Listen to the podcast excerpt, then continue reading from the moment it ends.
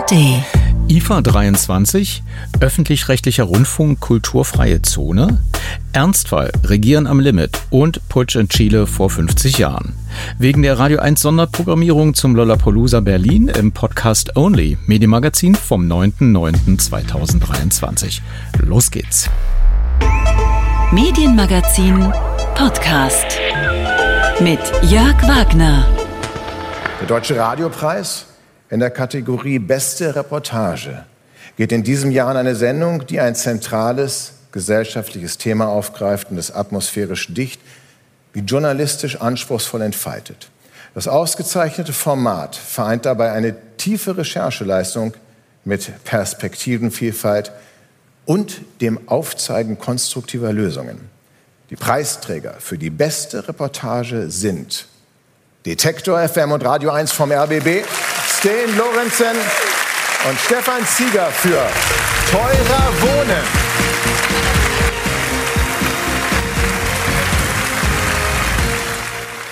Dass ich das noch erleben darf, dass ein Podcast, also ein aus dem Radio ausgewandertes On-Demand-Audioprodukt, einen Radiopreis erhält, obwohl gebetsmühlenartig in den letzten Jahren behauptet wurde, für Podcasts müsste anders erzählt werden als im Radio.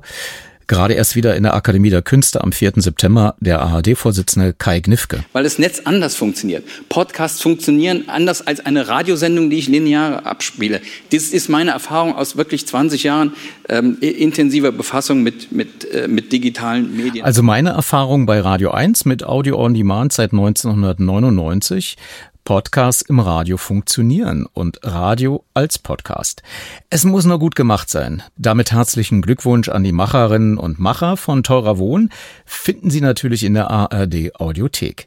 Herzlichen Glückwunsch auch an alle anderen Radiopreisträgerinnen und Träger 2023. Zurück zu diesem Radiopodcast. Mal sehen, wie Sie das nächste Thema finden. Verehrte An- und Abwesende, wenn ihr den Rundfunk hört, so denkt auch daran, wie die Menschen in den Besitz dieses wunderbaren Werkzeuges der Mitteilung gekommen sind. Denket auch daran, dass die Techniker es sind, die erst wahre Demokratie möglich machen. Denn sie erleichtern nicht nur des Menschen Tagewerk, sondern machen auch die Werke der freisten Denker und Künstler, deren Genuss noch vor kurzem ein Privileg bevorzugter Klassen war, der Gesamtheit zugänglich und erwecken so die Völker aus schläfriger Stumpfheit. Eine mittlerweile unter Radionerds und O-Ton-Freundinnen und Freunde relativ bekanntes Zitat von Albert Einstein anlässlich der Eröffnung der siebten deutschen Funkausstellung und Phonoschau in Berlin am 22. August 1930. Im Podcast Bonus wird diese Rede auch nochmal von der Akademiepräsidentin Janine Meerapfel zitiert. Hier an dieser Stelle sollte dieser schon 93 Jahre alte Schnipsel eine elegante Überleitung sein zu meinem ersten Schaltgast. Er war nämlich gerade dort, wo Einstein diese Rede hielt. Mal abgesehen davon, dass auch Düsseldorf und Frankfurt-Main mal als Messeort gewählt wurde, verbindet man die Funkausstellung schon mit dem Areal um den Berliner Funkturm. Der Name hatte sich in den letzten 99 Jahren immer mal wieder geändert. Große deutsche Funkausstellung, internationale Funkausstellung. Irgendwann blieb das Kürzel IFA übrig.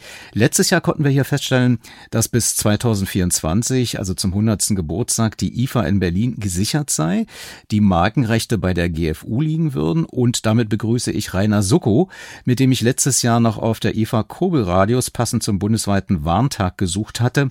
Weil zu viel parallel lief, habe ich seit über 30 Jahren die Funkausstellung ausfallen lassen müssen, aber glücklicherweise war ja Rainer vor Ort auf dem Messegelände. Außer, dass die ARD gefühlt seit 70 Jahren zum ersten Mal nicht mehr dabei war, Rainer, was war anders? Also zum ersten Mal wurde die IFA von der IFA Management GmbH veranstaltet. Das ist ein äh, Joint Venture von Clarion Events, äh, einer Veranstaltungsagentur aus England und der Gesellschaft zur Förderung der Unterhaltungselektronik, die GFU. Und die Messe Berlin war diesmal nur noch Vermieter der Flächen oder besser, sie war Vermieter der Flächen, denn es war ja eine Zeit lang wirklich unklar, ob die Messe wirklich in Berlin bleibt. Aber nun war sie also dieses Jahr hier und ich habe mich mit der Chefin der GFU vor Beginn der Ausstellung unterhalten und in diese Aufzeichnung hören wir jetzt mal rein. Sarah Warnecke von der GFU Consumer and Home Electronics, Markeninhaberin der IFA. Die IFA ist dies Jahr anders organisiert. Die Management GmbH mit dem neuen Partner Clariton ist dabei. Wie fühlt es sich an? Wie war die Vorbereitung? Ja, wir haben super viel zu tun gehabt natürlich. Wenn es Änderungen gibt, dann muss man natürlich sich auch immer anpassen und äh, das hat natürlich auch an vielen Stellen zu mehr Arbeit und anderer Arbeit geführt. Aber wir glauben, wir haben hier ein sehr gutes Produkt entwickelt und weiterentwickelt, äh, das auf schon sehr guten Füßen natürlich gestanden hat. Insofern, wir sind optimistisch, dass es eine super Show geben wird. Robotik ist mehr, AI ist mehr, die IFA Next ist mehr. Wie viel Zukunft steckt in der IFA? sehr, sehr viel und wir hoffen, dass immer mehr äh, Zukunft darin steckt, denn das, darum soll es gehen. Wir wollen die Innovationen von morgen zeigen. Das ist unser äh, großes Anliegen, dass die Produkte gezeigt werden, die neue Features haben, die neu sind auf dem Markt und die Konsumentinnen und Konsumenten begeistern können. Ja, also nicht zu überhören. Die IFA soll Zukunft sein. Die IFA soll Zukunft zum Thema machen und sie soll ein Blick in die Zukunft sein. Und nachdem die Messe nur vorbei ist. Aber, aber Rainer, das war doch, war es die letzten Jahre, haben die immer die Vergangenheit gezeigt? Also ich finde, das war immer schon äh, weit vorausgedacht, äh, was mal im Laden sein wird und was sich vielleicht dann auch gar nicht durchsetzt. Denken wir nur an Curve TV. Ja, wenn man jetzt guckt, die IFA sind ja zwei Messen. Das ist eine Ausstellung der Dinge und es ist eine Ordermesse. Ordermesse heißt, die Händler ordern ihre Geräte. Und was geordert ist, das ist ja keine Zukunft, sondern es ist ja schon da und wird nur halt demnächst verkauft. Und ich deute eigentlich diese Zukunftsorientierung und diese Zukunftsperspektive so, dass eben mehr in Richtung Ausstellung sein soll, dass es mehr in Richtung Innovation gehen soll, die gezeigt werden, die eben noch nicht käuflich sind. Das würde ich so als Chance sehen auf alle Fälle hat sich bewährt, dass eben äh, ja die weiße Ware äh, in die Funkausstellung kam, als sie noch Funkausstellung hieß. Bei den Puristen war es ja wirklich umstritten, überhaupt diese weiße Ware reinzuholen. Und äh, ich halte diesen Schritt äh, aus heutiger Sicht für völlig richtig. Und genauso richtig ist es eben auch das Angebot breiter aufzustellen. Und äh, zum Beispiel im Bereich Küche, ich persönlich habe mich immer gefragt, wozu braucht der Backofen oder der Kühlschrank einen Internetanschluss? Und zumindest. Das frage ich mich bis heute. Ja, für die Waschmaschine habe ich wirklich dieses Jahr das erste Mal eine Lösung gefunden. Und äh, auf die Sprünge geholfen hat mir diese Aussage. Und Dide Lori, verantwortlich für das Marketing der Robert Bosch Hausgeräte. Alles wird digital und auch das Erlebnis des Energiesparens wird digital. Wie macht Bosch das? Ja, wir haben ja die Home Connect App und das Neueste ist dieser Energiemanager, der einfach zeigt, welche Wasser- und Stromverbrauch die einzelnen Spülgänge haben. Und das finde ich für den Konsumenten auch sehr spannend und wichtig. Also von daher einfach ein absoluter Mehrwert für auch Thema Nachhaltigkeit. Ja. Es geht hier also quasi um die ganz einfache Anzeige des Verbrauchs von Energie und Wasser beim Waschen und zwar bei jedem einzelnen Waschgang. Äh, üblicherweise bekommt man diese Information ja beim Kauf in Form eines Zettels, aber also ganz ehrlich, äh, diese Hinweise zu Energieverbrauch und Wasser, die sind spätestens zu Hause eben vergessen. Und nun bekommt man ganz einfach angezeigt, wie viel Wasser und Energie bei dem jeweiligen Waschgang verbraucht werden. Und wenn ich das beobachte und feststelle, okay, also mit dem Waschgang verbrauche ich bei so viel Wäsche so viel Energie und bei einem anderen Waschgang so viel, dann kann ich das eben selber einschätzen und kann damit eben auch mittelfristig tatsächlich Geld sparen. Und das geht eben nur, wenn mir dieser Verbrauch bewusst ist. Und diese Einfachheit, äh, die ist neu. Und da gehört natürlich auch dazu, dass diese Verbrauchserfassung per App von allen Herstellern in irgendeiner Form angeboten wurde. Also Miele, Siemens, wie sie alle heißen, die haben das eben auch. Und äh, das ist wirklich spannend. Aber wenn ich da mal dazwischen grätschen darf, das ist doch, ich weiß dann, dass der Waschgang so und so viel Energie zieht, aber letzten Endes will ich doch saubere Wäsche haben.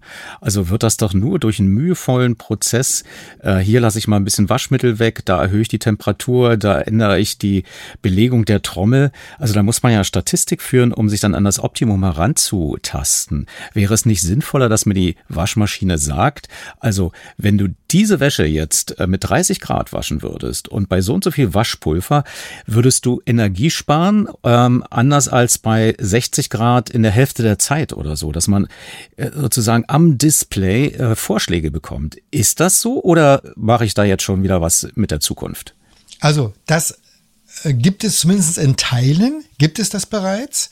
Äh, ich denke trotzdem, dass die Voraussetzung, dass da überhaupt drüber nachzudenken, ist das Wissen darüber. Das, das ist bei allen Verbräuchen ja so. Ne? Stromverbrauch im Haus, äh, Gasverbrauch für die Heizung. Wenn ich nicht genau weiß, was ich zu bestimmten Zeitpunkten nachvollziehbar verbraucht habe, äh, dann werde ich das nicht einschätzen können. Und ich finde tatsächlich so eine äh, detaillierte, zusammenfassende Darstellung, das ist ja das Schöne, diese Apps bieten ja dann auch Auswertemöglichkeiten und bei einigen Anbietern sogar so Challenges, äh, wer, wer schafft es quasi, die meiste Wäsche mit wenig, am wenigsten Energie zu waschen und so. Das kann den Menschen helfen, äh, sozusagen wirklich zu sparen. Und das finde ich zumindest erstmal einen löblichen Ansatz. Und warum braucht man dafür Internetanschluss? Na, damit die Daten aus der Waschmaschine auch in das Handy kommen. Weil die Menschen sind bequem und wollen die Daten natürlich nicht am Waschmaschinen-Display ablesen, sondern aber das geht auch ja dann mit Bluetooth zum Beispiel. Warum brauche ich da jetzt noch mal extra eine Schnittstelle ins Internet? Da müssen wir dann die Hersteller mal fragen. Gut, vielleicht hören die ja zu und denken, ja, genial, wir machen es mit Bluetooth nächstes Jahr. Genau, vielleicht schreiben wir den einfach mal. Aber ich weiß, dass es immer eine Halle gab, wo, wo wirklich Zukunft eine Rolle spielte. Also äh, ich sag mal Gegenstände, die nicht nächstes Jahr oder dieses Jahr ins Weihnachtsgeschäft eingeführt wurden, sondern die vielleicht so ein bisschen utopisch waren. Gab es das dieses Jahr auch? Du sprichst von der IFA Next. Genau. Äh, ganz ehrlich, einer meiner liebsten Bereiche. Äh, da ist es äh, so schon seit einigen Jahren, dass eben äh, von der Messe so quasi Standard kleine Stände aufgebaut werden und alle möglichen Hersteller zeigen sich da äh, ohne groß Gedöns und Aufbau von Ständen, sondern eben sie sind da. Und in diesem Jahr war der Bereich deutlich vergrößert und in die Halle 27 umgezogen. Ich fand das total super, weil die da sehr, sehr gut präsentiert waren. Die Aussteller dort, habe ich so gehört, hm, denen, denen fehlte etwas das Laufpublikum. Und äh, wir haben also aber die Bandbreite der ausgestellten Inhalte ist wirklich extrem breit da. Wir haben in den letzten Jahren ja schon öfter mal was Interessantes von der IFA Next gesehen und die allermeisten Sachen waren einmal da und sind dann ja nie wiedergekommen. Und äh, im Bereich, äh, oder im letzten Jahr haben wir ja AI Acoustics schon mal da gehabt. Und die waren dieses Jahr wieder da. Ein Startup aus Berlin. Äh, und äh, was neu war, äh, das habe ich gefragt. Tim Janke, hi. Erstmal schön, ihr seid da. Das heißt. Äh, Uns gibt es immer noch. Genau, genau. Was ist neu? Äh, neu ist, wir arbeiten immer noch an Sprachverbesserungsalgorithmen. Neu ist, dass eben auch vorgestellt eine Demo haben für ein Dialog-Feature auf Fernsehen, sodass man unabhängig vom restlichen Sound den Dialog in einem Film oder in einer Serie hervorheben kann, dass man eben besser versteht, was die Leute im Fernsehen reden. Andererseits haben wir auch mit einer Website, wo man hingehen kann und seine eigenen Aufnahmen ähm, verbessern lassen kann mit unserer KI-Software. Also ich habe im Fernsehen einen Ton und kann was jetzt mit eurer Technologie beeinflussen oder was kann ich damit machen?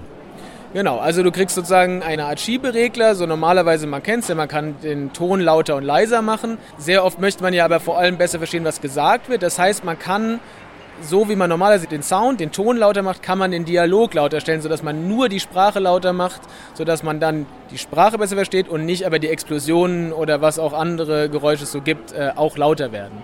Solche und ähnliche Lösungen haben wir in anderen Varianten schon mal gesehen. Was unterscheidet eure?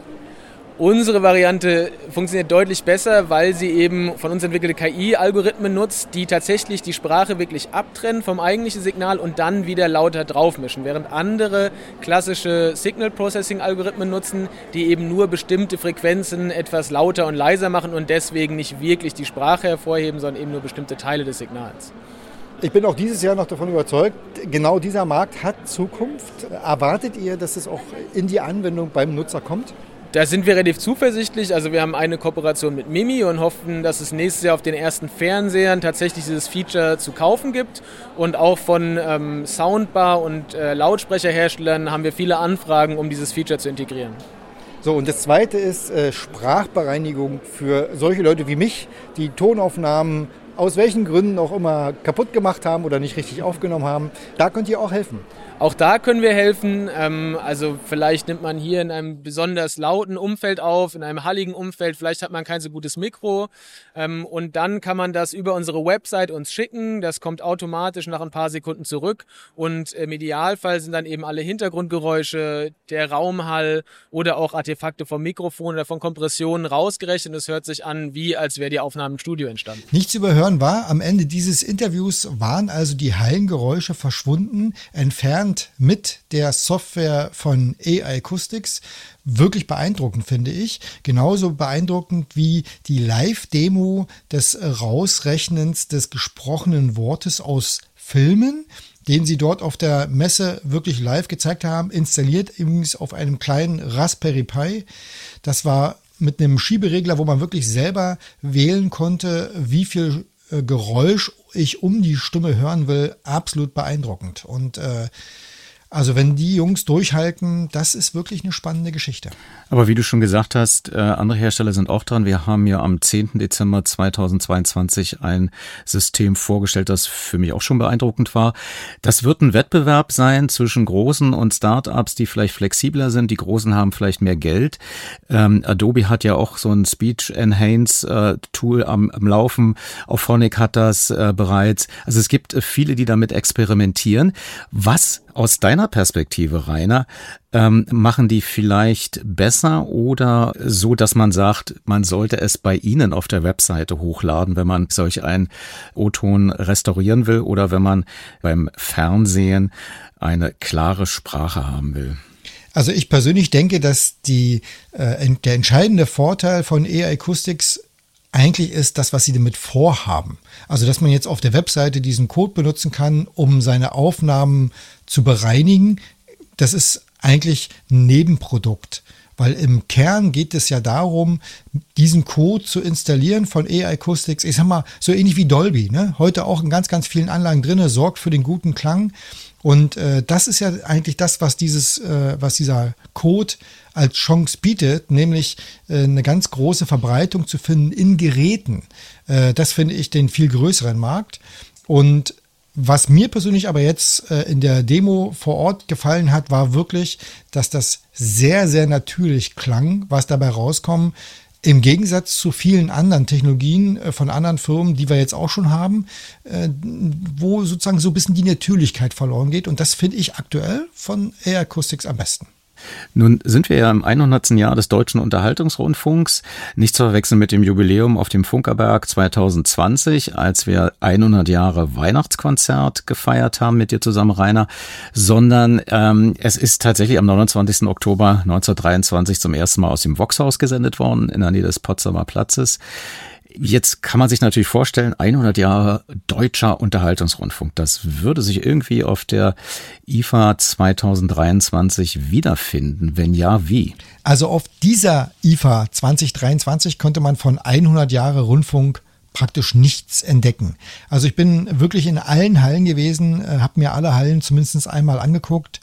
Äh, in der traditionellen Halle 1.2 standen auch die Audioaussteller, äh, aber von 100 Jahre Radio und von dem Jubiläum war tatsächlich nichts zu merken. Also 100 Jahre IFA, das war schon, das schwang so ein bisschen so schon fürs nächste Jahr dazu, aber von den eigentlichen 100 Jahre Radio, die wir dieses Jahr feiern, war nichts zu merken. Also auch nicht irgendwie mal ein paar alte Radios so als Deko irgendwo in der Ecke? Also äh, ja, jetzt wo du mich drauf bringst, beim Stand Metz, die haben sich gefeiert mit 85 Jahre Metz. Äh, das war tatsächlich, da waren ein paar alte Radios dabei und es stand von Löwe auch ein alter Fernseher vor der Messe. Aber wie gesagt, so dieses Jubiläum 100 Jahre, das hatten die nicht auf dem Schirm. Und es waren Dinge auch präsent, muss ich sagen, die ich auch interessant fand. Also zum Beispiel habe ich eine Gruppe von Menschen entdeckt, die äh, Handys auseinanderschraubten und sich damit Urban Mining, also dem äh, Gewinnen von Rohstoffen im Zusammenhang mit Handys äh, am Stand von Fairphone äh, sozusagen versuchten. Es gab wirklich eine eindrückliche Demonstration von Robotermöglichkeiten, sag ich mal. Ähm, die, da war das Publikum wirklich sehr begeistert davon. Was, was meinst du, Roboter, so die den Rasen mähen oder was? Ja, also so eine gab es auch. Nee, aber hier ging es tatsächlich insbesondere um letztendlich die Schnittstelle zwischen Mensch und Roboter. Also zum Beispiel eine humanoide Roboterin, die sozusagen ab dem Hals aufwärts eben wie eine Dame aussah oder äh, eine junge Frau, mit der man sprechen konnte. Es waren Roboter da, also die, diese laufenden Hunde ne, von Boston Dynamics zum Beispiel, die mal in echt zu sehen, wie die die Tür aufmachen, das ist schon das ist schon durchaus beeindruckend, wenn man überlegt, dass sie das vielleicht auch in einem brennenden Haus machen könnten. Oder ein Roboter, der wirklich so selbstständig fahren kann und ganz niedlich aussieht, um die Hemmschwelle bei den Patienten im Krankenhaus zum Beispiel ähm, zu überwinden. Also das fand ich wirklich eindrücklich. Also was auch total toll war, was so ein bisschen in den letzten Jahren ja verloren gegangen ist, ist der Event-Charakter der IFA. Der soll übrigens im nächsten Jahr gestärkt werden. Dies Jahr vorangegangen ist äh, schon mal äh, Yamaha. Die haben nämlich den Herrn Kalkhofer am Stand gehabt, äh, der dort einen Podcast produziert hat, äh, das zumindest so temporär für ein Stündchen für einen kleinen Auflauf gesorgt hat. Aber es bleiben eben letztendlich auch Fragen offen auf die ich jetzt äh, eher keine Antwort habe. Nämlich, also die IFA äh, oder auf der IFA wird ja die Kreislaufwirtschaft beworben, ein total sinnvolles Konstrukt, nämlich Rohstoffe wieder zu verwenden. Aber wie das wirklich in die Zukunft überführt werden soll, das bleibt offen als Frage. Letztendlich in der Konsumgüterbranche gibt es Verkaufsdruck. Äh, wie verträgt sich der eigentlich mit dem Thema Nachhaltigkeit? Und wenn die Messe dieses Jahr eben auch ein Stückchen Zukunft ist, dann ist die Frage, ob die wirklich, ich glaube, hunderte von kleinen Ausstellern aus Asien, äh, sehr viel aus China, die teilweise seltsame Produkte dabei hatten, ob das eigentlich Zukunft ist und ob die Aussteller eigentlich zufrieden waren mit ihren Präsentationen. Das ist, bleibt alles so ein bisschen offen im Nachgang äh, von der IFA, aber vielleicht finden wir ja im nächsten Jahr die Antworten darauf. Dann wird nämlich die IFA 100 und äh, auch dieser Wunsch nach Eventcharakter war nicht zu überhören. Also weniger Ordermesse, mehr Erlebnis. Da wird es wirklich spannend zu sehen sein, ob einige namhafte Hersteller, die in diesem Jahr für Besucher nicht zugänglich waren, also die hatten Präsentationen nur B2B, also für Händler, ob die im nächsten Jahr wieder fürs Publikum dabei sind, äh, weil ich denke, das braucht die IFA, wenn sie eine Messe für alle werden oder sein bleiben will Ordermesse und Besuchermesse. Ja, und da reicht nicht nur eine Schleife, um den Funkturm zu binden als Zeichen, dass da ein Jubiläum gefeiert wird.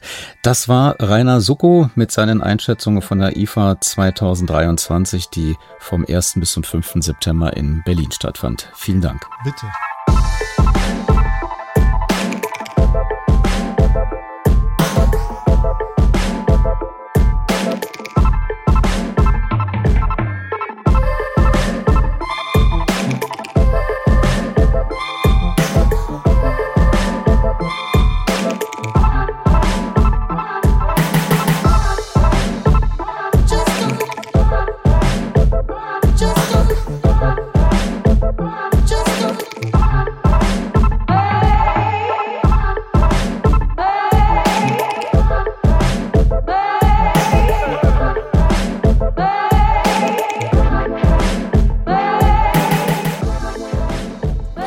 Krummelt in der Kulturszene. Zurzeit werden bei allen ARD Kulturradios Reformpläne erarbeitet.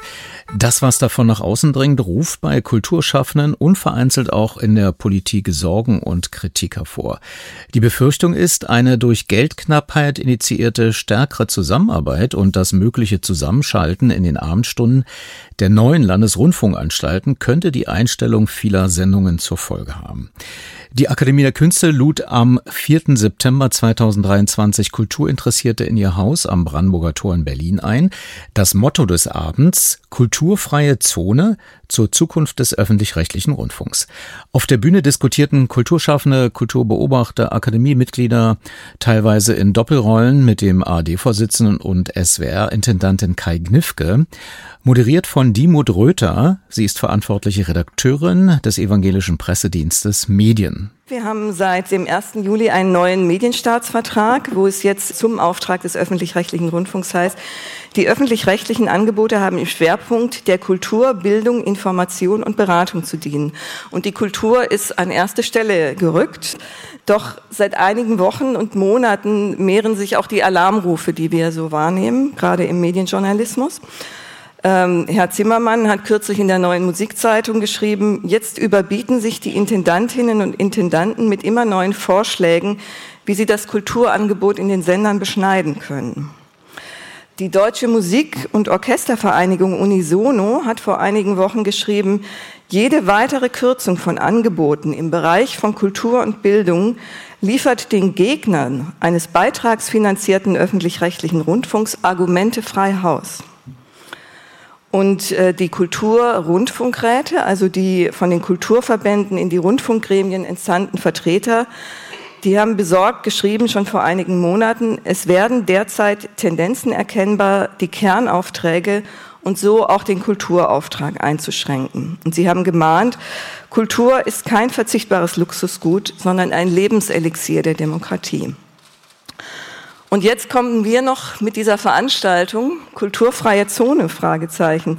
Herr Knifke, können Sie diese Besorgnis verstehen, die aus diesen Äußerungen spricht? Ich frage mich gerade, wo, wo haben Sie diese Geschichte her, dass da in der Kultur gerade gekürzt wird, äh, dass es da Rück, Rückbau gibt? Die, also die, nennen Sie mir bitte ein Beispiel Nennen Sie mir bitte ein, ein Beispiel. Also ich bin. Naja, ich, wir haben bin, beim, beim RBB erlebt. Entschuldigung, ja. ja, ja. Ja, nun hat der RBB eine Sondersituation. Ich glaube, die ist in dieser Stadt niemandem verborgen geblieben. Aber ich kann es jetzt mal für, für den SWR sagen, dessen Intendant ich bin. Kein einziger Cent wird aus der Kultur rausgemacht. Nicht ein einziger Cent. Deshalb lasst uns ein bisschen bei den Fakten bleiben. Ähm, ich habe halt einfach 16 Jahre Tagesschau im Gepäck. Da sitzt mein Vorvorgänger der den, den Laden damals mit aufgebaut hat. Deshalb hänge ich so an Fakten. Und deshalb bitte ich einfach, bitte ich einfach zur Kenntnis zu nehmen, dass wir nicht in der Kultur kürzen. Es, äh, ich glaube, dieser Eindruck ist natürlich auch entstanden. Es gab diese berühmte Rede von Tom Buro im Überseeklub, wo er meinte, klingt Beethoven in München anders als in Berlin? Brauchen wir wirklich so viele Orchester? Äh, das war die erste Frage, die gestellt wurde. Das andere, der RBB. Ja, der RBB hat jetzt eine sehr schwierige Sparsituation, aber Frau Schlesinger hat noch in ihrer Amtszeit beim Kulturprogramm kräftig eingespart, nämlich zehn Prozent des Programmetats. Und äh, das sind äh, mit diesen Folgen muss der RBB auch heute jetzt noch zurechtkommen von diesen von diesen Sparbemühungen. Also ich denke, es ist schon na, na, äh, es ist na, es, es gibt schon Gründe, warum Ritter, es diese Besorgnis gibt. Ich hänge so an den Fakten. Wenn sich die Wirklichkeit nicht an die Befunde hält, dann muss man einfach mhm. vielleicht auch mal die Befunde ändern. Nochmal, ich glaube, wir sind uns alle hier einig, dass der RBB eine Sondersituation hat. Die müssen wir zur Kenntnis nehmen und darauf reagiert der RBB, wie ich finde, mit großer Konsequenz und großer Klarheit. Aber nochmal, äh, jetzt der ARD zu sagen, wir, wir kürzen in der Kultur, bitte nennen Sie mir ein Beispiel. Nennen Sie mir ein einziges Beispiel, wo der, beispielsweise der SWR auch nur einen Cent aus der Kultur rausnimmt. Äh, dann, wird, dann würde ich da gerne weiter drüber diskutieren. Aber so, und, und wenn Sie jetzt auf die, auf die Rede von Tombure rekurrieren, der Mann hat einmal seine Meinung gesagt im letzten, im letzten Jahr. Ähm, das ändert aber doch nichts an der, an der gesamten Politik der ARD, dass wir Kultur hochhalten. Und mit Verlaub, also wenn jemand mir sagt, der öffentliche Rundfunk ist eine kulturfreie Zone, ja, dann möchte ich wissen, wie Sie Netflix, Spotify, Amazon und Facebook beurteilen. Soweit ein Ausschnitt, die vollständige Diskussion im Podcast Bonustrack. Hier an dieser Stelle noch einige Reaktionen nach der Veranstaltung der auf der Bühne sitzenden. Den Anfang macht Dr. Kai Gnifke, AD-Vorsitzender und SWR-Intendant. Ich habe versucht, einfach nochmal klarzustellen, es gibt keine Kürzung bei der Kultur in der ARD. Ähm, wir müssen im Moment gucken, einfach, dass wir Kulturangebote auch für die machen, die nicht lineare Programme nutzen.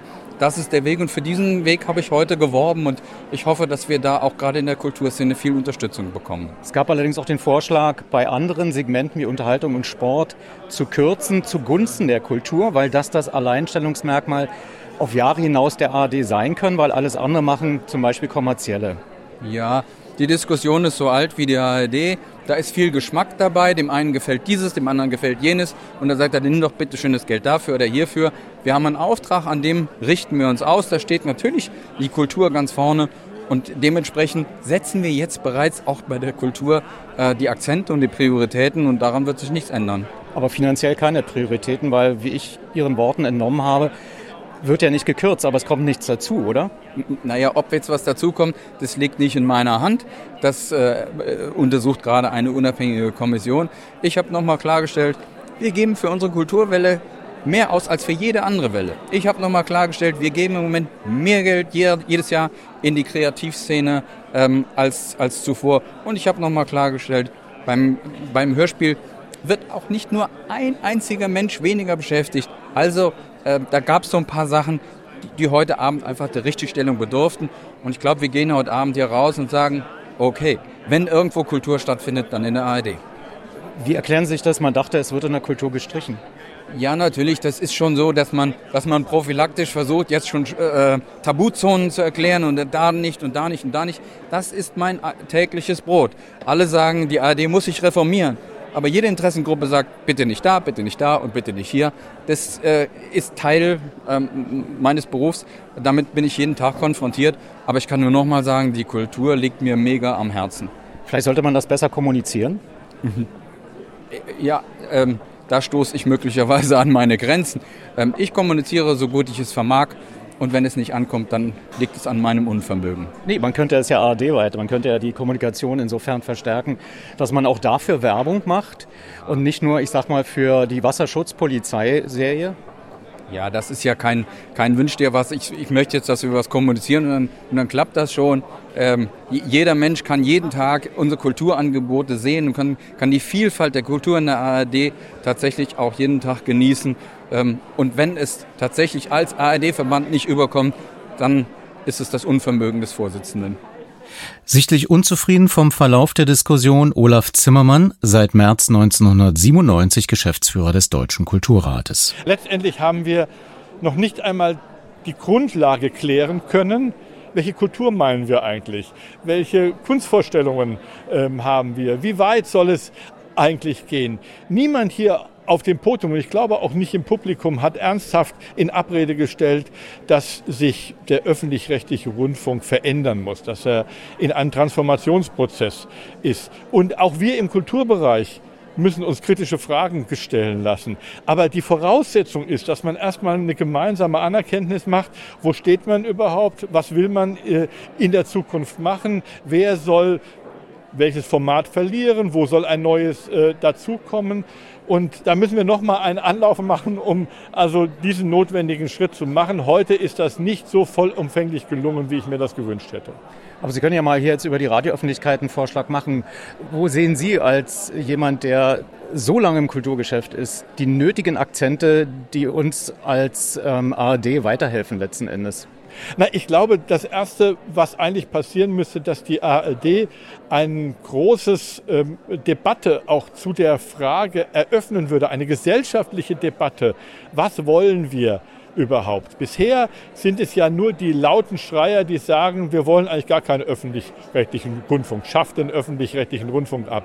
Der Kulturbereich ist genau anders. Ja, der Kulturbereich sind, wenn Sie so wollen, die besten Freunde des öffentlich-rechtlichen Rundfunks, weil sie nämlich sagen, das brauchen wir, das gehört zur DNA dazu, aber äh, wir müssen einfach gemeinsam darüber reden, wie soll eigentlich die Zukunft aussehen? Und das wird nicht mehr eine einzelne Intendantin oder ein einzelner Intendant machen können. Wir können nicht überall von gesellschaftlicher Transformation sprechen, aber im öffentlich-rechtlichen Rundfunk wird es in irgendwelchen Hinterzimmern hinter verschlossener Türe ausgehandelt, sondern wir müssen das auch als gesellschaftliche Debatte gemeinsam aushandeln. Das würde ich mir wünschen, dass wir das hinbekommen. Und dann, glaube ich, werden die Sender sehen, wie viele Unterstützerinnen und Unterstützer sie nämlich in Wirklichkeit im Land haben, wenn sie sie eben auch an diesen Prozessen sich beteiligen lassen.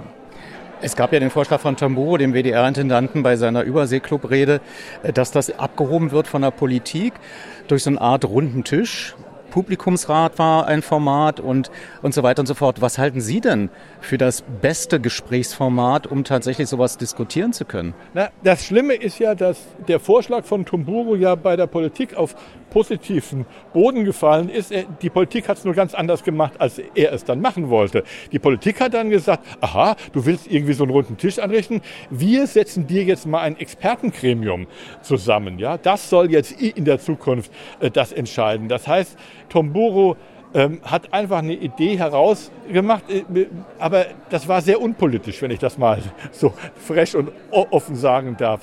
Ja, weil er gesagt hat, das hat nicht funktioniert die letzten Jahre, wir müssen die Politik da ein bisschen ja, auf Augenhöhe zum Publikum stellen. Genau, warum hat man nicht rechtzeitig gemeinsam über solche Sachen gesprochen.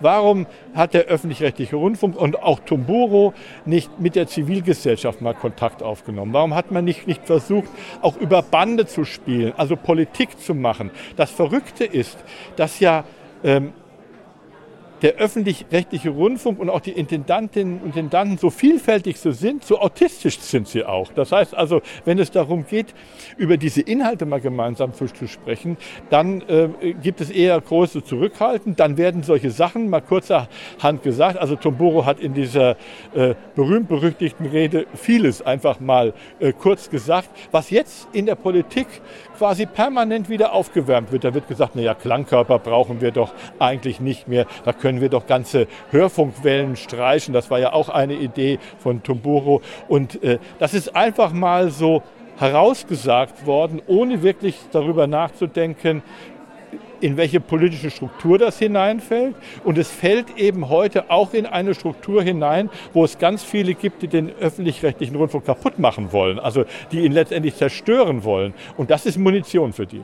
Und hat die Akademie der Künste ja diese Gesprächsrunde gemacht mit dem 22. Akademiegespräch. Das ist natürlich nur eine Momentaufnahme und sicherlich nicht auf serielle Struktur angelegt. Aber bräuchte es nicht tatsächlich, und da bin ich wieder bei der Frage mit dem Publikumsrat, mit einem gesellschaftlichen zusammengesetzten Gremium, dass das kontinuierlich diskutiert wird und auch ich sag mal, der AD nahegelegt wird, das ja. mit einzubeziehen. Das ist ja sozusagen nur Polar, was hier passiert. Also wir, äh, äh, und deswegen wollen wir auch einen Schritt weiter gehen. Also wir sind im Moment schon als Deutscher Kulturrat dabei, die Rundfunkräte, die Kulturrundfunkräte aus allen Sendern zusammenzuholen, mit ihnen regelmäßig Gespräche zu führen. Es hat, glaube ich, mittlerweile fünf, sechs Treffen schon gegeben, wo wir uns also miteinander ähm, absprechen. Äh, wir werden in der Zukunft auch die Aufgabe haben, die Rundfunkräte zu professionalisieren, weil sie viel mehr Verantwortung werden übernehmen müssen. Und ich sehe es im Moment als eine der großen Chancen an, auch über die Rundfunkräte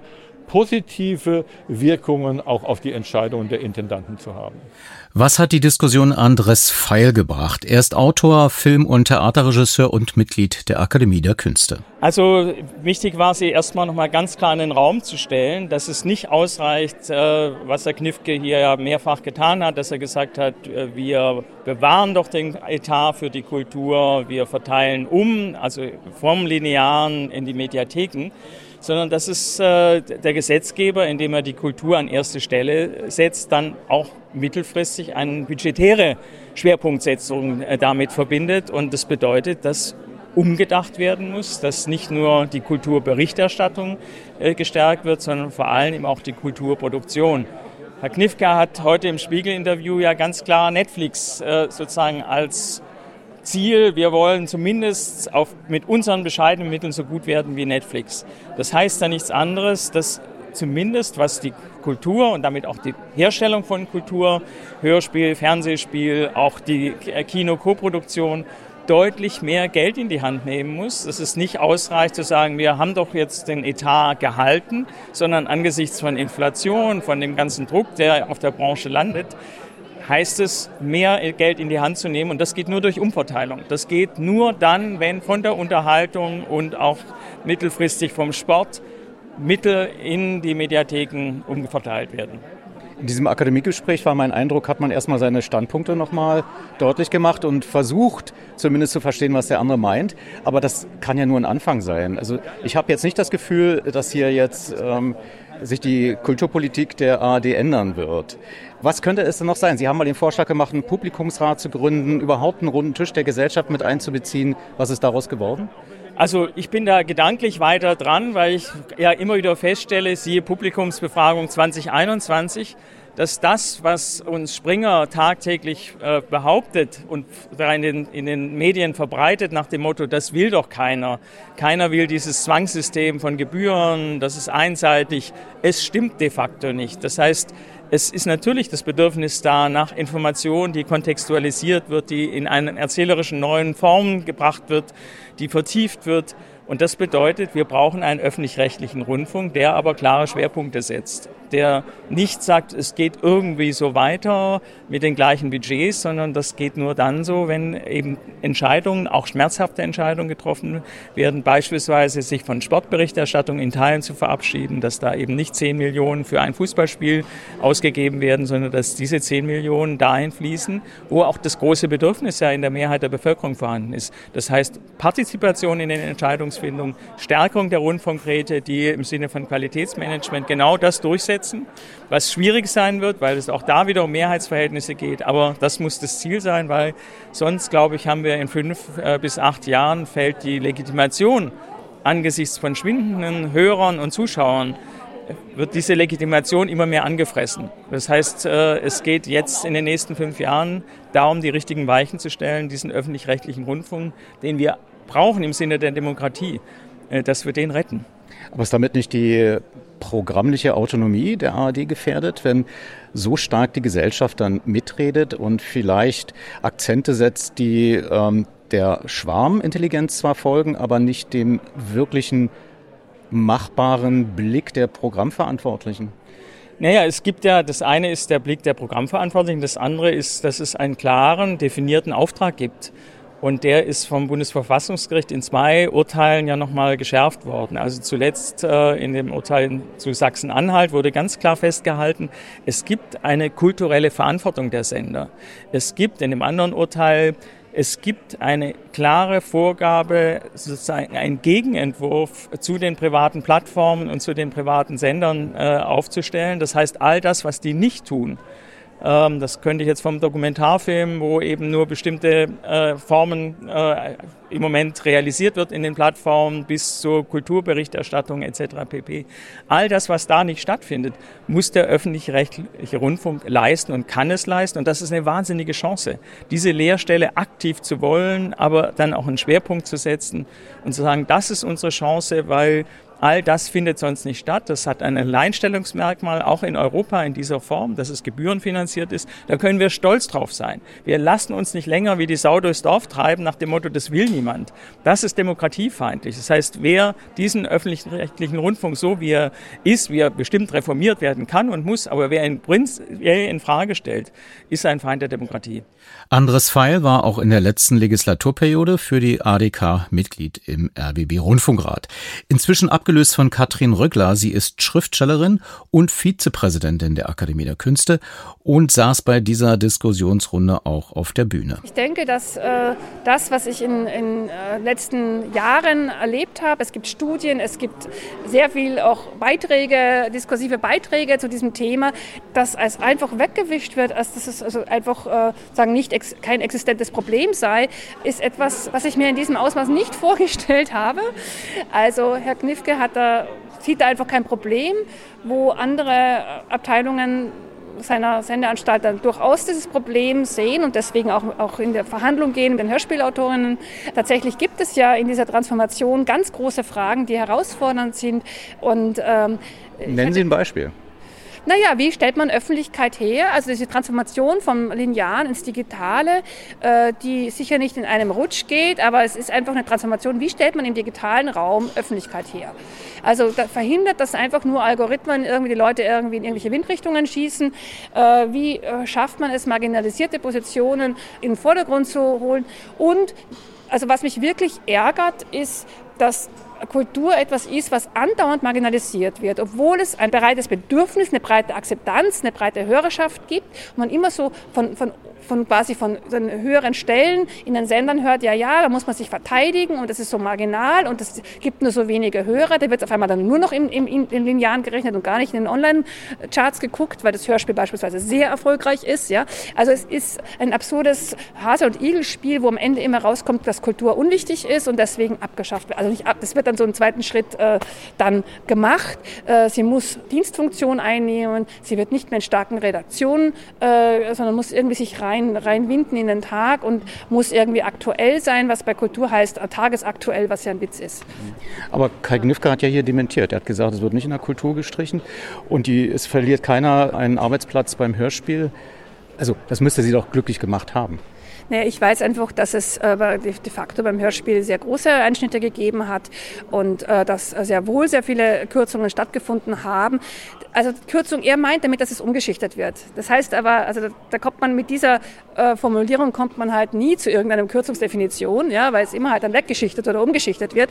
Tatsache ist, dass, äh, dass Formate abgeschafft werden, dass Leute entweder in Positionen kommen, die sie gar nicht äh, gehören, also gestandene Redakteure im Kulturbereich plötzlich im Nachrichtenbereich sich wiederfinden, dass ähm, ja, eben Hörspiele ganz, ganz schlecht finanziert werden, äh, dass man das Geld dann äh, anders umwidmet, dass man zum Beispiel wahnsinnige äh, für, wie Radio Bremen das gemacht hat, Lost in, neulich in, in dieser Serie, plötzlich da ganz viel Etat hat für die PR und da ist nicht viel Geld reinsteckt und natürlich self-fulfilling prophecy quasi, wenn ich das natürlich total stark bewerbe, dann hat es auch hohe Klickzahlen, dann kann man sagen, ja, die Leute wollen das hören. Das sind solche Prozesse, die mich äh, nervös machen, äh, die ich schwierig finde. Ja, vor allem, wenn man merkt, es gibt eine, ein, ein, hohes Bedürfnis, es gibt eine hohe Akzeptanz von, von Sendungen. Und was mich noch sehr, sehr irritiert hat heute Abend, ist eben diese äh, ähm, Instrumentalisierung der, der, des sogenannten Jugend- oder der jüngeren Hörerschaften, die dann auf einmal, die müssen niedrigschwellig bedient werden und äh, halten das nicht aus. Und, da muss, und dann werden irgendwelche Beispiele gebracht.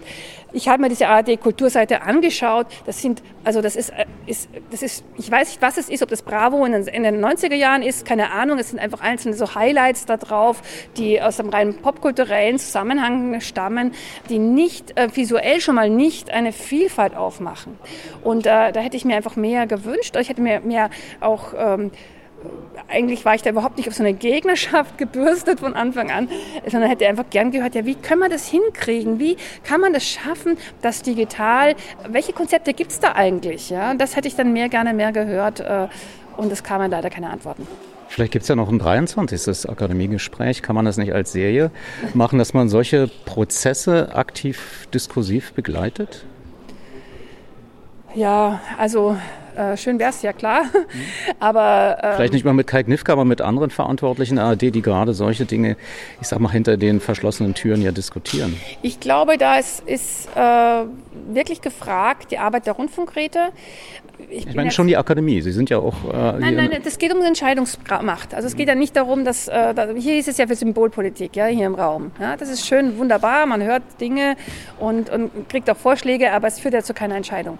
Und äh, die, die, Rundfunkgeräte sind so dermaßen schlecht noch bedient. Ja? Es, es muss noch mal mehr äh, da geschehen, auch mehr Bewusstsein dafür im Raum sein. Äh, wir haben, also ich bin auch dabei bei dieser Gruppe von äh, Kulturrundfunkgeräten, vom Kulturrat. Das ist eine gute äh, Initiative.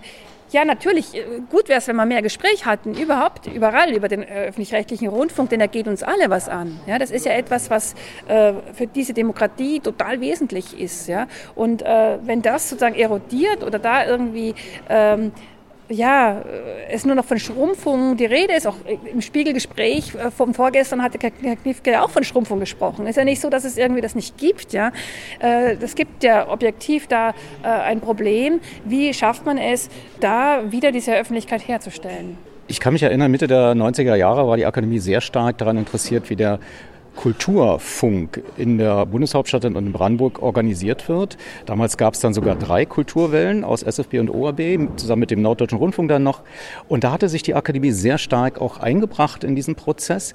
Ähm, ist das nicht heute eine Ermunterung, weil man eben nicht zu Ende diskutiert hat, äh, tatsächlich hier auch den öffentlichen Druck mit Ihrem Haus hier herzustellen, dass man immer weiter sagt, wir machen es transparent durch mhm. Streaming, durch Berichterstattung, durch Diskussion und dass das eben nicht eine Eintagsfliege bleiben darf? Ich nehme Ihren Impuls gerne auf. Ich kann Ihnen aber sagen, dass wir da durchaus äh, dranbleiben und auch in verschiedensten Formen und Gesprächsrunden auch immer auch schon das hat man vielleicht in der Öffentlichkeit nicht ganz so laut gesehen, äh, dahinter waren.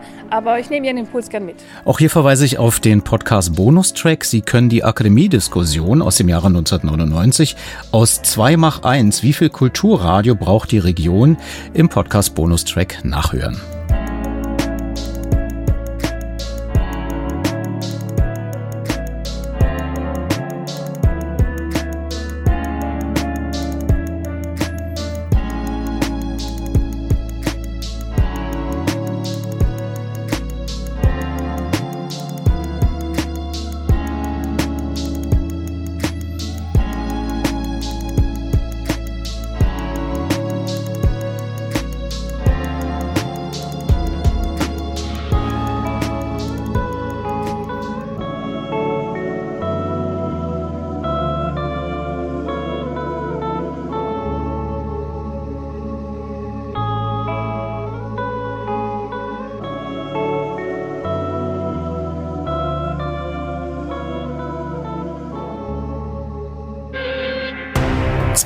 2021.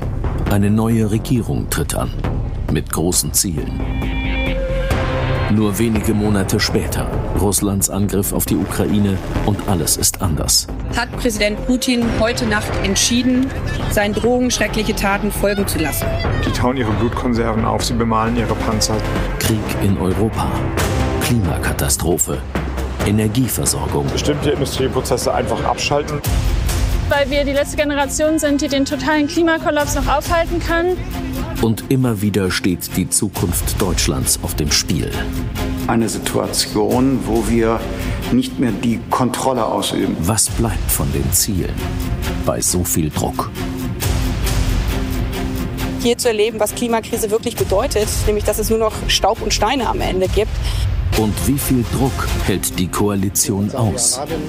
Grüne und FDP konnten sich zuvor nicht einigen halte ich gar nichts davon, Sachstände an die Öffentlichkeit zu geben. Die Preise für Strom und Gas explodieren. Die Kritik an der Gasumlage reißt nicht ab. Diejenigen profitieren, die es gar nicht nötig Hastig haben. hat Robert Habeck eine Gasumlage zusammengeschustert. Kritik von beiden Koalitionspartnern. Der Politik zählten nicht schöne Worte, sondern Substanz. Die Kritik von Finanzminister Christian Spricht Lindner. klar von einem Fehler. Die Regierung, sie agiert zerstritten und hilflos. Es hat heftigen Streit gegeben um die Gasumlage. Man hatte den Eindruck, da nutzen jetzt einige die Gelegenheit, um dem in Umfragen sehr beliebten Wirtschaftsminister Habeck, der auch anders kommuniziert als beispielsweise der Kanzler, äh, mal einen mitzugeben. Ein Ausschnitt aus Stefan Lambis neuestem Dokumentarfilm Ernstfall Regieren am Limit. Das ist eine Langzeitbeobachtung der Bundesregierung. Der Dokumentarfilm entstand im Auftrag von SWR, RBB und MDR und hat Montag am 11. September 20.15 Uhr seine 95-minütige Fernsehpremiere. Ich konnte einige im Film auftauchende Menschen nach einer Preview fragen, wie nah Stefan Lambi der Politik mit seinem Kamerateam und durch die Interviews überhaupt gekommen sei. Erhard Schaffer, Hauptstadtkorrespondent von Phoenix. Ähm, Stefan Lambi kommt mit diesen Projekten, ist ja nicht sein erstes, dieser Art, ich glaube, den Protagonisten deutlich näher dran als viele andere. Ganz einfach dadurch, dass er sie sehr häufig wieder sieht und wieder trifft. Und das verändert natürlich den Austausch. Das heißt, die Rollen lockern sich etwas auf. Also es ist nicht mehr so eine klassische Antwort, Frage-Antwort-Situation, so wie wir das hier gerade machen, sondern man lernt sich kennen. Ähm, man weiß auch, wie der andere einen selber einschätzt. Und dadurch glaube ich oder hoffe ich zumindest, dass ein Großteil der Antworten ähm, auch äh, deutlich ehrlicher wird und, und, und, und echter wird, als wenn man das in so einem Alltagsinterview betreibt. Es geht nicht nur um die Ukraine, es geht äh, um die möglicherweise gesamte äh, im Moment europäische Nachkriegsordnung. Dina Hassel, ähm, ARD-Chefredakteurin, ARD Hauptstadtstudio. Lambi ist nahe gekommen. Ich glaube aus zwei Gründen. Zum einen, weil er sehr lange schon Filme macht und man ihm abnimmt, dass er sich wirklich zurücknimmt, dass er beobachtet und dass er ähm, nicht direkt wertet. Ähm, und er ist nahegekommen, weil die Protagonisten ein großes Bedürfnis haben, an ihrer Legacy mitzuwirken, mitzuschrauben. Und in dem Moment, wo die hören Langzeitbeobachtung, die langen Linien, dann ist das etwas, was Türen öffnet, äh, die möglicherweise nicht aufgehen, wenn man, wie ich in dem Fall jetzt mit auf all den Reisen auch ist, äh, bei fast allen Hintergrundgesprächen auch dabei bin. Aber da wissen die immer, das wird jetzt verwendet. Und das Bedürfnis, irgendwie einen Spin mitzugeben für die lange Linie und damit ja für die Bewertung der eigenen Legacy, ist, glaube ich, nicht zu unterschätzen und wird eher größer, je, je schnelllebiger das aktuelle Geschäft wird. Haben Sie einen Moment entdeckt für sich, wo Sie selber überrascht waren, was Stefan Lambi da möglicherweise eingefangen hat, als Journalistin die Politik beobachtet? Ich fand sehr interessant, wie ähm, Christian Lindner und ähm, Robert Habeck über dieselbe Situation der Verletzungen gesprochen oder nicht gesprochen haben. Und ich fand das auch stark, wie das äh, montiert war. Ich fand spannend, wie lange, und das geht nur bei den langen Linien, die Pause gelassen wurde bei Annalena Baerbock, für was sie sich ähm, entschuldigt oder was sie bedauert. Im Fernsehen und Radio ist eine Pause eigentlich eine Störung, ne? Ja, leider. Das, da leide ich drunter, weil die Pausen sind ja oft mindestens so aussagefähig und kräftig wie die O-Töne. Und das ging, da ist er sehr nahe gekommen. Und sicherlich auch äh, Wolfgang Schmidt, also äh, diese Situation, sich in der Kuppel zu verabreden zu einem Zeitpunkt, da wussten beide ja nicht, was in der Sekunde davor dann bekannt wurde, aber das dann trotzdem aufrecht zu erhalten, da ist äh, wirklich Stefan Lambi sehr nahe gekommen. Andere Dinge, die Reisen, äh, auch die Fahrt jetzt äh, in die Ukraine mit dem Zug, da, da war ich dabei. Das ähm, sind Dinge, die Beobachtungen habe ich auch und oft fehlt dann die Fläche und die Zeit, sie so auszuspielen. Ich meine, wenn man sich das nochmal vorstellt, und ich hoffe, dass wir im Jahre 2023 darauf zurückblicken und sagen, gut, dass dieser Kelch an uns vorbeigegangen ist, aber wir reden hier äh, von einer massiven militärischen Intervention, also Krieg. Etwas, was wir ja in Kerneuropa immer nur so in kleinen Auswirkungen. Wir hatten das in Jugoslawien, Kosovo, wir hatten es bei der Besetzung der Krim, aber in dieser Dimension, mit diesem offen zur Schau gestellten Waffen, die ein, angedroht werden einzusetzen, das ist was Neues, ist auch eine neue Dimension. Mein Name ist Wolfgang Schmidt, ich bin der Chef des Bundeskanzleramtes und Bundesminister für besondere Aufgaben. Stefan Lambi hat sehr viel mehr mitgekriegt als viele andere Journalistinnen und Journalisten. Und trotzdem bleibt es die Spitze des Eisbergs, weil es natürlich nur wenige Tage, zwar über anderthalb Jahre gestreckt, aber nur wenige Tage waren, in denen er dabei war und natürlich nicht an internen Sitzungen. Ich finde aber, das ist auch die Qualität des Films, weil er die Kolleginnen und Kollegen, dem Bundeskanzler immer noch mal aus der aktuellen Situation rausholt und dazu anregt, zu reflektieren, was eigentlich an Konkreten passiert. Eine konkrete Prozentzahl habe ich nicht für Sie, aber es ist sicherlich nur ein Bruchteil von dem, was diese Politik ausmacht. Die Frage ist ja auch, inwieweit ein Filmteam Politik beeinflusst. Inwieweit man sich unter dem Eindruck eines Kamerateams möglicherweise diplomatischer verhält, diskreter verhält und so weiter. Haben Sie etwas an Ihrem eigenen Verhalten gespürt? Dass möglicherweise Dokumentarfilm auch Realität beeinflusst? Das kann immer mal sein. Ich glaube, bei diesem Film war das und ist es nicht der Fall, weil Stefan Lambi ja nicht in den realen Sitzungen dabei war, sondern er hat dann Interviews geführt, dass da Politikerinnen und Politiker auch geübt sind, die Dinge zu sagen, die sie sagen wollen und die anderen Dinge, die sie nicht sagen wollen, nicht, gehört zum Geschäft. Ich glaube aber, dass in dem Film deutlich geworden ist, dass er durch diese Langfristigkeit der Betrachtung, nicht diese Hektik des Tagesgeschäftes, viel rausgeholt hat bei den Ministern und Ministern und beim Bundeskanzler, sodass man wirklich Zeitzeuge oder Zeitzeugin ist von dem, was da in diesen anderthalb Jahren passiert ist. Haben Sie eine Überraschung für sich aus dem Film gezogen? Blicke, meinetwegen Gesten und auch Antworten? Das nicht, aber sowohl in dem Film als auch in dem Buch ist dieser Effekt, da ist in dieser Zeit schon ganz schön viel passiert. Und das ist ja, wenn man mittendrin ist, ist dieser Moment des Reflektierens häufig gar nicht möglich. Und das finde ich das Spannende am Buch und auch das Tolle an dem Film.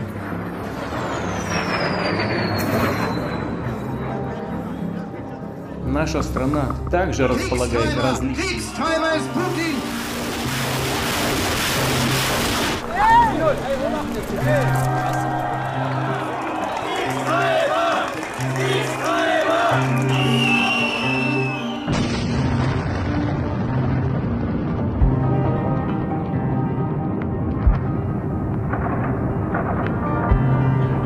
Stefan Lambi, Dokumentarfilmer, Buchautor. Hallo. Seit vielen Jahren auch begleitet durch das Medienmagazin und es zieht sich ein roter Faden durch, würde ich mal sagen. Sie suchen gern die Nähe zur Macht mit kreisenden Kamerabewegungen, mit äh, verdichteten Interviews, mit sehr beobachtenden äh, Elementen. Meine Frage ist, warum gerade die Macht und warum nicht zum Beispiel das Volk, was nicht so oft in den Medien ist, oder warum nicht auch Astronomie oder Biologie? Warum die Macht? Oder Jazz. Ich habe schon einen Film über Jazz gemacht. Also insofern, ich bin nicht auf die Macht oder Politik festgelegt, aber Das hat sich im Laufe der Jahre, inzwischen Jahrzehnte entwickelt. Ich habe da ja, eine gewisse Erfahrung inzwischen im Umgang mit Politikern. Und ich weiß. Worin besteht die? Also was ist das, äh, was ist das Interessante, äh, gerade Politiker zu interviewen, die sehr oft ausweichen und, und Worthülsen absondern? Na, ich kann es biografisch zunächst mal erklären. Ich komme aus Bonn, der alten Hauptstadt. Äh, mein Vater hat im Kanzleramt gearbeitet und Politik war immer präsent bei uns zu Hause und auch im Freundeskreis. Und ich bin gegen einige Regierungen auf die Straße gegangen als junger Mensch und als ich die Gelegenheit hatte, als Journalist ähm, etwa Helmut Kohl zu interviewen, fand ich das faszinierend. Menschen, an denen ich mich so gerieben habe, aus der Nähe kennenzulernen, ist ja ein Privileg. Und dem ganz offen Fragen stellen zu können, ähm, fand ich faszinierend. Das hat mich nie losgelassen. Ist nicht das Einzige, was mich interessiert. Wie gesagt, Musik interessiert mich auch. Aber ich finde schon ganz gut, wenn man sich konzentriert auf Themen und sich da weiterentwickelt. Ja, ich könnte auch Filme über Atomphysik machen und über Landwirtschaft und Genderfragen, alles richtig. Spricht da gar nichts dagegen, aber ich habe Schwerpunkte entwickelt und versucht mich da weiterzuentwickeln. So kommt das. Gibt es tatsächlich sowas wie eine Formel, wie man Politiker aufknackt? Na, jedenfalls nicht in Interviews in dem Stil gestehen sie. Dann machen die sofort zu. Sondern meine Situation ist ja eine andere, ähm, wenn ich ein Interview führe, als in der Talkshow. In der Talkshow muss man sofort auf den Punkt kommen und einen Clash provozieren, inszenieren. Das ist gar nicht meine Absicht, sondern meine Absicht ist wirklich, was in Erfahrung zu bringen. Und das funktioniert dann, wenn beide Partner Zeit haben. Also meine Interviews dauern lange oder sind häufiger. Und insofern fand ich das erfreulich und auch überraschend, dass Olaf Scholz und auch andere, Habeck, Lindner, Baerbock, in dem Film sich viel Zeit genommen haben. In so einer Phase, also während die Bundesregierung ähm, sich verhalten muss zu einem Krieg in Osteuropa, ähm, sich dann einem Journalisten gegenüber zu erklären, fand ich nicht selbstverständlich. Und als sich die Möglichkeit eröffnet hat, ähm, die Regierung in dieser Phase zu begleiten, habe ich dankend zugegriffen. Kann es sein, dass auch Politiker ein Interesse daran haben, sich in einer schwierigen Situation filmen zu lassen? Das kann nicht nur so sein, das ist auch so. Ähm, und ich glaube, viele Politiker, unabhängig davon, ob es eine schwierige Situation ist, ähm, langweilen sich, wenn sie jeden Abend nur dieselben 030 oder 130 Statements abgeben und dann in der Tagesschau oder in den Heute-Nachrichten vorkommen. Die wollen gefordert werden und deshalb sind die Interviews auch nie bequem. Ähm, und nach meinem Eindruck, die meisten Politikerinnen und Politiker schätzen das. Die schätzen das, in Interviews gefordert zu werden. Und wenn sie ihre Arbeit als Journalist richtig machen, dann tun sie das ja genauso. Von George W. Bush geht die Saga, zumindest vom Spiegel so verbreitet, als er mal auf dem Titelbild war, äh, in Rambo-Manier gezeichnet, soll das Spiegeltitelbild auch im Weißen Haus gehangen haben. Nun ist Ihre neueste Dokumentation äh, sehr reißerisch betitelt. Zwei Jahre im Auge des Sturms. Zwei Jahre waren wir hautnah dabei. Wir fühlen uns nicht vertreten. Ernstfall. Regieren am Limit. In der Küche ist es heiß. Wie sind Sie auf, auf diesen äh, doch sehr aufmerksamkeitserheischenden Titel gekommen? Nein, weil die Situation genauso ist. Wir haben es mit einem Krieg in Europa zu tun. Also wann sollte denn der Begriff Ernstfall passen, wenn nicht in dieser Situation? Deshalb finde ich den überhaupt nicht reißerisch, sondern treffend. Naja, aber was ist die Steigerung? Muss alles gesteigert werden? Also das ist eine verdammt ernste, hochdramatische Phase.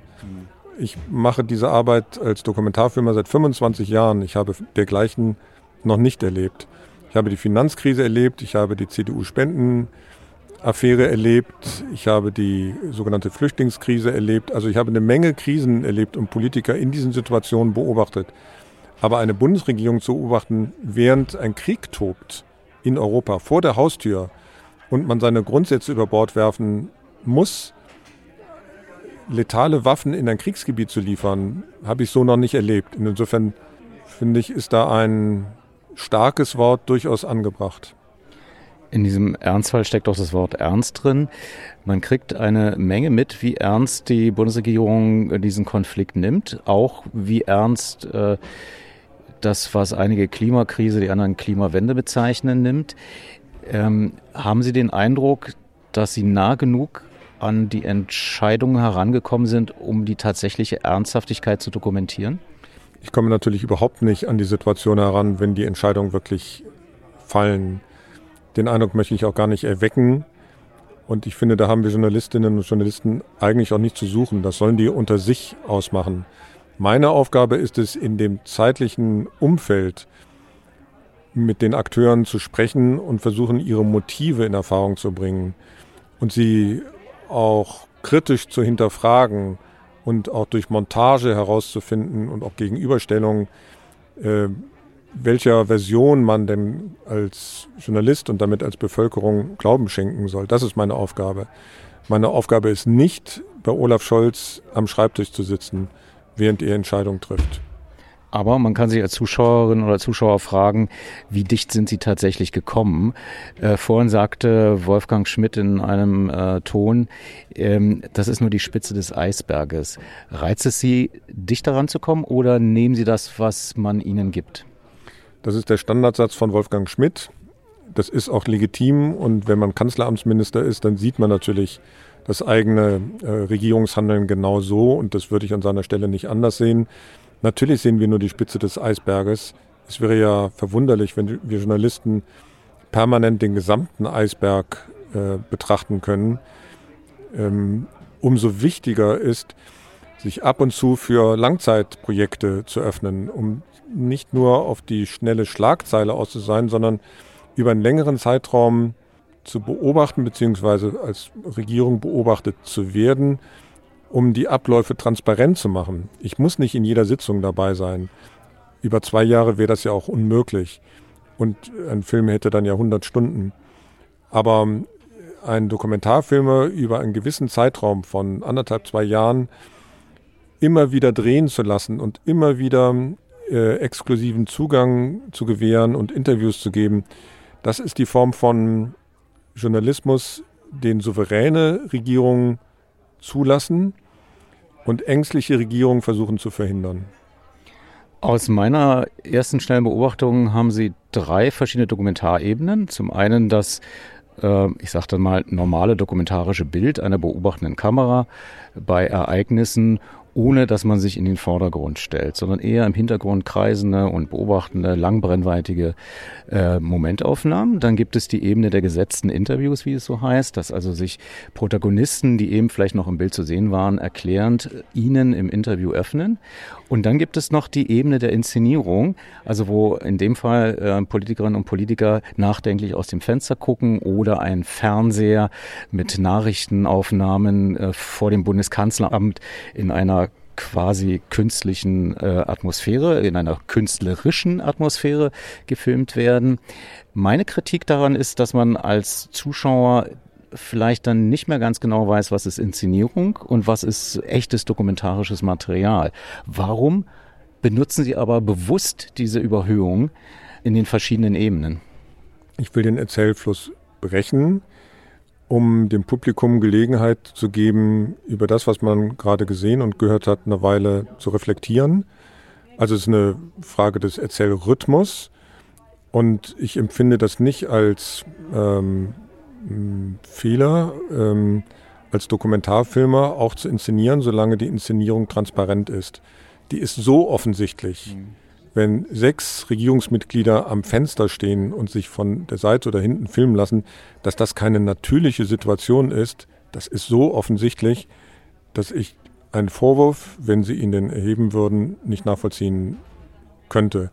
Ich könnte ihn dann nachvollziehen, wenn man das nicht ähm, unterscheiden kann. Aber Sie haben es ja gerade selber getan. Sie haben es ja unterschieden. Sie haben ja gesagt, das sind die verschiedenen Erzählebenen. Und deshalb habe ich mich dafür entschieden, und zwar mit gutem Gewissen.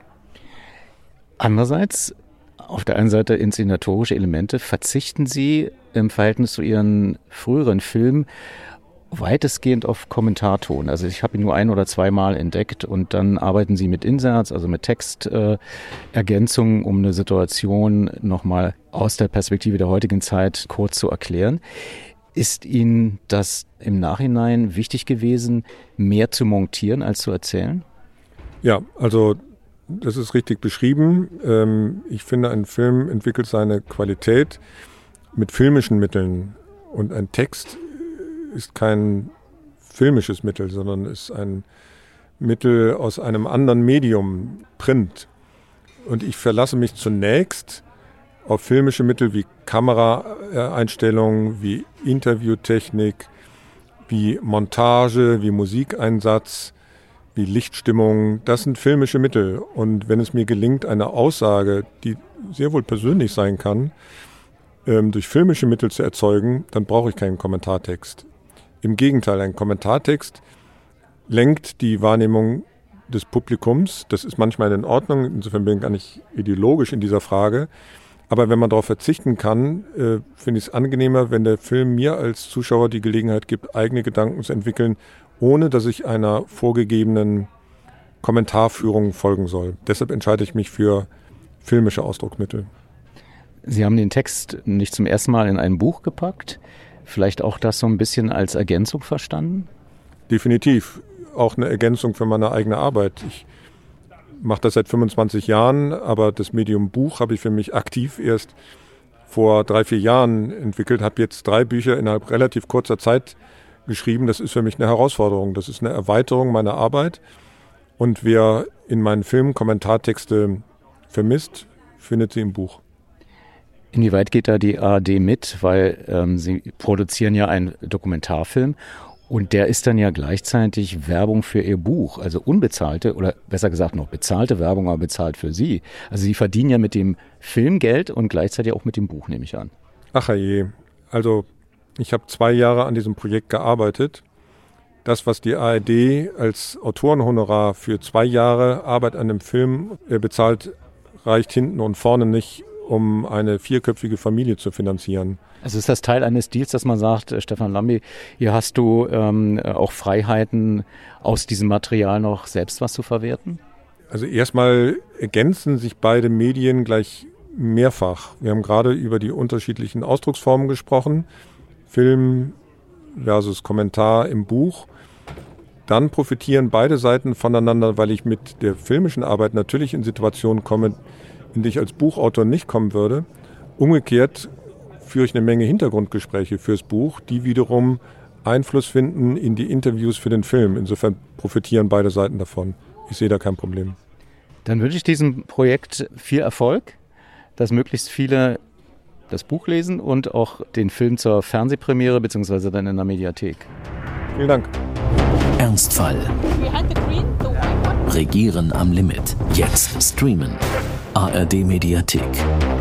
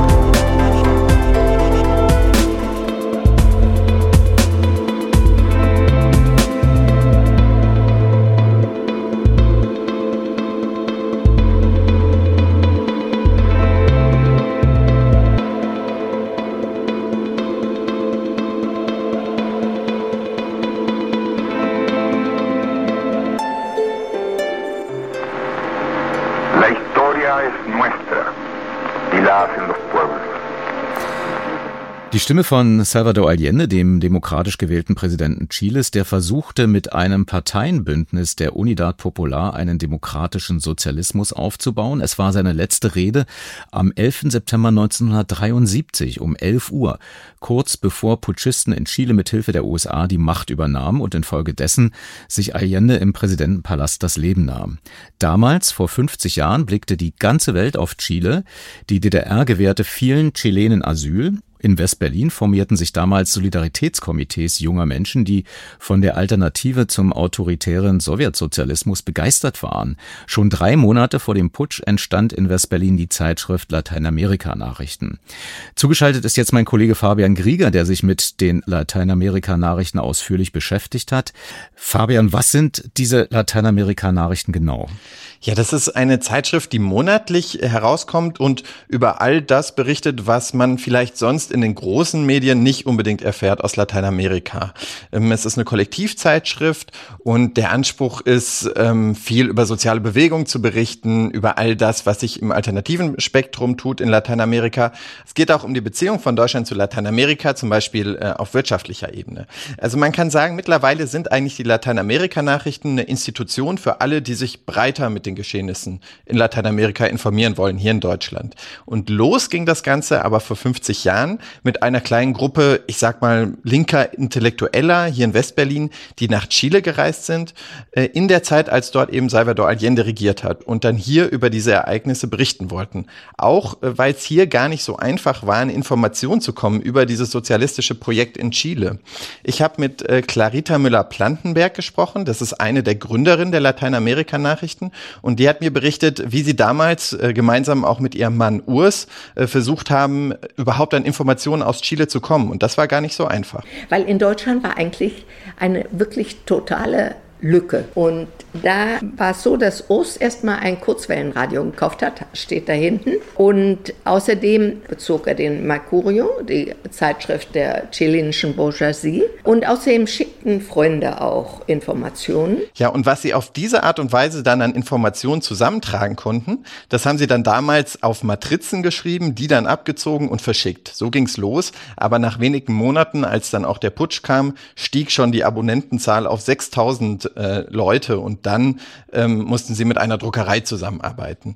Aber von Beginn an, und das ist auch heute noch so, lebt die Zeitschrift doch sehr, sehr stark von ehrenamtlicher Arbeit. Wir haben uns erst 14-tägig getroffen, immer Bohnensuppe gekocht für die Redaktionssitzung und dann selber gearbeitet. Ich weiß, dass ich manchmal morgens früh, einmal wollte ich durch eine Glastür gehen, weil ich gar nicht geschlafen hatte und hatte dann eine Beule. Oder ich erinnere mich, dass ich an meinem 30. Geburtstag auf einer Bank in der Redaktion eingeschlafen war. Also so, es war schon erschöpfend, aber es war auch sagen wir mal, äh, sehr stabilisieren. Ja, so berichtet das Clarita Müller-Plantenberg, eine der Gründerinnen der Chile-Nachrichten, wie sie noch am Anfang hießen, weil dann aber das, was in Chile passiert ist, auch in anderen Ländern in Lateinamerika passiert ist, mit den Militärdiktaturen. Ja, ich kann mich erinnern, zum Beispiel El Salvador, Nicaragua war damals auch sehr stark in den Schlagzeilen. Ja, zum Beispiel Argentinien, äh, später dann Brasilien natürlich auch. Es war dann die Zeit der Militärdiktaturen und da sagten dann die Leute in Berlin, okay, wir weiten das Ganze wir müssen eigentlich über ganz Lateinamerika berichten. Ähm, und was sich eigentlich in der ganzen Zeit nicht geändert hat, mal abgesehen vom Namen, ist, ähm, dass es nach wie vor ein ehrenamtliches Kollektiv ist. Die Redakteure verschicken bis heute die Hefte selbst und es geht eben um die Idee der Selbstorganisation. Selbst in der Frage, also in, zum Beispiel in der Frage, wie man eine Zeitung macht, aber eben auch äh, als Perspektive für gerechtere Gesellschaften. Nun sind ja 50 Jahre eine ziemlich lange Zeit, vor allem für ein ehrenamtliches Projekt. Wie hat denn die Zeitschrift es geschafft, so lange zu überleben? Ist das nur, weil man äh, gut ist in Selbstorganisation? Ich glaube, ganz entscheidend ist die Verankerung in der doch recht breiten Solidaritätsbewegung mit Lateinamerika damals. Es hat hier sehr viele Leute interessiert und die Zeitung hatte eine wichtige Rolle, wie Clarita Müller-Plantenberg ähm, auch berichtet hat. Es war wirklich in dem Sinne eine Bewegung geworden und die Zeitschrift hatte eine wohl nicht unwichtige Rolle da drin. Einerseits für die Jugend, die von diesem Experiment erfahren wollte und die auch von den Bewegungen erfahren wollte, die jetzt Widerstand leisten mussten, aber auch erfahren musste von den Morden und von der Folter. Das Interesse aber, wie denn Gesellschaft selber Wirtschaft organisieren kann, wie Demokratie zum Durchbruch kommen kann, war ja lebendig in dieser Gesellschaft gewesen. und die war jetzt zum Schweigen verurteilt. Und da hatten wir schon eine gewisse Rolle. Ja, und dann äh, blicken die Lateinamerika-Nachrichten, wie du gerade schon gesagt hast, nach El Salvador, aber eben auch nach Nicaragua, wo es die sandinistische Revolution gab, oder dann später in den 90ern nach Mexiko mit den Zapatistas. Also es wurde immer dahin geschaut, wo passiert gerade was, äh, wo gibt's gesellschaftliche Umbrüche. Wie kann man darüber dann in äh, Deutschland berichten? Ja, die großen Zeiten der Solidaritätsbewegung von damals, die sind aber nun vorbei. Und trotzdem ist es nach wie vor so, dass doch in den großen Medien nicht so viel über Lateinamerika berichtet wird, nicht über einzelne Länder berichtet wird. Der Fokus ist eher zum Beispiel auf den USA. Ähm, und da haben die Lateinamerika-Nachrichten nach wie vor eigentlich eine besondere Funktion, dass sie nämlich dahin schauen, wo sonst nicht so viel hingeschaut wird. Ähm, ich habe ein interessantes Zitat gefunden von Christian Ströbele äh, der äh, langjährige Bundestagsabgeordnete aus Friedrichshain-Kreuzberg. Das lese ich mal kurz vor. Er sagte, äh, wenn ich in die Länder fahre als Abgeordneter, dann suche ich mir nochmal die Hefte, also der Lateinamerika-Nachrichten raus und nehme meine Vorinformationen für meine Fragen, denen ich nachgehe. Nicht nur aus den Informationen der Bundesregierung, sondern aus den Lateinamerika-Nachrichten. Denn da weiß ich, das ist eine Berichterstattung von unten, das ist eine Berichterstattung über die wirklichen Probleme. Das sind nicht nur Informationen von der Botschafterebene. Ja, großes Lob hier von Ströbele, sowas motiviert sicherlich. Ich habe ähm, auch mit Suse gesprochen aus dem aktuellen Redaktionskollektiv. Sie ist seit fünf Jahren dabei und habe sie gefragt, gefragt, was denn sie eigentlich sonst motiviert, mitzumachen bei den Lateinamerika-Nachrichten. Da sagte sie, zum einen war das für sie eine Schule, zu lernen, wie man Journalismus macht, aber auch die Leute und der soziale Zusammenhang, der hier entsteht und auch immer wieder neu entsteht, dadurch, dass es schon auch eine Fluktuation an Leuten gibt. Andererseits natürlich die Themen. Also bei mir zum Beispiel dieses Chile-Thema. Ähm, ich will, dass das in einer deutschsprachigen Öffentlichkeit irgendwie ähm, zur Verfügung gestellt wird, dass man sich damit auseinandersetzen kann, dass man darüber lesen kann, dass man auch ähm, Leute, ähm, die sich da engagieren, hier also Wort kommen lassen kann. Also ich finde es auch sehr wichtig, dass wir hier im Kollektiv arbeiten, weil ich sehr überzeugt bin von dieser Idee, sich ohne Hierarchien oder ohne starke Hierarchien als Gruppe zu organisieren. Ja, im Prinzip könnte man sagen, das klingt heute eigentlich noch so ähnlich wie damals. Und trotzdem kann ich mir vorstellen, innerhalb von 50 Jahren, dass sich da auch Dinge ändern. Ja, zum einen kämpfen die Lateinamerika-Nachrichten heute mit ähnlichen Problemen wie andere Medien auch. Also es gibt fallende Abozahlen. Ähm, es gibt dann doch immer ein großes Problem auf der Einnahmenseite. Man kann das nicht so einfach auffangen, einfach durch digitale Produkte. Und es gibt aber auch heute andere Diskussionen über die politische Ausrichtung. Äh, da ist zum Beispiel zurzeit eine interne Kritik wichtig, dass bisher zu wenig lateinamerikanische Stimmen in der Zeitung vertreten waren. Das hat äh, Suse berichtet. Was wir jetzt seit knapp Jahr ein bisschen aktiver machen, ist uns wirklich als Gruppe zu vernetzen mit ähm, Gruppen aus der lateinamerikanischen Diaspora hier, weil wir gemerkt haben, dass das ähm, schon sehr widersprüchlich ist, dass wir uns als so solidarisches Kollektiv begreifen, aber eigentlich noch ein sehr weißer Zusammenhang sind. Also LN wurde von Deutschen gegründet, Deutschen, die in Chile gewesen sind und Chile interessiert waren. Und heute vernetzen wir uns eben eher mit ähm, Leuten aus der lateinamerikanischen Diaspora. Ja, Suse war übrigens auch Teil einer Gruppe, die nun einen Dokumentarfilm anlässlich des Jubiläums gemacht hat, 50 Jahre Lateinamerika-Nachrichten. Wer Lust hat, die Geschichte der Redaktion nochmal auf der Leinwand zu verfolgen, der kann das dann am 24. September im Kino Movimento in äh, Kreuzberg tun. Und zwar am Cottbusser Damm 22 in Berlin-Kreuzberg. Fabian Grieger führte uns in die 50-jährige Geschichte der Zeitschrift Lateinamerika Nachrichten ein. Vielen Dank. Danke, sehr gerne. Im Podcast Bonustrack hören Sie dann noch die spannende Geschichte des DDR-Radiokorrespondenten Jürgen Scheich, der den Putsch als erster Journalist in die Heimat meldete. Aber im Berliner Funkhaus in der Nalepa-Straße in Ostberlin glaubte ihm niemand.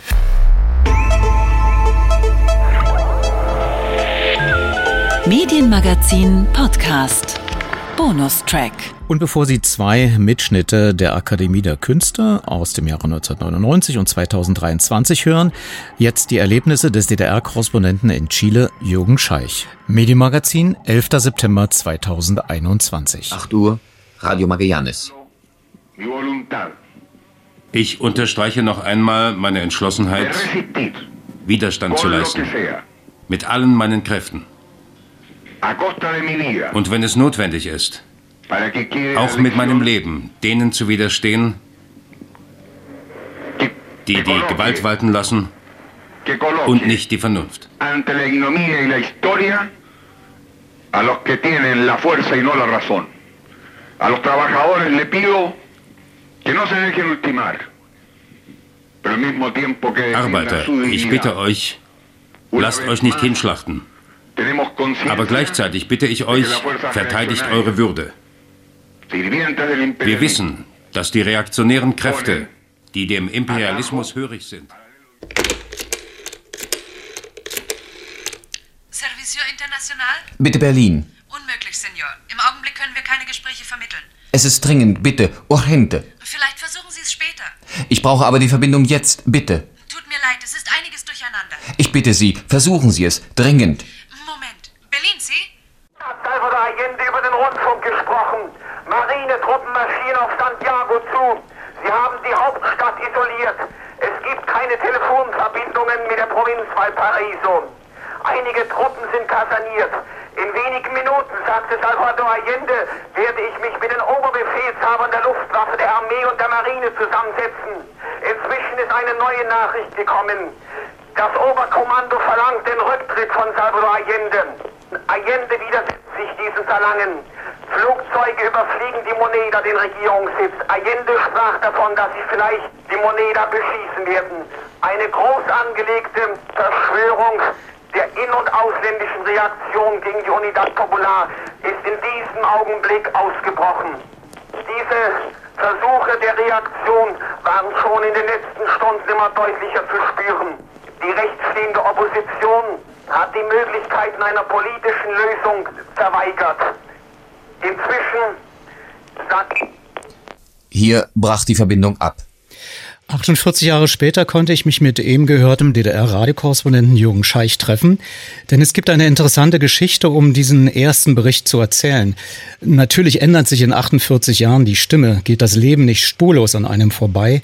Umso mehr habe ich mich gefreut, dass Jürgen Scheich diesem Interview zugestimmt hatte. Naja, ich hatte damals von meinem Büro in Santiago eine direkte Leitung zur Telekommunikationszentrale. Das war nicht so einfach, aber ich kannte den Chef der Telekommunikation, der stellte diese Verbindung her. Ich hörte gleichzeitig die Reden von Allende und gab dann meinen Bericht durch. Das war ja damals das Radio, äh, ich sag mal, das Massenkommunikationsmittel Nummer eins in Chile. Ne? Allende hat doch bewusst das Radio gewählt für seine Ansprache. Das hat er gemacht. Er rief den Sender der Kommunisten Radio Magallanes an und bat den dortigen Redakteur, den Sender Bescheid zu sagen, dass er, der Präsident Chiles, jetzt sprechen wird. Man merkt in der Rede die Erregung Allendes an.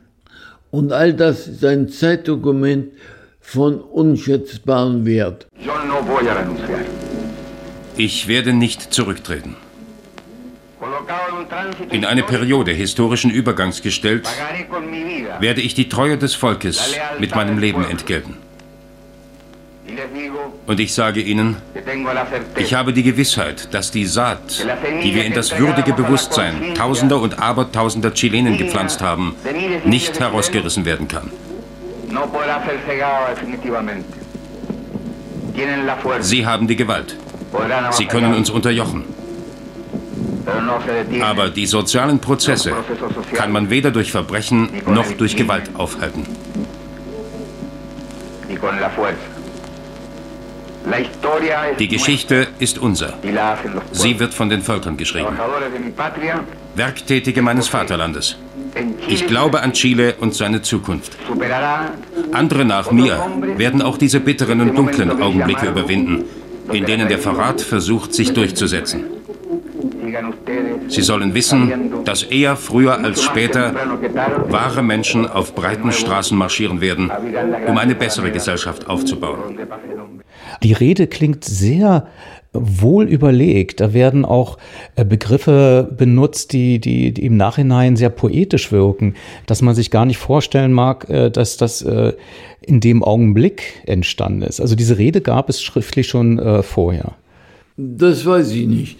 Aber Allende war, wenn man seine Reden verfolgt, immer auch ein Mann, der poetisch redete Er war ja mit Pablo Neruda, dem Nobelpreisträger für Literatur, sehr eng befreundet und hat ja damals auch dafür gesorgt, dass er Botschafter in Paris wird, Neruda. Also Allende wusste auch, was die Stunde geschlagen hatte. Und jetzt kam es zu dieser besonderen Situation, wo jetzt die DDR informiert werden musste, also das Funkhaus in Berlin in der Nalepa-Straße und die Verbindung erstmal nicht klappen sollte, weil die Dame im Fernamt, so haben wir es in dem Feature gehört, sagte, es äh, gäbe Probleme und man könne es nicht garantieren. Aber dann klappte es ja doch. Wir haben dann etwas Nachdruck gemacht und es kam im Funkhaus in Berlin alles so an, wie wir uns das vorgestellt hatten. Aber die Obrigkeit, die konnte es nicht fassen. Es konnte nicht sein, was nicht sein durfte. Das Vertrauen in den Korrespondenten war nicht so gewaltig, dass man ihm das alles überlassen hätte.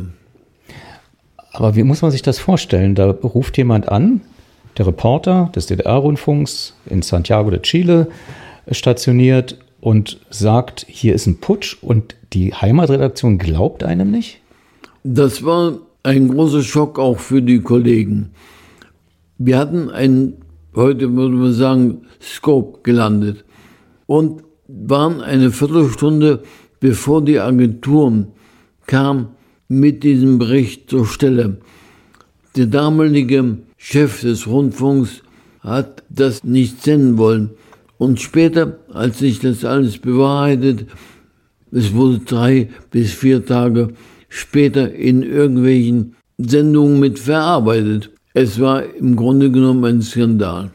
Das hat man ja manchmal heute noch in Beschreibung von Korrespondenten, dass ähm, die sagen, die Agenturen haben das noch gar nicht gemeldet, das kann ja nicht sein, was nicht sein darf.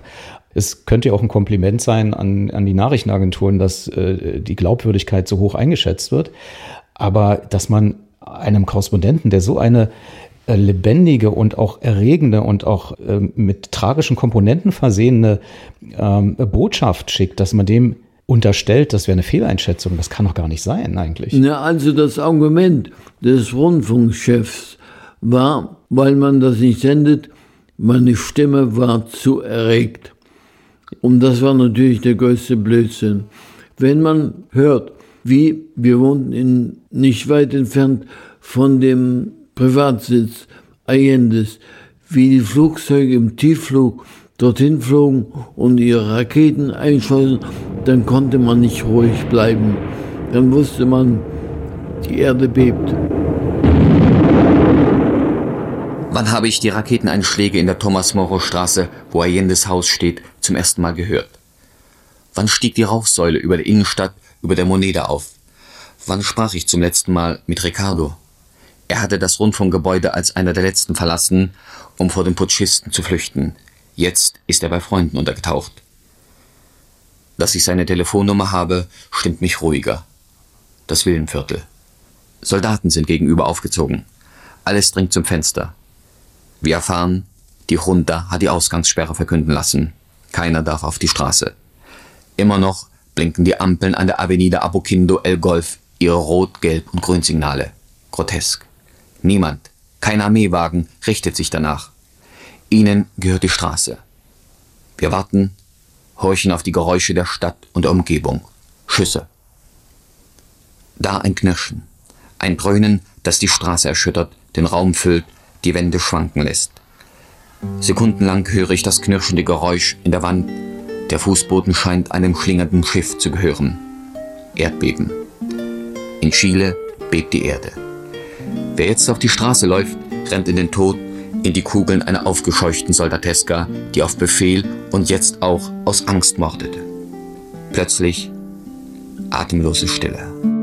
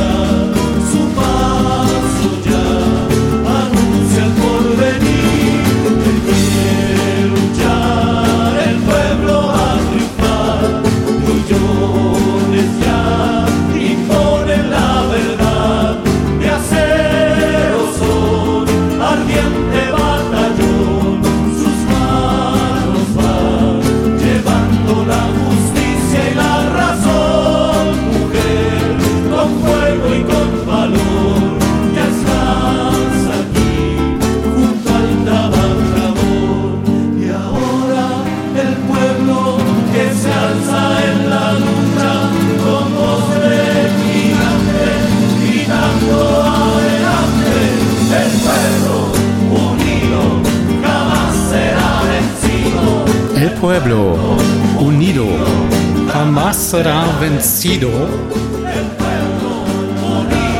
Das vereinte Volk wird niemals besiegt werden. Komponiert im Jahr des Putsches von Sergio Ortega, getextet von Kila Payon, hier in der Interpretation von Inti Imani.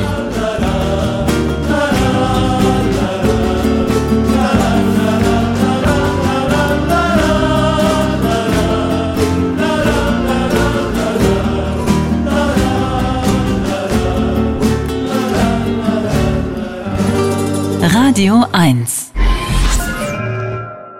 Zurück in diese Woche, 4. September 2023, Berliner Akademie der Künste, Pariser Platz. Janine Nährapfel, die Präsidentin der Akademie der Künste. Verehrte An- und Abwesende,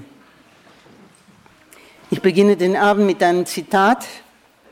Wenn ihr den Rundfunk höret, so denkt auch daran, wie die Menschen in den Besitz dieses wunderbaren Werkzeuges der Mitteilung gekommen sind. Der Urquell aller technischen Errungenschaften ist die göttliche Neugier und der Spieltrieb des bastelnden und grübelnden Forschers und nicht minder die konstruktive Fantasie des technischen Erfinders. Denket auch daran, dass die Techniker es sind, die erst wahre Demokratie möglich machen. Denn sie erleichtern nicht nur des Menschen Tagewerk, sondern machen auch die Werke der feinsten Denker und Künstler, deren Genuss noch vor kurzem ein Privileg bevorzugter Klassen war, der Gesamtheit zugänglich und erwecken so die Völker aus schläfriger Stumpfheit. So sprach Albert Einstein zur Eröffnung der Funkausstellung 1930. Ich begrüße Sie heute sehr herzlich in der Akademie der Künste zum 22. Akademiegespräch. Als Akademiepräsidentin verantworte ich die Gesprächsreihe zu künstlerischen, politischen und kulturpolitischen Themen. Bei dem heutigen Thema geht es um all das. Der Erneuerungsprozess des öffentlich-rechtlichen Rundfunks ist ein kulturpolitisches Kernthema der Akademie der Künste. Die Akademie der Künste und der Deutsche Kulturrat, der heute unser Kooperationspartner ist, fordern für die Erfüllung des Kulturauftrags eine zukunftsfähige Struktur. Dabei bleibt es nicht bei der Forderung allein. Viele Akademiemitglieder engagieren sich auch tatkräftige, um konstruktive Vorschläge mitzuerarbeiten zum Beispiel in, in, in internen und öffentlichen Gesprächen oder durch die Vertretung im RBB-Rundfunkrat. Dabei geht es darum, ich zitiere aus dem Medienstaatsvertrag, Auftrag der öffentlich-rechtlichen Rundfunkanstalten ist, durch die Herstellung und Verbreitung ihrer Angeboten als Medium und Faktor des Prozesses freier individueller und öffentlicher Meinungsbildung zu wirken und dadurch die demokratischen, sozialen und kulturellen Bedürfnissen der Gesellschaft zu erfüllen. Und die öffentlich-rechtlichen Angebote haben der Kultur, Bildung, Information und Beratung zu dienen. Aus einer aktuellen Studie der Universität Hohenheim geht hervor, dass immer mehr Menschen in Deutschland empfänglich für Populismus und Verschwörungstheorien sind. 26 Prozent der Befragten, vielleicht haben Sie das schon gelesen, waren der Meinung, dass es geheime Organisationen gäbe, die großen Einfluss auf politische Entscheidungen hätten. Von den befragten AfD-Anhängern stimmten 67 Prozent zu. 24 Prozent der Befragten meinten, die Bevölkerung in Deutschland werde von den Medien systematisch belogen. Es gibt also viel zu tun für den öffentlich-rechtlichen Rundfunk. Und es geht für uns KünstlerInnen auch darum, einen wichtigen Ort zu erhalten, für den unsere Hörspiele, Filme, Kompositionen produziert und an dem sie zur Aufführung kommen, an dem über unsere Werke berichtet wird. Es geht um die Bewahrung eines Raumes, in dem die Künste durch die Kunstkritik wahrgenommen und besprochen werden. Auch dieser große Bereich schrumpft kontinuierlich durch die Kürzungen und Umstrukturierungen. Der Kunstdiskurs wird dadurch immer kleiner, doch das gehört zum Kulturauftrag. Der Kulturauftrag ist im aktuellen Medienstaatsvertrag festgeschrieben, doch die Ansichten, wie er erfüllt werden kann, gehen auseinander. Und darüber wollen wir heute Abend sprechen. Ich übergebe das Wort an Vizepräsidentin Katrin Rögler.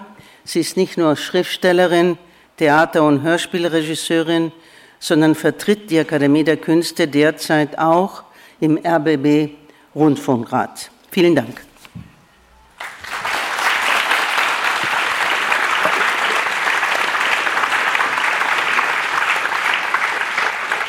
Ja, vielen Upsala, bin ich zu hören jetzt? Ja, okay. Ja, ich mache ein kleines Ping-Pong, weil ich übergebe das Wort auch schon wieder weiter. Äh, und zwar an äh, die Mut Röther, die Stell, äh, nicht, die, die, die, äh, nicht die, die verantwortliche Redakteurin von EPD Medien. Ich bin die stellvertretende Präsidentin, jetzt bin ich total durcheinander gekommen. Sieht schon, das Ping-Pong ist zu schnell zurückgesprungen. Ähm, ja, die hier uns heute durch den Abend führen wird und die Runde auch vorstellen wird. Ja, vielen Dank, Frau Röckler, vielen Dank, Frau Meerapfel, für die schöne Einführung äh, in dieses wichtige Thema. Ich sehe, es sind hier sehr viele Leute gekommen, die sich dafür interessieren. Ich sehe, dass auch einige Kulturschaffende darunter sitzen und äh, einige Betroffene. Ähm, der Titel dieser Veranstaltung ist ja etwas provozierend formuliert. Kulturfreie Zone, Fragezeichen zur Zukunft des öffentlich-rechtlichen Rundfunks. Und ähm, wir hoffen, dass wir heute Abend hier wirklich in ein Gespräch kommen wir werden ungefähr eine Stunde hier auf dem Podium diskutieren und anschließend Ihnen die Möglichkeit geben, auch Fragen zu stellen, wobei ich wirklich darum bitten würde, dass Sie auch Fragen stellen und keine Statements abliefern. Wir haben uns auch hier auf dem Podium darauf verständigt, dass wir keine Statements abliefern. Und äh, meine Idealvorstellung wäre, dass es uns gelingt, heute Abend hier sowas herzustellen, was Andres Feil, der neben mir sitzt, mal ähm, Rastplatz der Reflexion genannt hat. Er hat nämlich gefordert, dass genau sowas die öffentlich-rechtlichen Sender sein müssten, Rastplätze der Reflexion. Und ich fände es schön, wenn es uns gelingen würde, das heute Abend hier auch zu sein. Äh, Frau Röckler, Sie brauche ich ja jetzt nicht mehr vorzustellen. Sie sind schon eingeführt worden. Ich wollte trotzdem noch darauf hinweisen, dass Ihr Roman Laufendes Verfahren auf der Longlist für den Deutschen Buchpreis steht und Ihnen herzlich dazu gratulieren.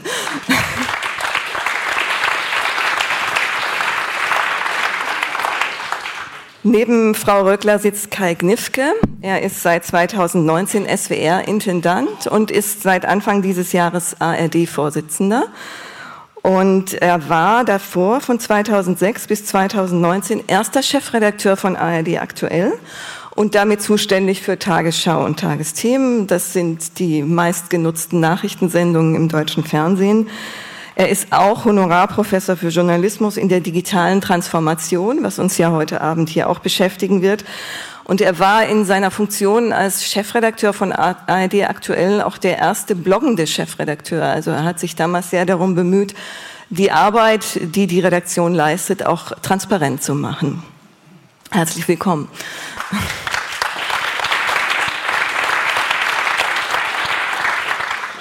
Dann begrüße ich ganz herzlich Olaf Zimmermann, der, den Geschäftsführer des Deutschen Kulturrats. Ähm, Sie sind ja Mitveranstalter heute Abend dieser, dieser Veranstaltung. Ähm, Sie sind auch Herausgeber und Chefredakteur einer Zeitschrift, die sehr wichtig ist für alle Menschen, die sich für Kulturpolitik interessieren, nämlich Politik und Kultur. Und ähm, er ist auch Mitautor einer Studie, die vor fast 15 Jahren inzwischen erstellt wurde, nämlich der WDR als Kulturakteur, die damals 2009 erschienen ist. Und dieses Thema öffentlich-rechtlicher Rundfunk als Kulturakteur, das wird uns ja heute Abend hier auch beschäftigen auf dem Podium. Herzlich willkommen.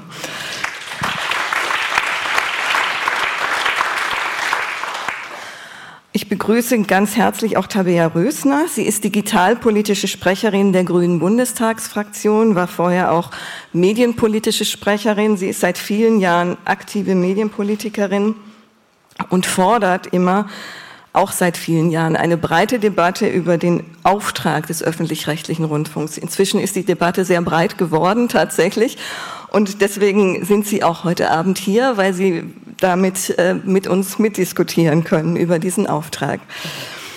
Und äh, herzlich willkommen.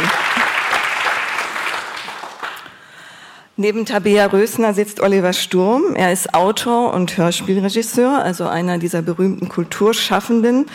Er war Anfang der 90er ähm, Dramaturg der Hörspielfassung von Der Herr der Ringe, also noch bevor es die Filmfassung gab, ist auch Mitglied der Akademie der Künste und 2018 hat er den Robert Geisendorfer Preis der evangelischen Kirche erhalten. Das erwähne ich jetzt natürlich, weil ich von, vom evangelischen Pressedienst bin, aber es ist auch wirklich ein schöner Preis, finde ich, für ein sehr wichtiges Hörspiel, das nämlich die Umsiedler von Arno Schmidt und das damals die Situation, die wir in Deutschland nach dem Zweiten Weltkrieg hatten, sozusagen äh, für uns nochmal bewusst gemacht hat, äh, dass es da durchaus Parallelen gibt zu unserer heutigen Situation. Herzlich willkommen, Oliver Sturm.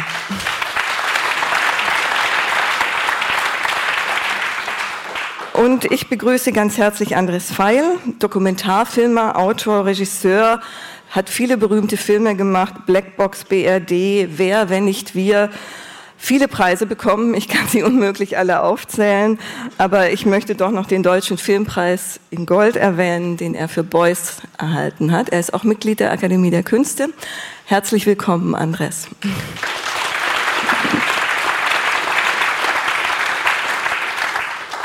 Ja, Frau Meerapfel hat es erwähnt. Wir haben seit dem 1. Juli einen neuen Medienstaatsvertrag, wo es jetzt im Auftrag des öffentlich-rechtlichen Rundfunks heißt, oder zum Auftrag des öffentlich-rechtlichen Rundfunks heißt, die öffentlich-rechtlichen Angebote haben im Schwerpunkt der Kultur, Bildung, Information und Beratung zu dienen.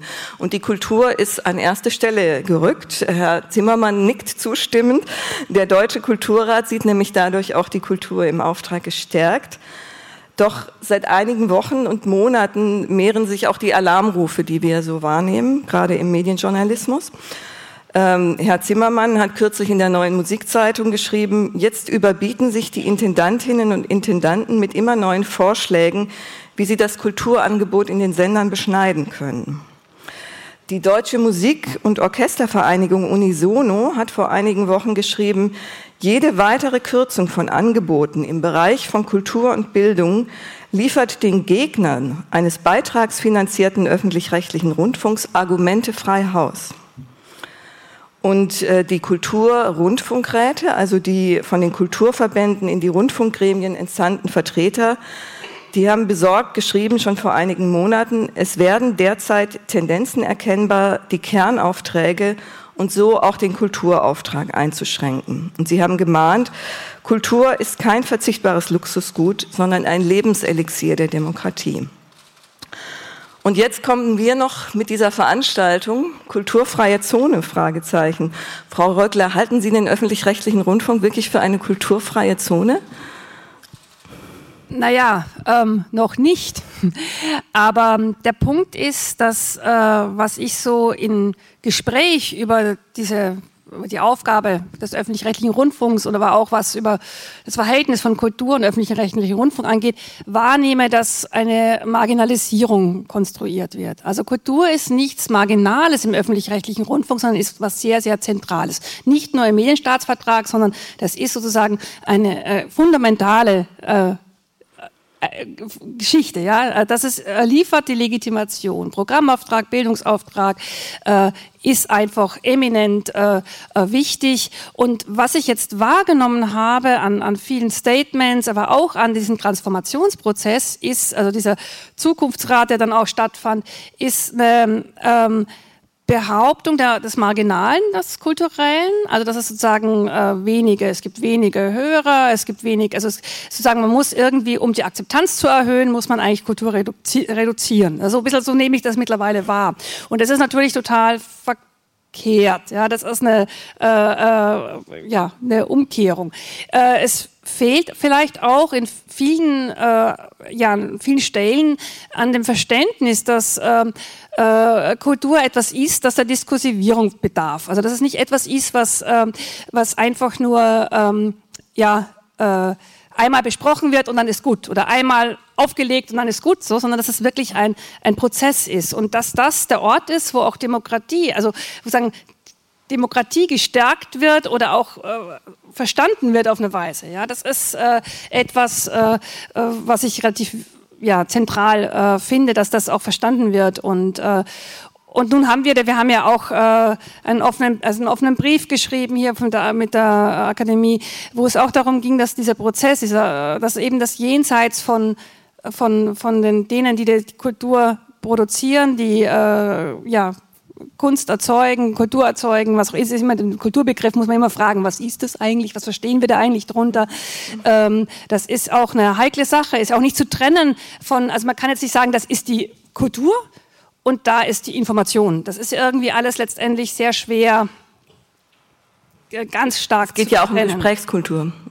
Unter anderem. Ja, wobei natürlich ähm, äh, jetzt, wenn man hier für die Kultur, das kulturfreie Zone ist natürlich das gemeint, was mit Kunst zu tun hat, was mit, äh, mit Kunst für alle zu tun hat. Also nicht Kunst als etwas Elitäres. Das ist meine Wahrnehmung. Ich bin ja auch im Rundfunkrat, dass äh, der Kunstbegriff leider äh, einfach nur als rein was rein elitäres eben verstanden wird, immer wieder von vielen Leuten. Ja, das ist etwas, was da ist. Bin ich schon zu lange. Herr Knifke, können Sie diese Besorgnis verstehen, die aus diesen Äußerungen spricht? Also zunächst mal freue ich mich total, ähm, dass wir einen großen Konsens haben. Alles, was Sie über den Wert von Kultur gesagt haben, teile ich eins zu eins. Ich frage mich gerade, wo, wo, haben Sie diese Geschichte her, dass da in der Kultur gerade gekürzt wird, äh, dass es da Rück, Rückbau gibt? Die, also die. Nennen Sie mir bitte ein Beispiel. Nennen Sie mir bitte ein, ein Beispiel. Also ich bin. Naja, ich, wir haben bin, beim, beim RBB erlebt. Entschuldigung, ja. ja, ja. Ja, nun hat der RBB eine Sondersituation. Ich glaube, die ist in dieser Stadt niemandem verborgen geblieben. Aber ich kann es jetzt mal für, für den SWR sagen, dessen Intendant ich bin. Kein einziger Cent wird aus der Kultur rausgemacht. Nicht ein einziger Cent. Deshalb lasst uns ein bisschen bei den Fakten bleiben. Ähm, ich habe halt einfach 16 Jahre Tagesschau im Gepäck. Da sitzt mein Vorvorgänger, äh, der den, den Laden damals mit aufgebaut hat. Deshalb hänge ich so an Fakten. Und deshalb bitte ich einfach, bitte ich einfach zur Kenntnis zu nehmen, dass wir nicht in der Kultur kürzen. Es, äh, ich glaube, dieser Eindruck ist natürlich auch entstanden. Es gab diese berühmte Rede von Tom Buro im Überseeklub, wo er meinte, klingt Beethoven in München anders als in Berlin? Brauchen wir wirklich so viele Orchester? Äh, das war die erste Frage, die gestellt wurde. Das andere, der RBB. Ja, der RBB hat jetzt eine sehr schwierige Sparsituation, aber Frau Schlesinger hat noch in ihrer Amtszeit beim Kulturprogramm kräftig eingespart, nämlich zehn Prozent des Programmetats. Und äh, das sind äh, mit diesen Folgen muss der RBB auch heute jetzt noch zurechtkommen von diesen von diesen Sparbemühungen. Also ich denke, es ist schon na, äh, na, es ist na, es, ist, es gibt schon Gründe, warum Ritter, es diese Besorgnis gibt. Ich hänge so an den Fakten. Wenn sich die Wirklichkeit nicht an die Befunde hält, dann muss man einfach mhm. vielleicht auch mal die Befunde ändern. Nochmal, ich glaube, wir sind uns alle hier einig, dass der RBB eine Sondersituation hat. Die müssen wir zur Kenntnis nehmen und darauf reagiert der RBB, wie ich finde, mit großer Konsequenz und großer Klarheit. Aber nochmal, äh, jetzt der ARD zu sagen, wir, wir kürzen in der Kultur, bitte nennen Sie mir ein Beispiel. Nennen Sie mir ein einziges Beispiel, wo der, beispielsweise der SWR auch nur einen Cent aus der Kultur rausnimmt. Äh, dann, wird, dann würde ich da gerne weiter drüber diskutieren. Aber so, und, und wenn Sie jetzt auf die, auf die Rede von Tombure rekurrieren, der Mann hat einmal seine Meinung gesagt im letzten, im letzten Jahr. Ähm, das ändert aber doch nichts an der, an der gesamten Politik der ARD, dass wir Kultur hochhalten. Und mit Verlaub, also wenn jemand mir sagt, der öffentliche Rundfunk ist eine kulturfreie Zone, ja, dann möchte ich wissen, wie Sie Netflix, Spotify, Amazon und Facebook beurteilen. Herr Zimmermann, Sie haben geschrieben, manchmal beschleicht mich der Verdacht, wir werden von den Intendanten mit viel Tamtam -Tam zur Schlachtbank geführt damit wir vor dem Todesstoß die Politik, damit vor dem Todesstoß die Politik doch die gewünschten finanziellen Mittel zur Verfügung stellt. Das ist harter Tobak. Unterstellen Sie den Öffentlich-Rechtlichen, dass Sie die Politik erpressen wollen, indem Sie jetzt ähm, kulturelle Errungenschaften oder eben mal die Orchester zur Disposition stellen? Na, ich finde, wir müssen uns erst jetzt noch mal anschauen, also Herr Knifke, wir sind uns da ja ganz einig. Wir müssen jetzt mal schauen, wo wir überhaupt stehen. Also ich glaube, es ist notwendig, dass der öffentlich-rechtliche Rundfunk sich reformiert. Das ist, glaube ich, unumgänglich, weil es muss geschaut werden, dass man die Zuschauer und Zuhörer auch von morgen erreicht. Und deswegen ist es richtig und auch notwendig, dass sich die Intendantinnen und Intendanten darüber Gedanken machen, wie ein zukünftiges Programm aussehen soll. Und in dieser Phase des, wie soll das zukünftige Programm aussehen, da sind wir ja im Moment. Das ist die Phase, deswegen haben Sie recht. Äh, Sie haben beim SWR jetzt noch nicht eingespart, weil Sie fangen ja jetzt an, die Vorschläge auf den Tisch zu legen, was Sie machen wollen. Also wenn man zum Beispiel sagt, man möchte in der Zukunft Poollösungen anbieten, also so sagen, haben wir viel zu viele Hörfunk, äh, ähm, äh, Hörspielredaktionen, reicht da nicht eine. Wenn man sagt, die Kulturwellen, da würde es doch auch reichen, dass die zumindest abends ab einer gewissen Uhrzeit, 19 Uhr, 20 Uhr, vielleicht als Pool ausgestrahlt werden. Das heißt, dass es eben nicht mehr verschiedene Angebote geben würde, sondern es würde nur noch ein zentrales Angebot geben. Das sind die Einsparungen, die Sie im Moment diskutieren. Und ich finde, finde, die Schwierigkeit, die wir hier haben, ist, und das ist so ein bisschen eine Ungleichzeitigkeit, die ich erlebe. Frau Meerapfel und auch Sie haben mir eben schon einmal äh, gesagt, was im neuen, also in dem dritten Medienänderungsstaatsvertrags steht, der ja jetzt erst äh, ein bisschen mehr als einen Monat quasi ähm, gültig ist. Und in dem steht das erste Mal, weil früher war das gar nicht so, das erste Mal Kultur an erster Stelle. Das allererste Mal. Ich finde, das hat die Politik super gemacht, weil die Politik hat nämlich gesagt, wenn eben öffentlich-rechtlicher Rundfunk und wenn wir uns dieses System leisten wollen, und wir sind die, die unbedingt wollen, dass wir uns auch dauerhaft dieses System leisten, dann muss die Kultur an erster Stelle kommen. Und seit dieser Zeit, Herr Knifke, haben wir eine verrückte Situation. Jeden Tag lese ich irgendeine Veröffentlichung von irgendeinem Intendantin, einen Intendanten, gerade äh, äh, aus Bayern, die neuesten Nachrichten, was man denn dort nun heftig einsparen kann. Ganz konkrete Planungen.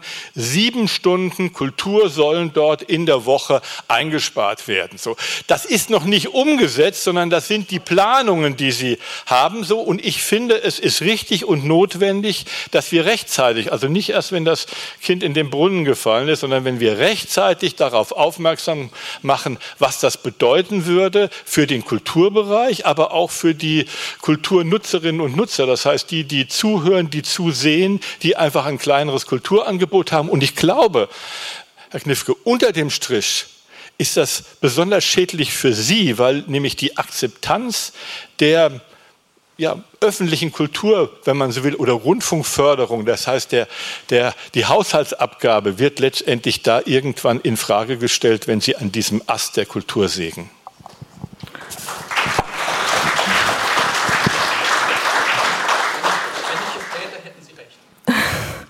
Frau Rösner, ähm, die Medienpolitik hat jetzt, wie gesagt, das im, im, im Staatsvertrag festgeschrieben mit der Kultur an erster Stelle. Ähm, was beobachten Sie als Medienpolitikerin? Sie sind äh, nicht in der gleichen Position wie jetzt hier die Vertreter des, der Vertreter des Kulturrats. Welche Rolle spielt Ihrer Beobachtung nach Kultur in den öffentlich-rechtlichen und welche Rolle sollte sie spielen? Puh, das ist schwierig. Also erstmal muss ich sagen, ich bin weder Kulturschaffende noch bin ich, ich war mal früher Journalistin und habe unter anderem oder überwiegend für den öffentlich-rechtlichen gearbeitet. Und ich bin auch nicht die Medienpolitikerin aus den Ländern, die diese Verträge mit verhandelt. Das heißt also, ich kann da ein bisschen mit Distanz draufschauen und kann meine äh, Beobachtungen ähm, wiedergeben und äh, Anregungen machen und Vorschläge machen. Und äh, die Frage, die die Kultur betrifft oder generell, wie der öffentlich-rechtliche aufgestellt sein muss, ähm, hat in den vergangenen Jahren eine unheimliche Dynamik ähm, gehabt, weil der Kostendruck so groß war. Ja, also es war von der Medienpolitik der Länder, also Rundfunkkommissionen und die Parlamente, die dann beschließen, immer der Druck da, der Rundfunkbeitrag darf nicht steigen. Und gleichzeitig erwarten wir von dem öffentlich-rechtlichen ein großes Portfolio mit den ganzen Themen, die abgedeckt werden sollen. Und es wird dann auch immer wieder diskutiert, die Quote muss ja irgendwie stimmen. Und das passt alles nicht zusammen. Ja, wenn ich ein hochwertiges Programm will, wenn ich Vielfalt haben will und ähm, der öffentlich-rechtliche soll Vielfalt anbieten, das hat das Bundesverfassungsgericht ja auch gerade im äh, Beitragsurteil nochmal bestätigt, dann heißt das nicht nur Vielfalt in den einzelnen Themen, sondern auch Vielfalt in den Angeboten. So und wenn ich dann zur Diskussion äh, in Bayern gucke, ähm, das wird ja diskutiert, ne? die Hörfunkprogramme sollen durchhörbar sein. So, was heißt denn das? Ja? ähm, ja, das ist aber die Diskussion, die die ganze Zeit geführt wird. Ja, ähm, aber diese Durchhörbarkeit wäre fatal für die Kultur, wenn das kommen würde. Also stellen Sie es richtig, wenn es nicht so ist. Aber ich sage nur, die Befürchtung ist ja so, dass diese Vielfalt abnimmt, weil dann gibt es halt einzelne Beiträge, auf die man zugreifen kann. Und das verengt natürlich auch die Angebotsmöglichkeiten, ja, ob das Feature sind, ob das äh, ja, Radioprogramme oder Podcastprogramme oder andere äh, Angebote sind, die ja auch in der Darstellung vielfältig sind. Und da habe ich so ein bisschen die Sorge, äh, dass das eben verloren geht. Und da müssen wir sehr genau hingucken, damit ähm, der Kulturauftrag dann tatsächlich auch wahrgenommen wird. Aber wir als Politik, um das auch nochmal deutlich zu sagen, wir sind ja nur diejenigen, die den Auftrag formulieren und die Programmautonomie obliegt den Sendern und die haben die Gestaltungsmöglichkeit, diesen Auftrag dann umzusetzen. Herr Knifke, Sie äh, schütteln die ganze Zeit mit dem Kopf und sagen, nee, das ist nicht so, das ist nicht so. Aber es gibt ja diese, es gibt diese Briefe, es gibt äh, besorgte äh, Wortmeldungen aus den Sendern. Ähm, das haben Sie ja auch wahrgenommen. Ähm, und äh, dieses Argument von Frau Rösner, äh, da geht es ja auch um Programmdramaturgie, da geht es auch um Herstellung von Kontexten und so weiter. Ähm, was, was, was planen die Bayern denn? Erzählen Sie es uns. Ja, also ich, kann, ich kann und ich will doch gar nicht für den Bayerischen Rundfunk reden, mhm. aber die bayerischen Kollegen würden Ihnen sagen, das alles, was jetzt hier gesagt wurde, ist ein Schmarrn. Ähm, weil bislang, und ich kenne den, den Programmdirektor, den zuständigen Programmdirektor des Bayerischen Rundfunks gut, hat er gesagt, da, da passiert erstmal gar nichts. Da wird nichts in der Kultur gekürzt. Deshalb, Leute, wir können uns jetzt hier echt in Rage reden, wie, wie, wie schrecklich es um die Kultur steht. Das mag gesellschaftlich so sein, aber nicht im öffentlichen Rundfunk. Noch einmal, kein Cent wird rausgenommen aus der Kultur. Kein Cent. Lasst uns bitte bei den Fakten bleiben. Und wenn Sie jetzt sagen, ja, das wird jetzt alles so ein Einheitsbrei, da wundere ich mich wirklich. Also ich habe jetzt gerade zu denen gehört, die vor nicht allzu langer Zeit das Angebot ARD Kultur aus der Taufe gehoben haben. Und warum machen wir das? Um die kulturelle Vielfalt unseres wunderbaren Landes abzubilden. Und jetzt will ich Ihnen einfach mal unter dem Stichwort kulturelle Vielfalt ein bisschen was erzählen, was wir alles so treiben. Äh, weil das kommt mir alles so, so, so ein bisschen sehr kurz. Da machen wir zum Beispiel einen Podcast über Banksy. Wir machen Banksy, Rebellion oder Kitsch. Wir machen eine Mediatheksproduktion äh, Bam, die Geschichte des Comic. Wir machen eine Mediatheksproduktion Frontman, die besten Bandleader der Rockgeschichte. So, das ist jetzt mal so ein kleiner Überblick und das machen wir, das machen wir auf Plattformen, auf denen wir bisher bestimmte Publika noch nicht versorgt haben. Weil die interessieren sich für die Geschichte des Comic, für die Frontman, die interessieren sich für Banksy. Diesen Menschen machen wir jetzt ein Angebot und das können wir nur, wenn wir Mittel umverteilen. Aber umverteilen heißt nicht kürzen. Leute, lasst uns bei den Fakten bleiben. Ja. Ähm, äh, da, auf ARD Kultur würde ich gern später auch noch mal zu sprechen kommen, aber ich würde jetzt gerne auch Andres Feil das Wort erteilen, weil er eigentlich davon, er hat kürzlich davon gesprochen, die Kultur müsste aus den marginalisierten Zonen wieder ins Zentrum gerückt werden. Ist das sowas, ARD Kultur? Ist das eine Möglichkeit, das wieder ins Zentrum ja, Herr zu rücken? Knifke, Sie sagen ja zu Recht, reden wir über Fakten. Ähm, die ARD von den 18 Euro plus Gebührengeldern, da gehen zwei Cent in die Kultur. Zwei, zwei Cent. Ja, das ist in Ihrem Bericht genauso glaub, festgehalten. Das kann, das kann man so nicht stehen lassen. Das ist falsch. Lass es es drei ich Cent sein. So an der aber, Wahrheit. aber die, die Frage ist, die entscheidende Frage, wenn Sie sagen, ja, wir kürzen nicht weiter.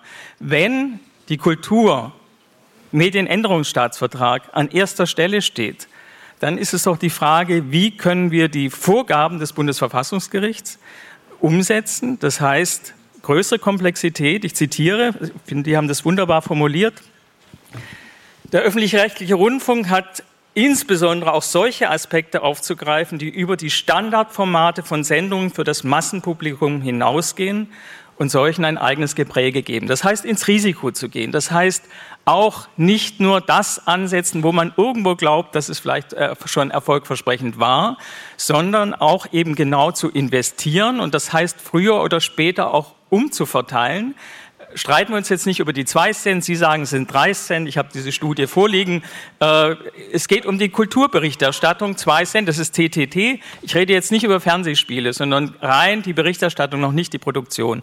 Das heißt, das wenige, was investiert wird, ist einfach angesichts des Auftrages, ich rede jetzt nur vom Medienänderungsstaatsvertrag, da steht die Kultur an erster Stelle.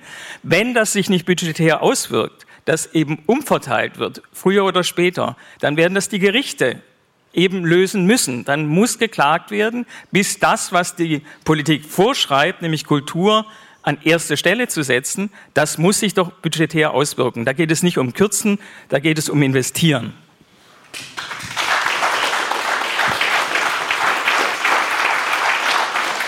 Herr Sturm, Sie arbeiten seit Jahren für die öffentlich-rechtlichen Sender. Ähm, wie erleben Sie die Kulturredaktion? Wird da äh, tatsächlich nicht gespart? Da, da, wird massiv gespart. Oder es ist, ich kann mal in die Froschperspektive des Hörspiels gehen. Da ist in den letzten zehn Jahren ist erheblich gespart worden. Also der Norddeutsche Rundfunk, der hat 2020 52 Sendetermine verloren und den entsprechenden Etat. Äh, der Mitteldeutsche Rundfunk hat 2017 50 Sendetermine verloren und den entsprechenden Etat. Äh, diese, diese Einengung von, von Sendeterminen und äh, Etatreduktion und Nichtwiederbesetzung von Redakteursstellen, das hat äh, innerhalb des Bereiches Hörspiel zu, zu ganz erheblichen Verwerfungen geführt. Einmal was die Pluralität angeht, also die Programmbreite, zum anderen auch was die, den Status der Künstlerinnen und Künstler angeht, die für das Hörspiel arbeiten. Die sehen nämlich auf einmal die Luft ganz dünn werden. Und äh, ich weiß von vielen inzwischen, dass sie sich umorientieren, dass sie sagen, äh, dieses Vergütungsmodell stimmt überhaupt nicht mehr, ähm, ich verdiene beim Theater sehr viel mehr. Und äh, das ist eine Abwanderungsbewegung. Und wenn wir dieses Vergütungsmodell bis zum nächsten Jahr nicht in trockenen Tüchern haben, äh, wir sind ja zurzeit in Verhandlungen, dann sehe ich für, für die Motivation der Künstlerinnen und Künstler wirklich schwarz.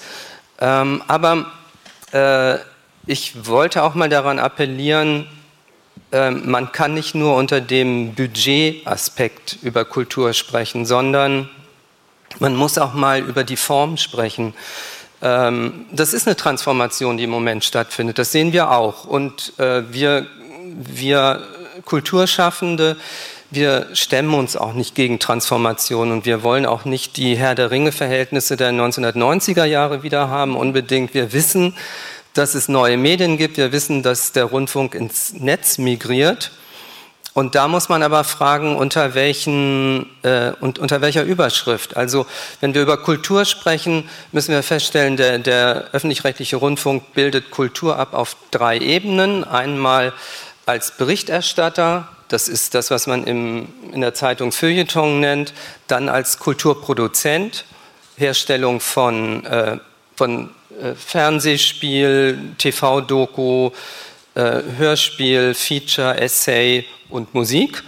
Und äh, als drittes ist der öffentlich-rechtliche Rundfunk auch Kulturträger in Kooperation mit Festivals und äh, Institutionen.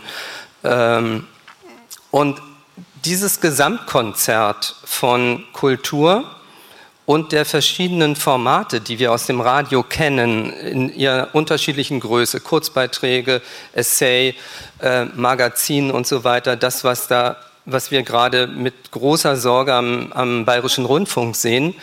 Die Abschaffung bestimmter Formate sehen wir da. Ähm, dieses Gesamtkonzert ist eine Kulturform. Also der öffentlich-rechtliche Rundfunk äh, bildet Kultur ab, ist aber selbst eine Kulturform.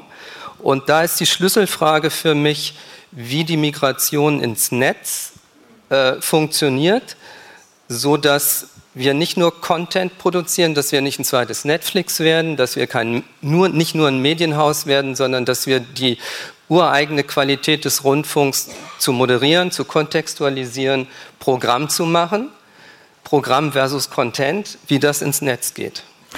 Herr Knifke, Sie haben gerade vehement widersprochen, als Andres Feil sagte, das sind nur zwei Cent, die in die Kulturberichterstattung gehen. Er bezog sich auf Titelthesen Temperamente offenbar damit. Ja. Ähm, was mich wundert tatsächlich in dieser Diskussion ist, die ARD macht ja unheimlich viel in Sachen Kultur. Das hat Oliver Sturm ja gerade aufgezählt. Warum stellen Sie eigentlich nicht selbstbewusster dar, was Sie alles machen und was, wie viel Geld Sie dafür ausgeben? Also nur mal, um die zwei Cent in Relation zu stellen. Die ARD gibt pro Jahr 850 Millionen Euro in die Kreativszene. Nur noch mal zum Mitschreiben, 850 Das Millionen. ist das Geld, was an die Produzenten geht für die Produktion jo. von Filmen, jo. Dokumentationen und so weiter. Zusätzlich, ich versuche das jetzt zu erläutern. Zusätzlich kommt aus Beitragsgeld 50 Millionen Euro für Filmförderung, insbesondere für Produktionen, die möglicherweise auch nicht massenattraktiv sind. Das nur mal in Relation. Wenn man das von zwei Cent machen kann, die Rechnung müssen Sie mir noch vorrechnen. Äh, deshalb, Leute, es tut mir furchtbar leid. Lasst uns bei den Fakten bleiben. Ja, deswegen frage ich Sie ja gerade nach den mir, Zahlen. Weshalb es mir so schwer fällt, ist, wenn ich das auch höre, bei aller Wertschätzung, äh, das, das Hörspiel ist auf dem Rückmarsch. Nein, ist es nicht. Es fallen lineare Programmplätze weg. Aber Leute, es tut mir leid, ich bin 62 Jahre alt. Diese Diskussion ist mir trotzdem zu gestrig. Wir sind hier alle irgendwie so um die 60, naja, äh, mit Verlaub, ein bisschen jünger. Für uns wird das alles noch reichen. Aber wenn selbst, wenn selbst Menschen meines Alters ein Spotify-Abo in der Jackentasche haben, zu Hause bei Netflix oder bei Amazon stöbern, dann weiß ich doch, was da gerade passiert. Ich glaube, ich glaube hier ein, argumentiert keiner da draußen, dagegen, dass der öffentlich-rechtliche Rundfunk ich, ins Netz geht. Ich würde es Ihnen gerne ja. versuchen zu erläutern. äh, nur weil ich, ja, es fallen lineare Programmplätze weg. Jetzt habe ich Ihnen mal ein paar Beispiele genannt mit Banksy. Jetzt nenne ich Ihnen noch ein Hörfunkbeispiel. Eine wunderbare 13-teilige Hörspielserie Brüder, spielt in der französischen Revolution. Ja, das machen wir, aber wir machen es nicht mehr für lineare Plätze. Und jetzt bitte ich alle herzlich zu sehen, dass die, der Wegfall von linearen Plätzen zugunsten von digitalen Produkten zur Kultur, dass das keine Kürzung ist, sondern es ist eine Umschichtung. Es ist der Weg, dass wir Menschen, die jünger sind als ich, auch mit Kultur in Verbindung bringen. ARD Kultur hat im Kern eine Zielgruppe Menschen zwischen 30 und 50. Wir reden jetzt noch nicht mehr über Teenies. Da, da will ich stärker werden. Ich habe den Auftrag, eine gesamte Gesellschaft zu äh, versorgen und nicht nur Menschen, die so ein schütteres Haar haben wie ich. ich. Ich glaube nicht, dass hier irgendjemand dagegen argumentiert, dass die ARD im Internet aktiver ist. Das, äh, das hat keiner gesagt. Andres, du, äh, Sie ja. wollten was sagen. Genau. ähm, ich würde gerne noch mal anknüpfen, Beispiel Hörspiel. Sie haben jetzt die Filmförderung genannt. Ich weiß nicht, ob es Ihnen, ob Sie es verfolgen, dass wir im Moment ein, eine, man kann fast sagen, erdrutschartige Entwicklung haben auf der Produktionsseite, in der, äh, in der Filmproduktion, dass ganz viele Produzenten äh, unter das Dach schlüpfen von größeren Firmen, dass sie äh, große Schwierigkeiten haben. Warum? Es geht jetzt hier nicht darum, ein Tribunal zu veranstalten, will ich ganz klar sagen. Es geht darum, Verbündete zu suchen. Wir haben anfangs gesprochen über einen gemeinsamen Kulturbegriff. Ja, ich glaube, von dem können wir ausgehen. Erstens. Zweitens äh, haben Sie auch äh, den Begriff der Verantwortung genannt. Äh, die, diesen Begriff nehme ich jetzt mal sehr wörtlich. Auch das Bundesverfassungsgericht hat den Sendern attestiert, dass sie eine kulturelle Verantwortung haben. Sind Sie dabei? So. Jetzt geht es ganz konkret darum, wenn Beispiel äh, Filmengagement, also Kino-Koproduktion, Degeto, WDR, also verschiedene Sender haben das drastisch reduziert. Ja? Jetzt können Sie natürlich sagen, Kino steht äh, im Medienänderungsstaatsvertrag ja gar nicht drin, da ist doch nur Fernsehen. So, jetzt reden wir über die Verantwortung. Äh, doch, de facto Degeto äh, und WDR, das kann ich Ihnen hier schriftlich geben, auch gerne, hat äh, hat äh, die in den Kino-Co-Produktionen deutlich reduziert. Ja, ich kriege das tagtäglich mit bei Produzenten. Es geht jetzt ganz konkret darum, wir wollen ja nach vorne denken. Wir wollen jetzt nicht jammern, äh, sondern deswegen ganz konkret anschauen, wo kann denn jetzt was verändert werden? Wo könnte nicht gerade jetzt, wenn das Film-Fernsehgesetz verhandelt wird, dass Sie sagen, gut, wir nehmen diese Verantwortung wahr. Wir gehen mit einer Summe X rein äh, in die FFA als Beispiel, um die Filmproduktion zu stärken. Diesen Bedarf melden wir bei der KEF an, dann kostet uns es nichts und da sind wir bei einem Selbstbewusstsein. Wenn dieser Kulturbegriff so ist, wie Sie ihn beschreiben, da sind wir uns alle einig. Wenn Sie sagen, wir teilen eine kulturelle Verantwortung, was in diesem Land passiert, dann muss es doch eine Konsequenz haben. Und diese Konsequenz heißt, mit Selbstbewusstsein aufzutreten, sozusagen, wir verteidigen diesen Kulturbegriff und wir sind bereit, dafür auch Verantwortung zu übernehmen, das heißt Geld reinzugeben und dann in der Politik klarzumachen, wir müssen mehr investieren. Wenn wir diesen Auftrag, den das Bundesverfassungsgericht vorgegeben hat, so wollen, dann heißt es auch ins Risiko, Risiko zu gehen. Dann heißt es, Filme, Hörspiele zu machen, die eine Formerweiterung auch suchen, die nicht nur das wiederholen, wo wir auf Nummer sicher sind. Das heißt aber auch, mehr Geld in die Hand zu nehmen und das gegenüber der KEF zu vertreten und das mit Selbstbewusstsein gegenüber der Politik zu vertreten. Und dafür sind wir heute Abend hier, dass Sie sagen, das wollen wir und wir stellen uns auch hin. Wir kürzen oder wir verteilen nicht nur hier und da, zentralisieren, legen zusammen, sondern wir nehmen Geld in die Hand, weil wir das, diesen Auftrag, Kultur an erste Stelle zu setzen, das nehmen wir ernst. Und das hat erstens, zweitens, drittens diese Konsequenzen. Das wollen wir gerne hören.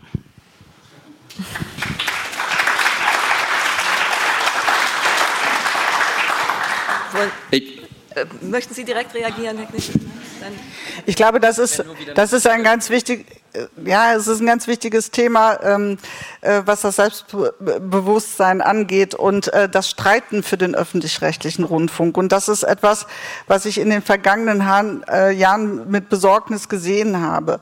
Ähm, es gibt halt Kräfte, politische Kräfte, gesellschaftliche Kräfte, die den öffentlich-rechtlichen kaputt machen wollen. Das müssen wir uns einfach mal vor Augen führen. Und deshalb sind die Sorgen, da auch falsche Wege zu gehen, auch in der Politik, ne? Ähm, 20 Euro, um Gottes Willen, ja, die darf nicht überstiegen, äh, das darf äh, nicht höher sein, der Rundfunkbeitrag. Und deshalb waren die Sparauflagen in den vergangenen Jahren ja auch immer so extrem. Und ich hätte mir gewünscht, dass wir eine De Debatte darüber führen, wenn wir diese Transformation machen, wenn wir beispielsweise mehr äh, Angebote äh, auf den Webseiten haben, auf den Online-Angeboten, ne, dann kostet das möglicherweise sogar mehr Geld, weil wir ja die Rechte auch ordentlich vergüten wollen. Aber diese Diskussion wollte halt auch niemand führen, weil dann gleich äh, die große Diskussion da war, wieso die haben doch so viel Geld und ähm, so. Und ich glaube, es gibt auch Einspar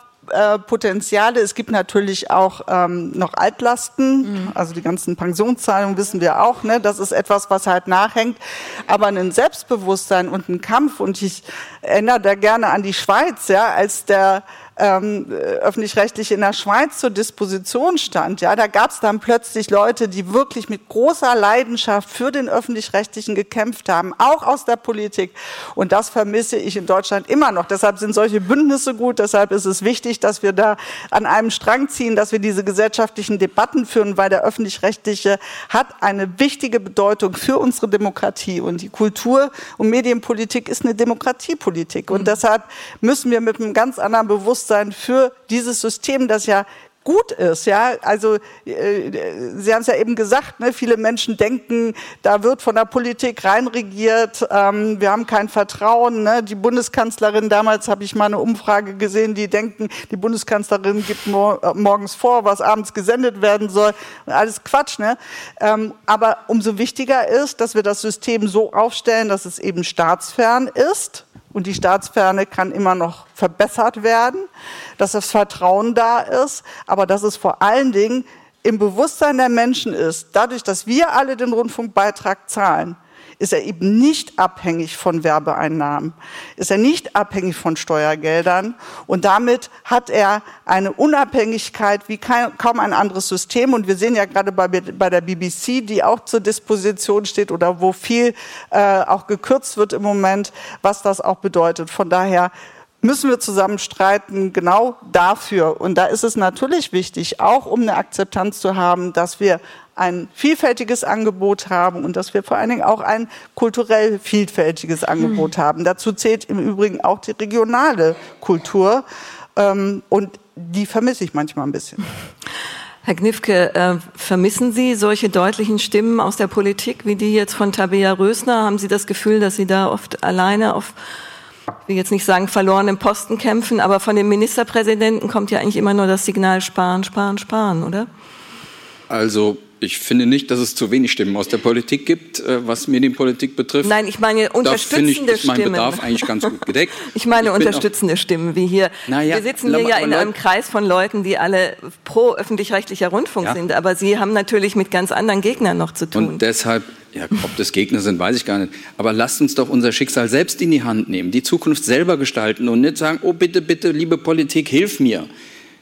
Was das Geld betrifft, da gibt es ein geregeltes Verfahren und das sollte man jetzt einfach auch mal zulassen. Herr Feil, es, tut mir leid, ich muss da an der Stelle noch mal, noch mal reingehen, weil Sie sagen, es dramatisch werden die Ausgaben äh, gekürzt für die Produzenten. Das Gegenteil ist der Fall. Ich kann es jetzt mal wieder für den SWR sagen, damit Sie die Zahlen mal parat haben. Wir haben das von im letzten Jahr 70 Millionen auf jetzt 100 Millionen Euro hochgefahren, die wir in die Kreativszene geben. 100 Millionen, wir haben es hochgefahren und nicht zurückgefahren. Noch einmal, Leute, ich bin nicht schuld, wenn sich die Wirklichkeit nicht an Ihre Vorurteile hält.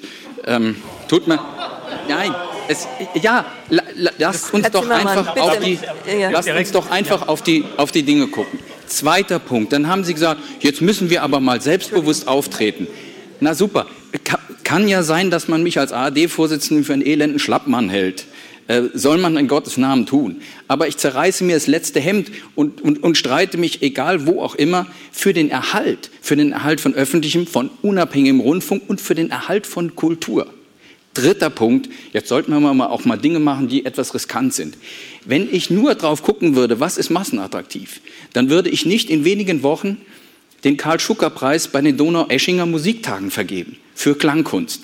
Das ist ein ganz spitzes Publikum. Aber wir machen es, weil wir wollen, dass solch kreativen Dinge ihren Platz in der deutschen Kulturlandschaft haben. Und bitte werfen Sie uns das nicht vor, dass wir das machen. Und deshalb möchte ich Das auch. tut hier, glaube ich, keiner. Naja, doch, von Mutlosigkeit war die Rede. Also, äh, das ist schon, das sind Dinge, die sind, sind mutig. Ich könnte mehrere Beispiele nennen. Ähm, Das war das, was ich vorhin meinte. Warum äh, stellen Sie nicht selbstbewusst dahin, heraus, was Sie tatsächlich Wenn ich leisten? mit Herrn Aber- rede oder jetzt am Wochenende im Spiegel, ja, da, kann, da kann ich so selbstbewusst sein, äh, so selbstbewusst sein, wie ich will. Äh, Da kann ich auftreten wie der Herkules vom Neckar. Das hilft mir nichts. Ähm, Sie, Sie lesen doch jeden Morgen, was, was über uns veröffentlicht wird. Das, äh, da kann ich tausendmal sagen, was wir für tolle Hechte sind. Wir müssen einfach zur Kenntnis nehmen, wie diese Gesellschaft gerade darüber diskutiert. Und deshalb, bitte ich, und deshalb bitte ich jetzt alle, Sie alle, die wir hier sitzen und Sie im Saal, um die gemeinsame Unterstützung dieses Reformprozesses. Weil das Nein, wird das so einfach- nein, das Herr wird Kniff. viel Kraft kosten. Nein, so einfach es geht wird, das aber es nicht. wird Widerstände geben und da kostet es Kraft. Und da müssen wir einig sein, wenn wir Kultur erhalten wollen. Lasst uns für den Erhalt von Klangkörpern, von Kulturangeboten, von Kulturwellen, lasst uns dafür kämpfen. Dafür brauchen wir Ihre Unterstützung. Ja, natürlich, das glaube ich, dass Sie diese Unterstützung brauchen, aber dann müssen wir erst einmal vernünftig über diese Fragen reden. Also wenn Sie, wenn Sie Ihre eigene Definition quasi machen, äh, wenn es eine Umverteilung gibt, ist es keine Kürzung. Dann haben Sie natürlich nie eine Kürzung. Also Sie kriegen einen festen Betrag von Haushaltsabgabe und alles, was Sie machen, ist eine Umverteilung. Also Sie werden nie eine Kürzung haben.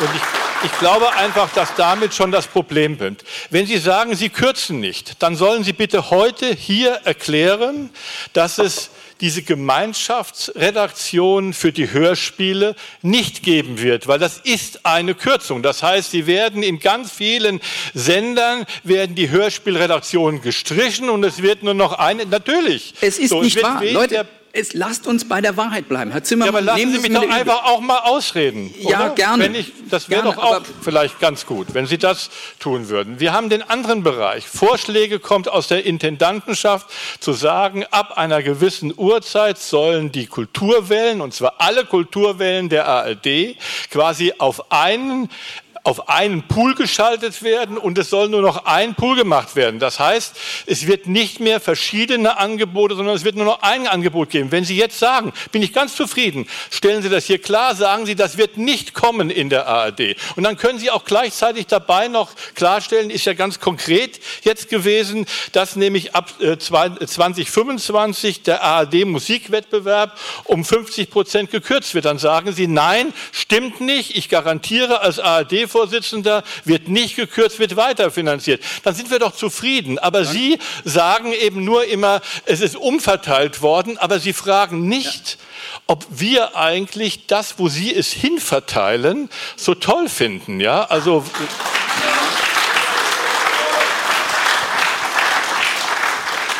Jetzt versuche ich mal, Sie in, in, in relativ überschaubarer Zeit auch dreimal zufrieden zu machen. Ähm, zunächst einmal, es wird keine einzige, ein, keine einzige Stelle bei den Hörspielen abgebaut. Keine einzige. Was wir haben werden, ist eine gemeinsame Portfoliosteuerung. Das nicht jeder, nicht jeder dasselbe macht. Also nochmal, keine Kürzung. Ich hoffe, dass. Entschuldigung, Hörspiele sind nicht dasselbe. Also Jetzt habe ich aber von Hörspielen gesprochen. Jetzt, ja, Zimmermann hat ja gesagt, wir reden über ein Hörspiel. Wir, wir, wir würden Hörspielredaktion eliminieren. Das ist nicht der Fall sondern wir machen ein, ein Netzwerk der Hörspielredakteurinnen und Redakteure, um eine gemeinsame Portfoliosteuerung zu haben. Beruhigung, erster Teil. Musikwettbewerb. Also, Musikwettbewerb, ARD Musikwettbewerb für 25 safe. Für 26 haben wir auch nicht abgesagt. Wir haben gesagt, ja, in, wenn das so kommt, wie es im Moment möglicherweise aussieht, dass wir mit erheblich weniger Mitteln gleich viel Programm machen müssen, werden wir den Zuschuss halbieren. Das heißt aber nicht, dass wir den Wettbewerb halbieren. Lassen Sie uns doch mal gemeinsam gucken, ob wir nicht jemanden finden, der diese Lücke schließt. Wir reden über die Differenz von 740 Millionen, äh, 1000 äh, bisher auf 370.000. Das ist jetzt nur mal die Zahl, damit wir alle wissen, worüber wir reden. Wir reden jetzt über die Kürzung von 370.000 Euro. Und da haben wir jetzt noch, noch drei Jahre Zeit, um mal zu gucken, gibt es irgendjemanden, sei es aus Sponsoren äh, oder, oder sonst wo, der diese Lücke schließen kann. Das ist mitnichten eine Halbierung des Musik Musikwettbewerbs. Beruhigung zweiter Teil. Jetzt kommt Beruhigung dritter Teil, die Hörfunkwellen. Ähm, das, das hatte ich äh, auch schon mal neulich gesagt. Die ARD hat nicht weniger als 13 Kultur. Wie kommen Sie eigentlich auf 13? Ich komme nur auf 11. Auf 11? Dann sind es 11? Dann sind es 11. 11. Das ist bei neun Landesrundfunkanstalten ein ganzer Haufen. Und jetzt habe ich versucht, eben mit konkreten Beispielen zu zeigen, wo im Audiobereich Nutzung anders ist. Denn Menschen, die jünger sind als ich, sitzen abends nicht vorm Radio und hören Radioproduktionen, sondern die wollen einen Podcast haben. Ich habe eben die Beispiele immer Brüder als Hörspiel, Banksy als Podcast, ähm, die, die, die, die Bandleader als, als Mediatheksproduktion. Das ist Umschichten. Herr Zimmermann, das ist das, wo wir sagen, aus den linearen Programmen nehmen wir die Kraft, um sie für Kulturangebote in, digital, in der digitalen Welt, für, für die Menschen, die, die so sind wie ich oder noch jünger oder deutlich jünger, um die an Kultur heranzuführen. Warum tun Sie nie damit, vom, Sport, vom damit, Sportbereich in den Kulturbereich umschichten? Na, na, das wäre na, auch möglich. Ich, ich kürze ja noch, noch immer, also vielleicht bin ich einfach mathematisch so schlecht. Es wird kein Cent aus der Kultur rausgenommen. Kein einziger Cent, sondern statt ein Kulturangebot im linearen Radio, was abends 8000 Menschen dann noch hören, tun wir, setzen wir es ein für, für Produktionen, ich sage es nochmal, Banksy, Brüder, was auch immer, ja, you name it. Dafür setzen wir es ein. Das ist keine Kürzung. Und da bitte ich wirklich alle. Äh, ja, darf ich vielleicht direkt nochmal intervenieren, weil Sie sagen, es ist keine Kürzung. Wir hatten ja äh, ausdrücklich am Anfang, und da sind wir uns ja alle einig, dass die Kultur, Medienänderung, Staatsvertrag jetzt an erster Stelle steht. Das heißt, Herr Zimmermann hat gerade ja einen konkreten Vorschlag gemacht wenn die Kultur so wichtig ist, wir sprachen Rastplatz der Reflexion, Kontextualisierung, dass es nicht nur um Informationen geht, sondern dass sie in einen Kontext, in einen erzählerischen Kontext gesetzt wird. Das heißt, Qualität kostet Geld. dieser Anspruch, wenn der da ist, und da sind wir uns ja alle einig, wenn das Bundesverfassungsgericht äh, eine Rangfolge setzt und die Kultur ausdrücklich auch betont in der Wertigkeit, dass er an erster Stelle steht, so, dann heißt es ja früher oder später, dass sich das in irgendeiner Weise nicht nur niederschlagen darf, ja, wir erhalten das, wir schichten etwas um, aber im Prinzip erhalten wir es, sondern dass die Schwerpunkte zur Kultur vom Sport und auch von Teilen der Unterhaltung. Unterhaltung ist immer noch offen. Sie soll definiert werden, dass sie dem Profil des öffentlich-rechtlichen Rundfunks entspricht. Das muss noch definiert werden. Und da ist Spielraum. Herr Knifke, da ist Spielraum, die Kultur ernster zu nehmen und nicht nur zu sagen, wir erhalten das, siehe Inflation, erhalten heißt kürzen im Moment, sondern zu investieren und umzuverteilen vom Sport und auch von der Unterhaltung. Da, darf ich? Achso. Frau Röckler. Ich würde gerne okay, direkt zum kurz. Hörspiel was sagen, weil das jetzt mehrfach gefallen ist. Also zwei Detailrichtigstellungen. Also Karl-Schucker-Preis ist ein wunderbarer Preis für Radioklangkunst, den der SWR schon ganz lange äh, moderiert und vergibt und so weiter. Die andere Seite der Wahrheit ist, dass die Klangkunst im Hörspiel des SWR so runtergekürzt worden ist, dass der verbliebene äh, Redakteur kaum noch da irgendwas produzieren kann und das auf marginalstem Niveau. Das ist das eine. Und äh, das andere ist, äh, äh die, die Fachredaktion ist auch meine neueste Nachricht, die bleiben wohl tatsächlich erhalten. Und äh, es gibt auch eine Bestandszusage für den Gesamtetat Hörspiel. Das, äh, das nehmen wir mit verhaltener Freude zur Kenntnis. Wir, wir, nee, nee, das ist sehr schön. Und äh, wir nehmen auch zur Kenntnis, dass es eine große Popularitätsoffensive fürs Hörspiel gibt. Das hat den Hintergrund, dass das Hörspiel eben doch auch äh, sehr stark gehört wird in der Audiothek und ein wichtiges Standbein der Audiothek ist. Also mit, ich weiß die Zahlen von 2021, äh, 6 6 Prozent Produktionsanteil, aber äh, 30 bis 40 Prozent Abrufanteil. Das, äh, da versteht man auch, warum, die ARD, warum der ARD das Hörspiel auch so wichtig ist. Aber äh, jetzt zur Transformation, also nochmal in die Froschperspektive, vielleicht klärt das auch was. Ähm, das Hörspiel, wenn es sich jetzt äh, ins Digitale transformiert, ähm, unterliegt sehr stark einem äh, Zielgruppentargeting, äh, einer Klickzahlanalyse und äh, all den Errungenschaften der modernen Medienwelt. Das ist sicherlich auch nötig. Man muss ja auch Aufmerksamkeit im Netz erzeugen, zweifelsfrei.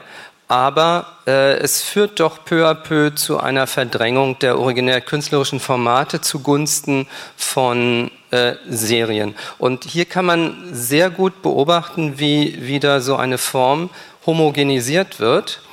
Äh, und auch ästhetisch homogenisiert wird, indem bestimmte äh, Grillen oder Kauzigkeiten, die zur Kunst ja gehören, bestimmte Verrücktheiten, die funktionieren immer weniger, weil die Hörspiele ihre Marktkompatibilität äh, unter Beweis stellen müssen. Und hier wird die Sache von der Form her problematisch, nicht vom Etat, sondern von der Form problematisch. Und das kriegen wir sehr genau mit. Wir merken das in den Gesprächen mit den Dramaturginnen und Dramaturgen, äh, wo uns dann gesagt wird, das kriegt ihr nie durch und äh, guck doch mal, ob du nicht lieber sowas machst. Also da findet so ein Prozess Ultrahocherhitzung einzelner Produkte und Homogenisierung des Rests, um es mal krass und pointiert auszudrücken, noch ist es nicht so weit. Und äh, wir würden uns sehr freuen, wenn, wenn, wenn das Spezifische des Hörspiels da auch gerettet wird. Aber da ist auch die Frage,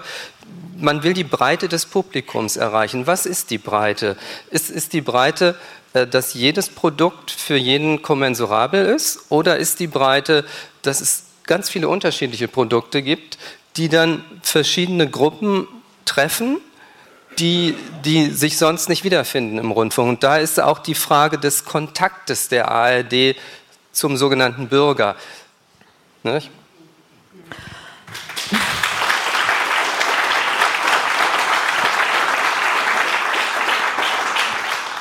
Frau Rögler? Ja, und auch, da schließe ich mal gleich äh, mhm. an, und auch die Frage eben, wie äh, man rauskommt aus einer reinen Blasenarchitektur, dass sozusagen immer nur das abgerufen wird von den Leuten, die sich ohnehin schon für das interessieren, was dann, also jetzt, ich bin eigentlich hergekommen mit einer großen Frage an Sie, wie das, was für Ideen Sie dazu haben, wie das geht. Ich habe jetzt ein bisschen die Not, dass äh, äh so viel an, an, dass die Frage so durchlöchert wird, dass sozusagen der Befund, den wir, die ARD sitzt ja, ich bin ja auch äh, zusammen mit Oliver Sturm, äh, wir sitzen ja am Tisch ja, und verhandeln ja. Äh, es, das ist ja durchaus erkannt von der ARD.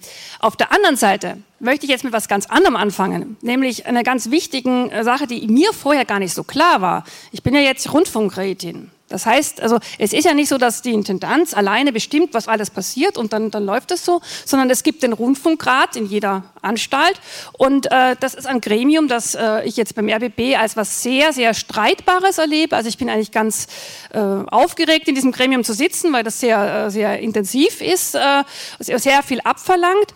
Äh, nur hat man da auch das Problem und auch der Rundfunkrat hat auch gestaltende, sollte auch gestaltende Funktion bekommen, nicht nur eine im Nachhinein korrigierende, das ist jetzt, wird jetzt auch neu.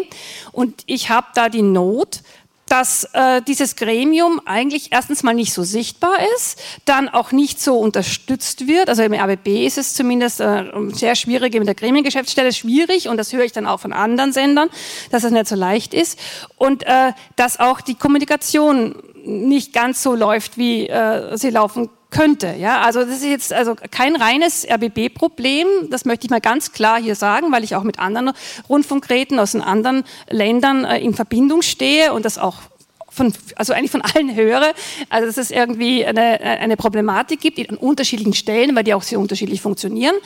Ähm, aber dass da äh, eine Stärkung erforderlich ist. Das wäre auch der Kontakt sozusagen in die Zivilgesellschaft rein, ähm, die da ist und die einfach viel ernster genommen werden müsste, ja, und äh, der anders nochmal zugearbeitet werden müsste, weil wir entscheiden ja dann schließlich letztendlich auch über ihre Position, ja, jetzt nicht als General, also einfach, das ist ja etwas, das muss man sich mal klar machen, das ist mir gar nicht so bewusst gewesen, ähm, genau.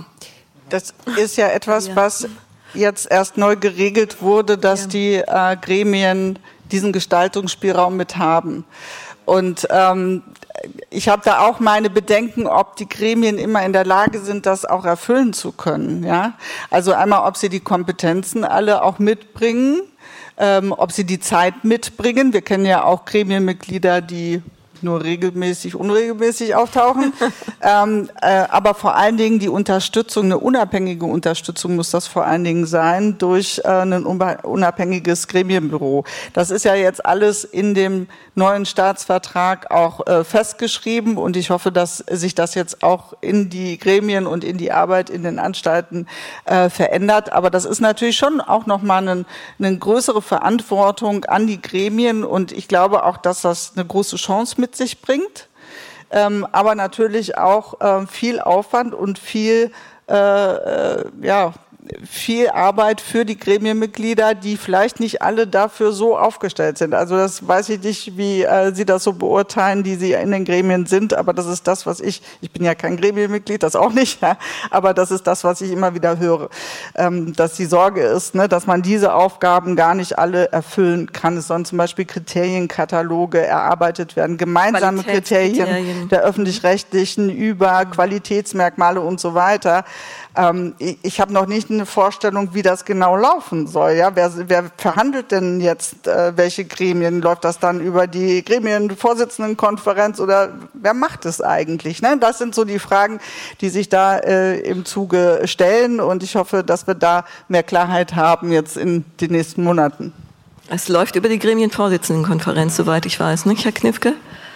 Ja, ja. aber ich würde doch gerne, weil die Frage noch nicht beantwortet ist äh, von Ihnen, wenn wir darüber sprechen, eben dass Kultur an erster Stelle steht, heißt es ja auch perspektivisch eine stärkere Gewichtung, also auch der, bei der Anmeldung der KEF für diesen Bereich. Haben wir Sie da als Bündnispartner?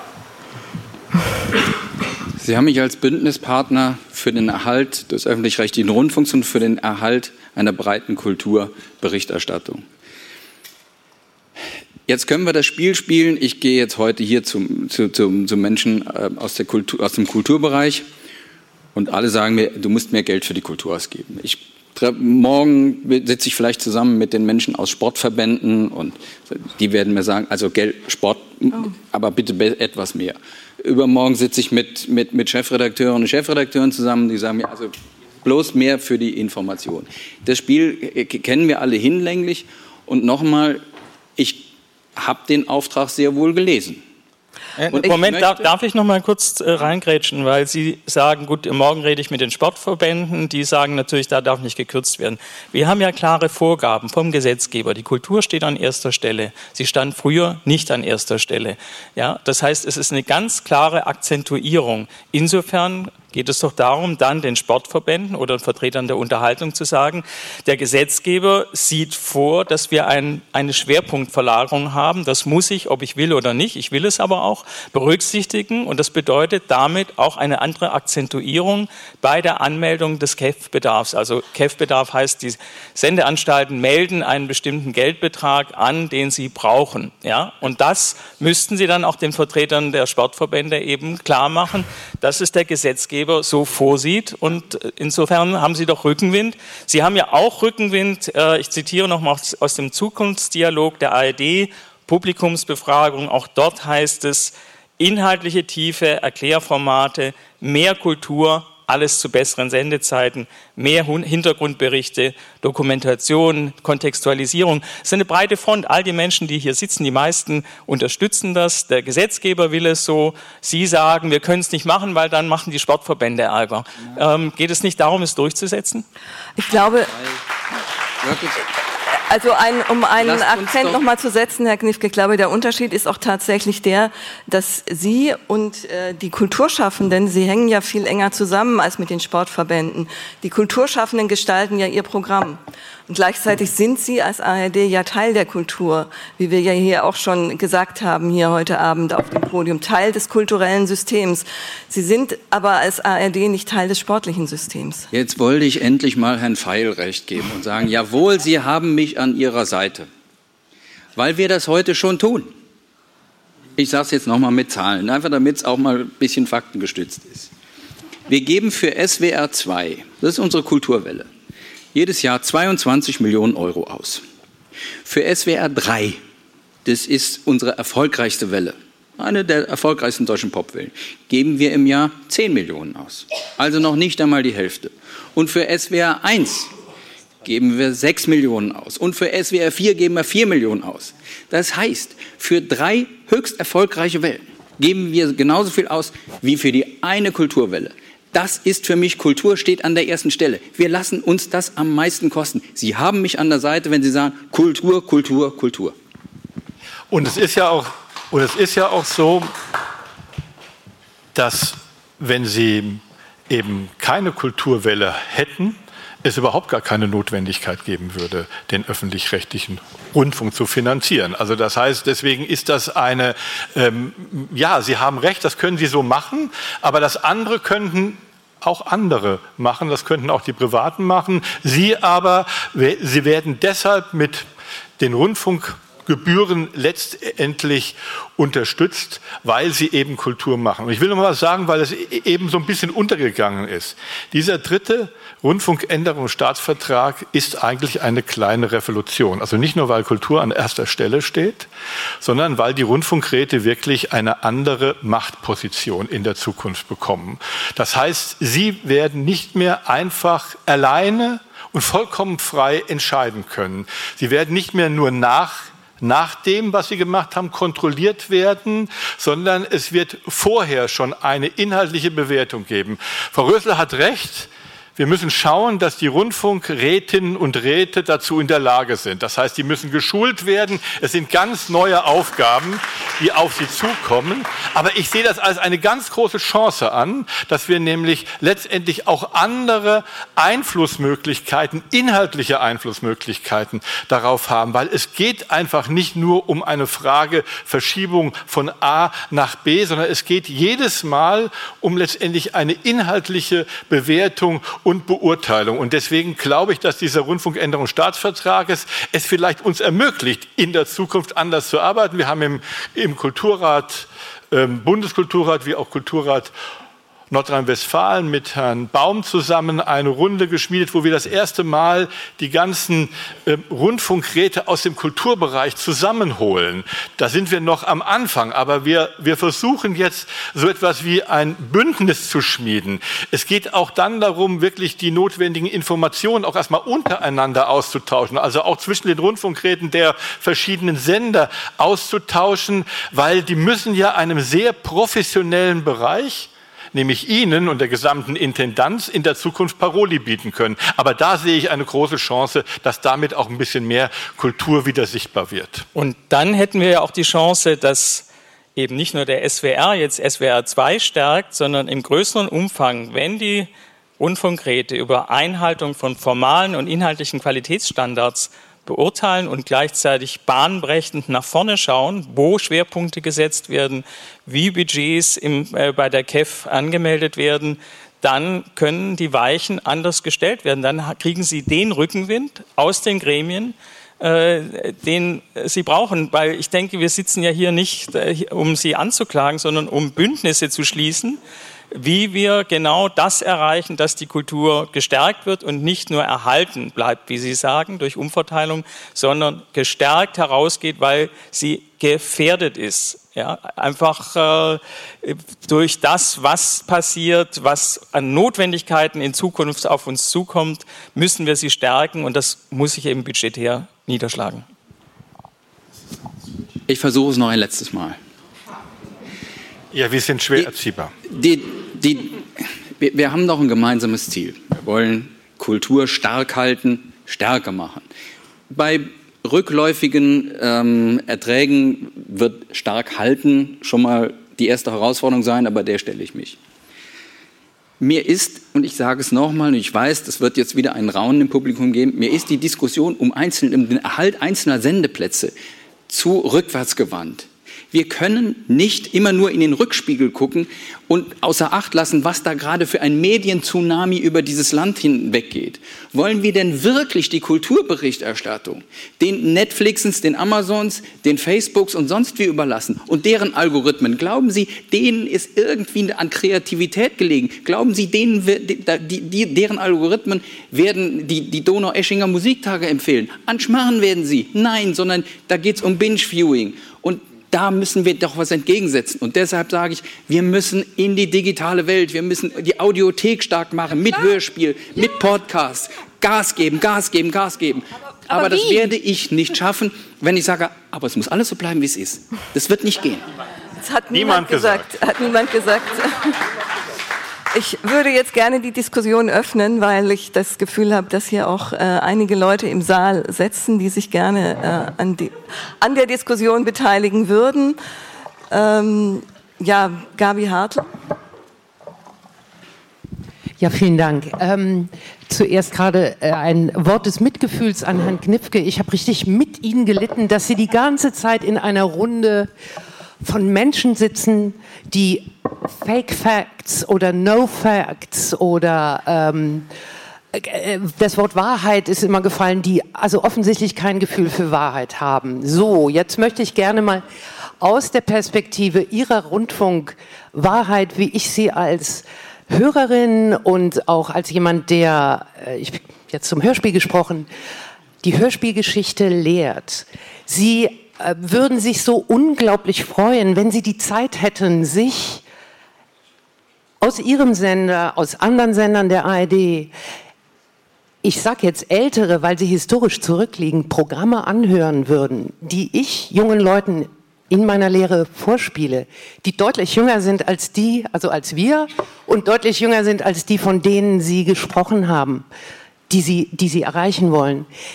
Die sind einfach umgehauen von dem, was ihnen da angeboten wird. Und das ist nämlich genau der Punkt.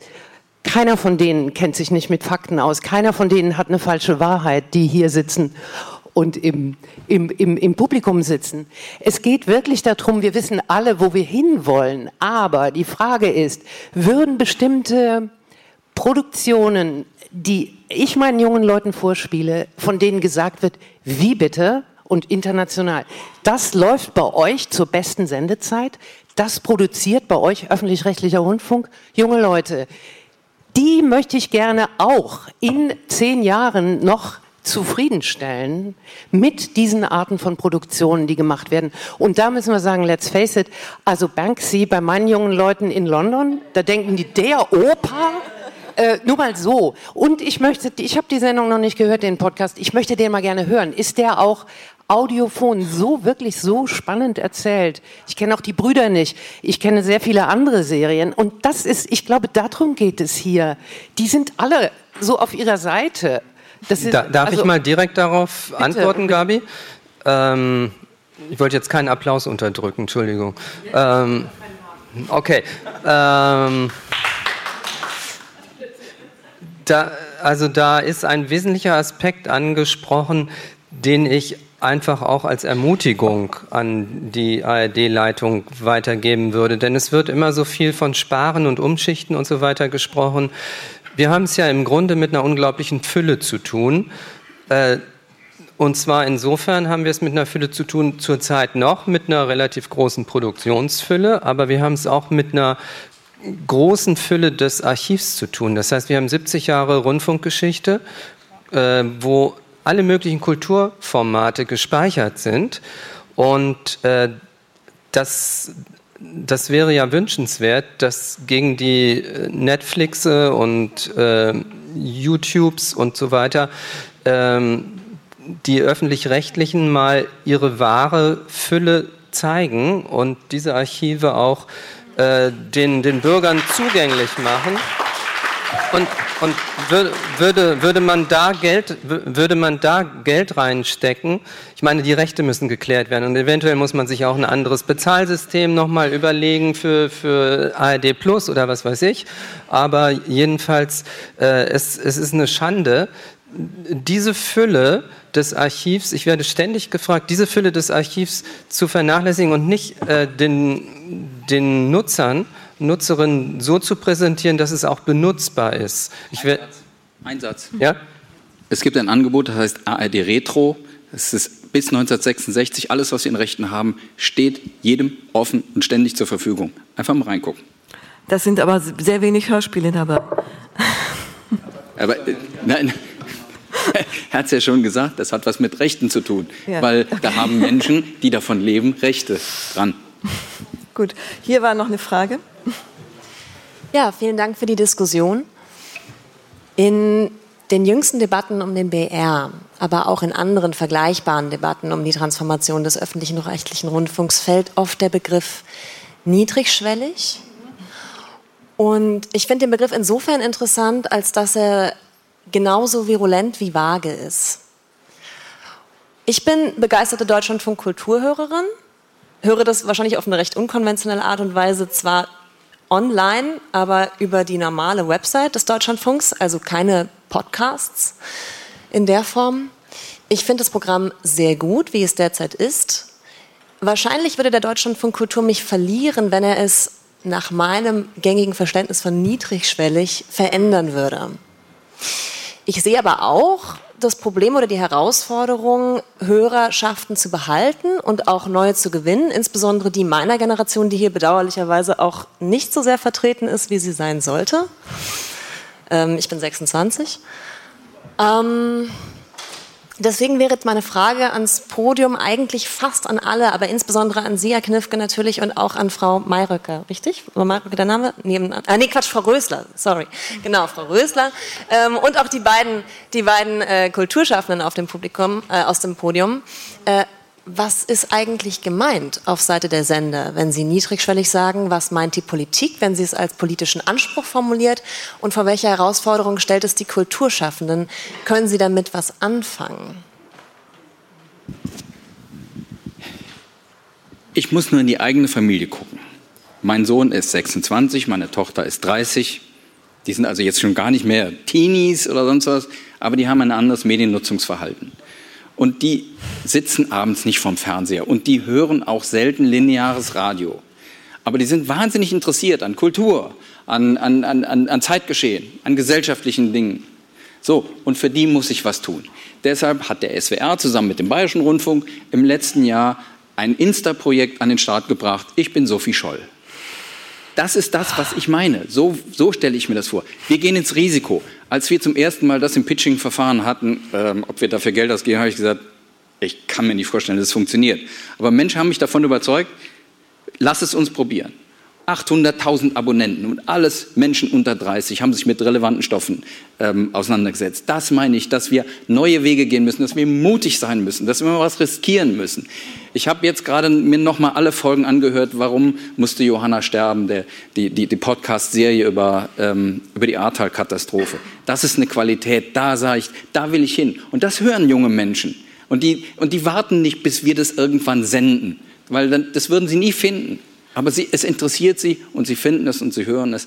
Und das ist das, was ich mir vorstelle. So, so, geht, so geht wirklich, äh, so geht Zukunft. Einfach, dass wir, dass wir Dinge ausprobieren, dass wir riskieren und dass wir ein Stück weit auch bereit sind, von der Linearität auch äh, abzugehen und, und da auch Kraft rauszunehmen, um sie zu investieren in Kulturinhalte auf anderen Plattformen. Nutzen Ihre Kinder denn ARD-Kultur?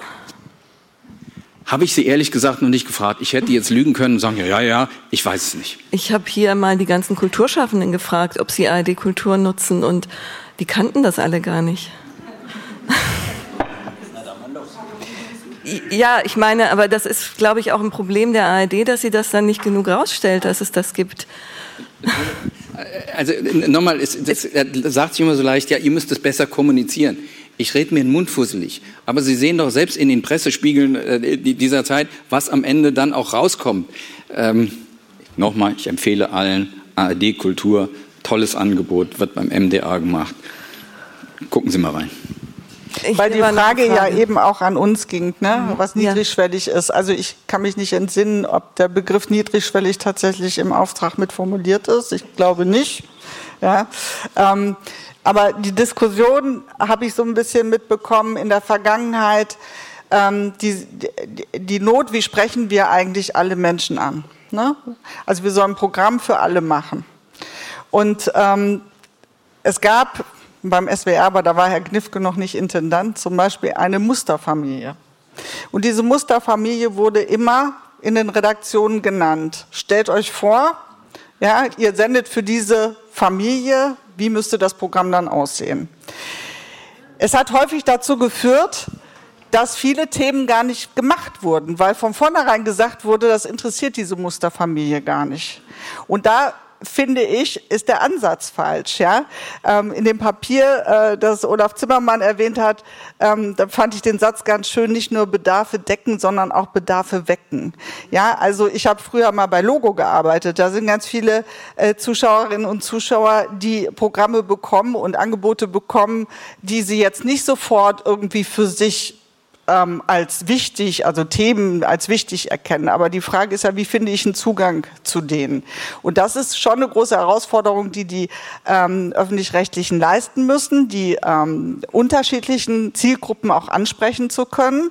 Aber man darf eben dann nicht verengen und nur eine Zielgruppe im Auge haben, sondern man muss es eben breit aufstellen. Und da wünsche ich mir tatsächlich manchmal mehr Mut ja, Mut bei den Öffentlich-Rechtlichen. Wenn Sie sagen, wir müssen mutiger sein, ja. da haben Sie mich voll an Ihrer Seite, weil ähm, ich glaube auch, dass es in den Redaktionen, so erlebe ich das, in Gesprächen auch viel Angst gibt, Fehler zu machen. Ganz viel Angst getriebene Redaktionen, die dann eben nicht den Mut aufbringen, weil sie Sorgen haben, dass das vielleicht dann doch nicht die Quoten mit sich bringt, nicht die Akzeptanz und so weiter. Und da würde ich mir wünschen, dass es von den Intendanzen, von den Rundfunkräten, aber auch von der Politik genau dieses Mutige dann auch gewertschätzt wird und unterstützt wird. Ich möchte noch ganz kurz, hier war noch eine Frage. Frau Röther, ich möchte noch ganz kurz, auch noch mal ganz kurz was sagen. Ja, ja bitte. es ging ja auch die Frage auch an uns. Aber ich möchte noch einfach hier, weil jetzt wurde es mir dann doch ein bisschen zu viel. Also ähm, ich bin Hochschullehrerin, ich bin Mutter von Kindern, ich bin selber noch in der Stufe, gerade, okay, ich bin schon über 50 gerade so. Ähm, also da zu sagen, äh, so geht Zukunft und das, äh, das hören die Jungen, das wollen die Jungen, das finde ich, da wird was instrumentalisiert. Also es gibt nicht die Jungen, die das hören. Das ist eine, es ist einfach eine wahnsinnige Arroganz. Also das muss ich einfach mal, es tut mir leid. Es gibt auch nicht die Alten. Ja, habe ich ja gar nicht behauptet, dass es die Alten gibt. Ja, bitte. Ich wollte noch mal auf diesen Wahrheitsbegriff und Faktenbegriff, Herr Knifke, zurückkommen. Winziges Beispiel, wenn lesenswert im SWR freitags gekürzt wird, sind es 50 Buchkritiken im Jahr weniger. Winziges Beispiel. Gravierender, jetzt bin ich dran, jetzt habe ich's. Gravierender ist das Beispiel Bayerischer Rundfunk. Es ist tatsächlich so, ich frage Sie, Sie können mir das dann gleich beantworten, ob Sie denn nicht das neue Programmschema kennen, wo tatsächlich drin steht, dass keine einzige dieser Kultursendungen, die es bisher gibt, noch vorhanden sind. Übrigens Kultursendungen, die Pioniere waren in den Podcasts, die schon längst Podcasts haben, die in den Podcast-Zahlen zwischen vierten und zehnten Platz liegen von 90 Podcast-Produktionen des BR versprochen wird, dass die Kultur mehr Primetime bekommen soll. Stattdessen streicht man die Kultursendung aus der Primetime und bietet eine Sendezeit von 14 und nach 20 Uhr an, wo die Hörerzahlen kaum noch messbar sind. Ich frage Sie als einen der, der Macher und Verantwortlichen, warum gibt es keine Mischkalkulation, wo man auch diese Programme im Podcast stärker fördert? Ich bin absolut für Digitalisierung. Aber warum lässt man nicht zum Teil auch ein Programm für die jetzt 60-Jährigen, die vielleicht 90 werden und noch 30 Jahre Radio hören können oder auch nicht? Von mir aus auch Digitalisierung. Aber warum, keine, warum so ein radikaler Schnitt? Warum ein völliges Rauswerfen bekannter Formate, statt sie ins Digitale zu überführen? Und wenn Sie sagen, es werden keine Stellen gekürzt, dann mag das richtig sein. Im BR war es letztes Jahr so, dass ungefähr von sieben Redakteurstellen vier nicht besetzt wurden. So kann man es auch nennen. Und wenn es Kompetenzzentren geben wird, wo eine Redaktion für alle Literaturkritiken zum Beispiel zuständig ist, brauche ich keine elf Redakteure mehr. Dankeschön.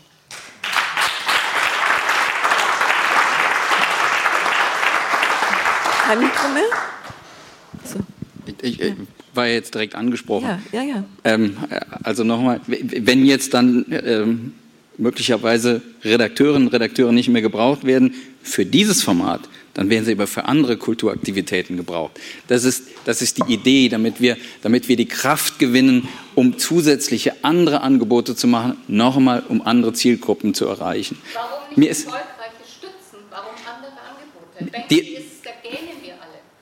Ja, das ist, ist schön wir können jetzt alle unsere Formate durchgehen. Der eine gähnt dabei, der andere gähnt dabei. Ich wollte einfach nur einmal ein paar Beispiele nennen, wo wir Dinge nicht mehr in der Linearität abbilden, sondern wo wir sie ähm, in, der, in, in, in der digitalen Welt abbilden. Jetzt können Sie auch sagen, was interessieren mich Frontmen, was interessieren mich Bandleader äh, der, der Rockgeschichte, äh, auch etwas für, für meine Generation. Meine Generation liegt mir schon aus eigener Betroffenheit unheimlich am Herzen und für die werden wir auch noch ganz viel Programm machen. Aber ich sage Ihnen noch einmal, die reine Diskussion, wo etwas linear abgespielt wird, die ist over. Es, es tut mir furchtbar leid. Das haben Sie aber gerade gesagt, deshalb ich versuche darauf zu antworten. So hatte ich Sie verstanden. Dann Warum gibt es ist es mein Missverständnis. Ja, weil, weil das ich, ein, ein Fernsehformat ins Netz stellen, das kann ich machen. Ich kann es aber auch lassen, weil es funktioniert nicht, weil das Netz anders funktioniert. Podcasts funktionieren anders als eine Radiosendung, die ich linear abspiele. Das ist meine Erfahrung aus wirklich 20 Jahren ähm, intensiver Befassung mit, mit, äh, mit digitalen Medien. Ähm, deshalb noch einmal, wir, wir werden für alle versuchen, Programm zu machen, aber wir werden Kraft gewinnen müssen, um zusätzliche Angebote zu machen, weil ich will, dass die Generation meiner Kinder mit Kultur in Berührung kommt. Und bei Amazon und ich sage es nochmal, bei Insta kommen sie mit Kultur nicht in Berührung, wenn wir dort nicht präsent sind. Und das ist der Weg, den ich Sie bitte, zumindest nachzuvollziehen, mitzuvollziehen, günstigstenfalls zu unterstützen dass wir uns reformieren müssen, dass wir Kraft gewinnen müssen durch mehr Kooperation. Nicht more of the same, sondern mehr für verschiedene Milieus, die wir im Moment überhaupt nicht erreichen. Wenn, wenn ich über, über Kulturangebote für migrantisches Publikum rede, da haben wir eher eine Leerstelle. Lassen Sie es uns offen sagen. Da muss doch was passieren. Das können wir doch nicht einfach so laufen lassen. So, ich würde jetzt gerne noch äh, zwei Wortmeldungen aus dem Publikum rannehmen. Hier ähm, der Herr in dem hellen Pullover und da hinten der Herr in dem blauen. Vielleicht zuerst, ähm, wo ist das Mikro zuerst?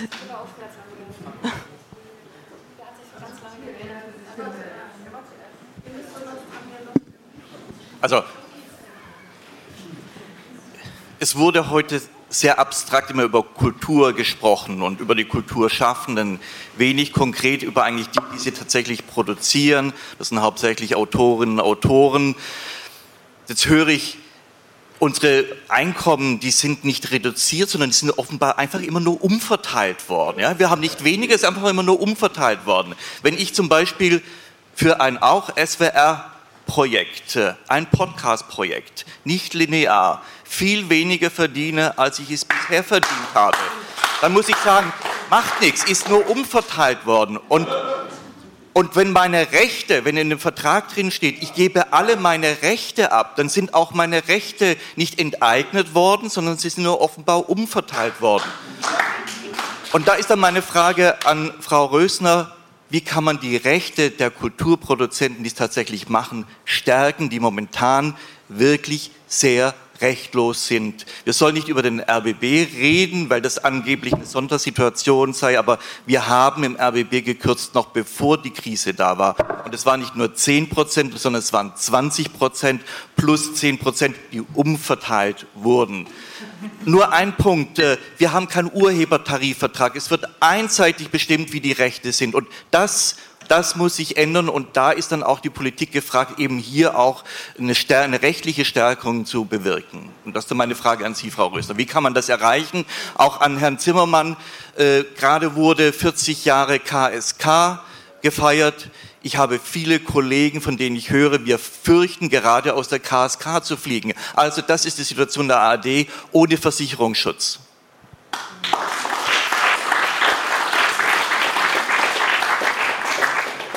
Also wir haben immer für ein starkes Urhebervertragsrecht ge äh, gesprochen, äh, um die Rechte von Urheberinnen und Urhebern zu stärken.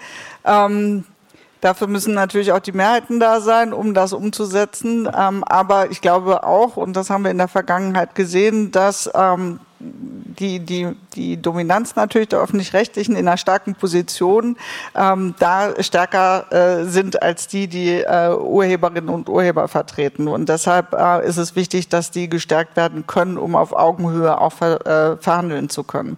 Und gerade, und das habe ich vorhin schon angesprochen, das ist ja die Krux, ne? wenn wir viel ins Netz verlagern, wenn wir Rechte ankaufen wollen für die Zukunft, ja, kann ich ja verstehen, dass es da Rechtssicherheit für die öffentlich-rechtlichen geben äh, soll, damit das eben auch im, im Netz sein kann, langfristig verfügbar ist. Das will ja auch eigentlich jeder, dass die Sachen verfügbar sind.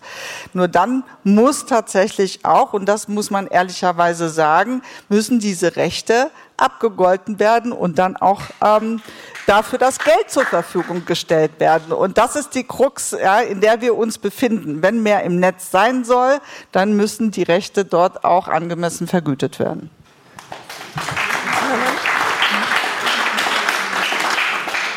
Also ich kann das nur absolut unterstützen, was Frau Wissner gesagt hat, natürlich müssen die rechtlichen Bedingungen, besonders im Bereich des Urheberrechts, gestärkt werden. Aber dazu gehört eben auch, ähm, dass man über die Verwertungsketten sich Gedanken macht. Sie haben das ja eben gesagt, haben gesagt, ja, Sie geben mehr Geld an Produzentinnen und Produzenten aus. Das ist ja erst einmal ganz positiv. Es kann aber auf der anderen Seite auch sein, dass sie quasi damit Sachen auch ausgesourced haben, nicht wahr? Und es dann vollkommen unklar ist, unter welchen Bedingungen denn diese Produzentinnen und Produzenten dann wieder mit den Urhebern zusammenarbeiten. Das heißt also, damit wird dann neues Prekariat geschaffen.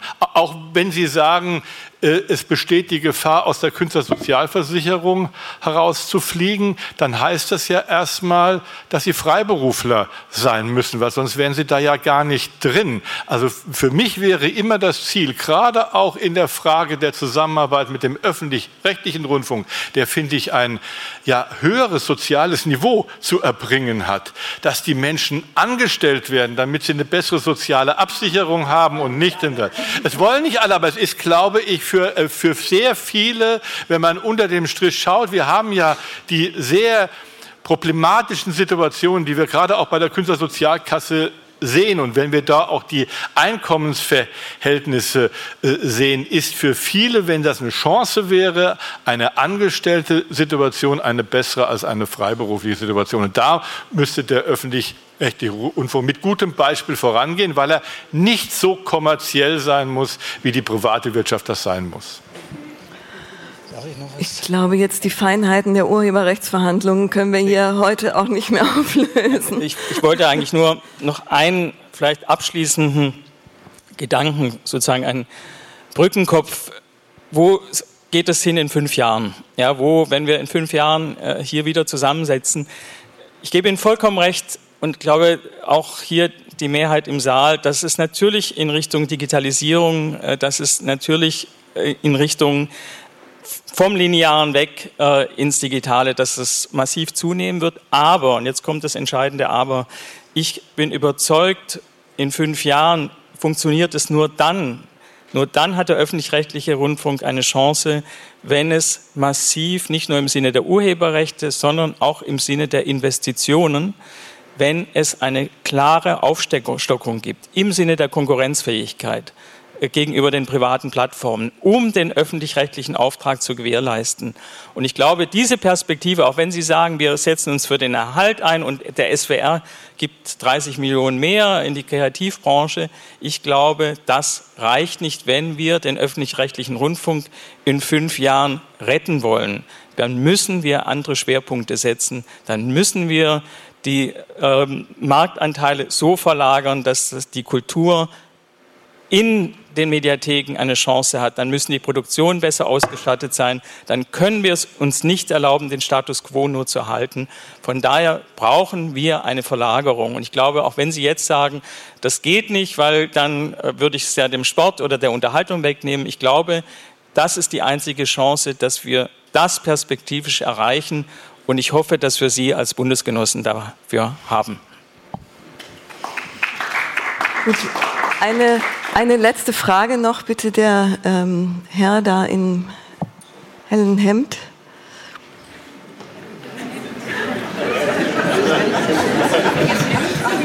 Schön.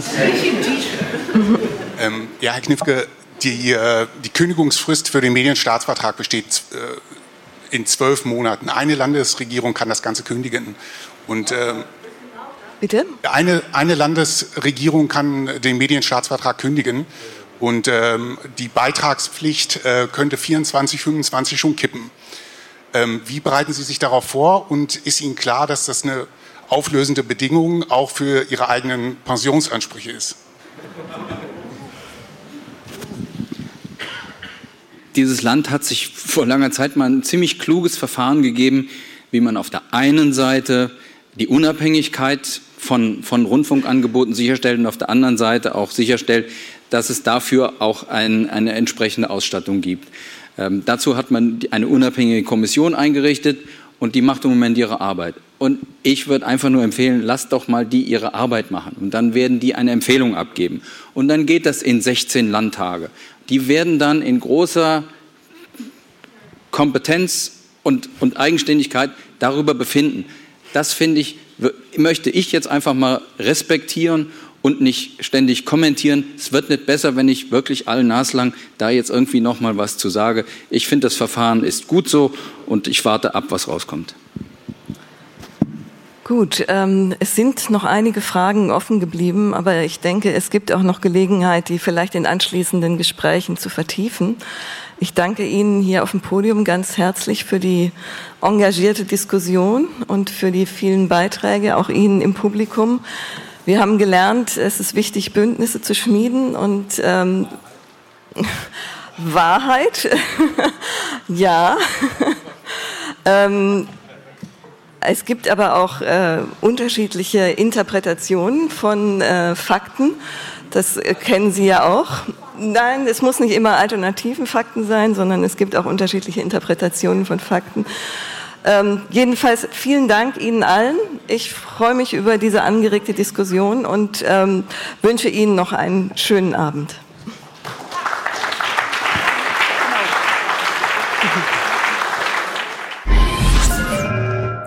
5. Mai 1999. Die Akademie der Künste hatte eingeladen. Aus zwei mach eins. Wie viel Kulturradio braucht die Region? SFB und ORB standen vier Jahre vor der Fusion. Medienmagazin 9. Mai 1999, aber zunächst mit einem Rückblick ins Jahr 1997. Sie wird zurzeit heiß diskutiert im SFB, die bevorstehende Reform, in deren Folge zwei Hörfunkkulturwellen fusionieren oder eine nur übrig bleibt, wie auch immer man das betrachtet. Da gab es am Mittwoch in der Akademie der Künste eine Diskussionsrunde, aus der wir gleich einige Ausschnitte hören werden. Aber zuvor, denke ich mal, ist es wie mit vielen Dingen, dass man sich erinnern sollte. Wie hat das alles angefangen? Warum wurde aus Radio Brandenburg und SFB 3, Radio Kultur und Radio 3? Und da gab es schon mal vor zwei Jahren, am 7.4.97 nämlich, eine Diskussion am selben Platze. Und da möchte ich Sie noch einmal hineinführen.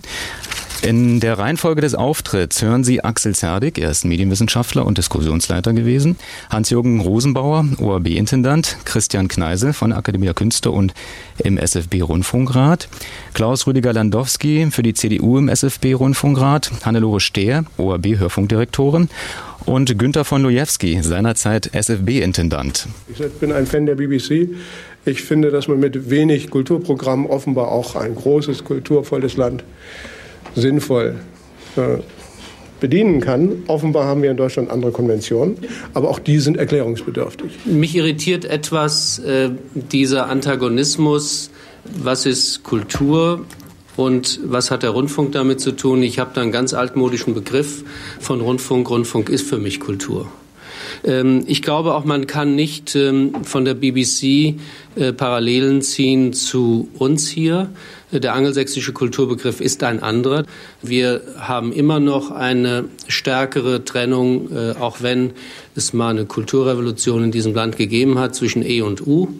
Äh, und ein bisschen kommt mir die Diskussion, die wir, äh, was heißt wir? Sie wird ja eigentlich nur in Berlin geführt und vor allen Dingen in einem Teil Berlins. Also diese Diskussion kommt mir ein bisschen so vor, als würden wir noch einmal die Schlachten der späten 60er und frühen 70er Jahre schlagen. Und deswegen, und damit will ich schon Schluss machen, glaube ich, dass es eine falsche Diskussion ist, wenn wir jetzt darüber reden, dass nur ein E, also ein Kunstkulturprogramm Kultur ist. Auch andere Programme sind Kultur. Fritz ist genauso Kultur. Es wird nur anders dargeboten.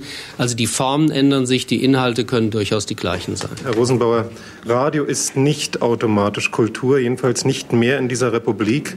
Radio kann durchaus kulturfeindlich und kulturzerstörerisch sein und es gibt ja, auch da ist es nicht mehr so. Dass ich wäre froh, wenn ich da einstimmen könnte. Der öffentlich-rechtliche Rundfunk hat einen Kulturauftrag und der öffentliche Rundfunk in Berlin als SFB in ganz besonderer Weise. Und wir müssen die Frage diskutieren, wie erfüllt er den eigentlich am besten? Ich habe da füglich meine Zweifel, ob das Anforderungsprofil für diesen Kulturauftrag in den Regionen Berlin und Umgebung gleich ist. Ich glaube schon, dass im engeren Bereich des Kulturauftrages, der mehr an einen Kunstauftrag geht, sicher Identitäten aufkommen. Ich bin aber der festen Überzeugung, dass das Nachfrageprofil und das Informationsprofil, was ja im weitesten auch mit zu einem erweiterten Kulturbegriff gehört, sicherlich in der Uckermark ein anderes ist, als äh, das in Berlin der Fall ist. Und insofern sage ich mal, gehe ich nicht davon aus, dass Rundfunkanstalten, die aus Zufälligkeit nebeneinander liegen, nun auf Gedeih und Verderb zur Kooperation oder gar zur Fusion angewiesen sind. Und ich will das auch gleich von vornherein sagen. Ich bin auch, würde auch immer gegen eine solche Fusion sein sondern es ist eigentlich ein Kultursendeauftrag aus einer Stadt, die, ich sag mal, eine kulturelle Spannung hat, wie vielleicht kein anderes Gebiet in der Republik. Dass dieser Kulturauftrag äh, nach draußen transportiert wird, ob zum NDR, zum MDR oder aber in Zusammenarbeit, vielleicht in Kooperation auch mit dem äh, Deutschlandradio. Jedenfalls finde ich, so weit wie möglich diesen Kulturauftrag zu transportieren und zu senden. Ich kann das gut nachfühlen, dass Sie den Programmauftrag von SFB 3 über die Stadt erweitern wollen. Das finde ich einen legitimen Anspruch für ein Kulturprogramm wie SFB 3. Sie sprachen dabei vom MDR und vom NDR. Äh, ich frage mich, wie sinnvoll es ist, anzustreben, das über die Kunstbanausen in der Uckermark zu tun. Also, und wenn ich dann äh, den NDR sehe, äh, der sich Mühe gibt und auch gute Kulturprogramme hat, der zieht auch die Dödels in Mecklenburg-Vorpommern ein. Ich glaube, dass wir da ein etwas äh, falsches Bild haben und äh, von dem Kulturanspruch der Menschen in ländlichen Gebieten, in der Taiga. Herr Landowski geht auf die Uckermark-Frage. Ja, äh, ich, äh, sehen Sie, Frau Stehr, ich könnte das auch, glauben Sie es mir. Äh, ich bin da äh, auch geübt in, in solchen äh, kleinen Scharmützeln. Keiner hat von Kunstbanausen und keiner hat von Dödels gesprochen. Wir dürfen nur eins nicht tun. Wir dürfen nicht so tun, als würde sich diese Radioänderung, die hier vorgesehen ist, aufgrund der inhaltlichen Dinge ergeben. Das ist nie der Fall gewesen, darf ich nur einmal sagen. Die Ausgangsposition im SFB war eine ganz andere. Die war die, dass es im Jahre 2000 keinen Finanzausgleich mehr gibt, die Sender kein Geld mehr bekommen, sich selber nicht finanzieren können und um ein Mindestmaß an Kulturprogramm aufrechterhalten zu können, Kooperationen angestrebt werden. Das ist ein legitimer Grund. Ich sage nur eins dazu. Das ist keine Frage, dass ich sag mal, SFB 3 eine inhaltliche Ergänzung bedurft hätte, gegebenenfalls durch ein Kooperationsmodell mit dem ORB Brandenburg. Und das wollte ich vorhin nur sagen. Ich will auch, äh, Scharmützel kann ich auch gut, nur eine Frage. Es gibt doch einen Medienstaatsvertrag, den alle großen Parteien äh, unterschrieben haben und der in beiden Parlamenten verabschiedet wurde. Dieser Medienstaatsvertrag verpflichtet SFB und ORB zur Kooperation im Rundfunkbereich. Und genau das tun wir. Also ich sag mal, wenn ich es mir wünschen könnte, würde ich auf die Kooperation generell verzichten. Die Frage ist nur für mich, ob ich es mir leisten kann. Die finanziellen Zwänge für den SFB sind ein maßgebender Faktor für unseren jetzigen Schritt. Der Rundfunkrat hat bei der Verabschiedung des Etats für 97 schon festgestellt, dass wir eine erhebliche zweistellige Millionensumme noch sicherstellen müssen, um die Liquidität für die Gebührenperiode zu haben. Und Liquidität heißt Gehälter für Personen und Personal und heißt auch Arbeitsplätze. Wir müssen sparen. Die Summe ist vorgegeben. Das heißt, wir kommen ohne Schließung eines Programmes nicht aus. Wir kommen ohne Schließung eines Programmes nicht aus. Das hat auch Konsequenzen fürs Personal. Das heißt, der SFB gibt eine Frequenz ab, weil er sie nicht mehr bespielen kann. Und das ist ein Signal für den Rückzug des öffentlich-rechtlichen Rundfunks gerade in Berlin, das ich nicht geben möchte. Das heißt also, auch die Mittel für SFB 3 müssten zusammengekürzt werden, weil sonst die Liquidität, wie ich vorhin gesagt habe, gefährdet wäre. Wir müssten an Sachmitteln, Honoraren und auch am Personal sparen. Auch äh, im Übrigen gibt es ja den Kulturauftrag, dass der öffentlich-rechtliche Rundfunk in einer gewissen Weise mäzenatisch wirkt. Und das äh, erfüllen wir, indem wir beispielsweise gegenüber der Rundfunkorchester und Chöre GmbH als Gesellschafter einen erheblichen Beitrag leisten. Auch dieses könnten wir möglicherweise dann nicht mehr tun.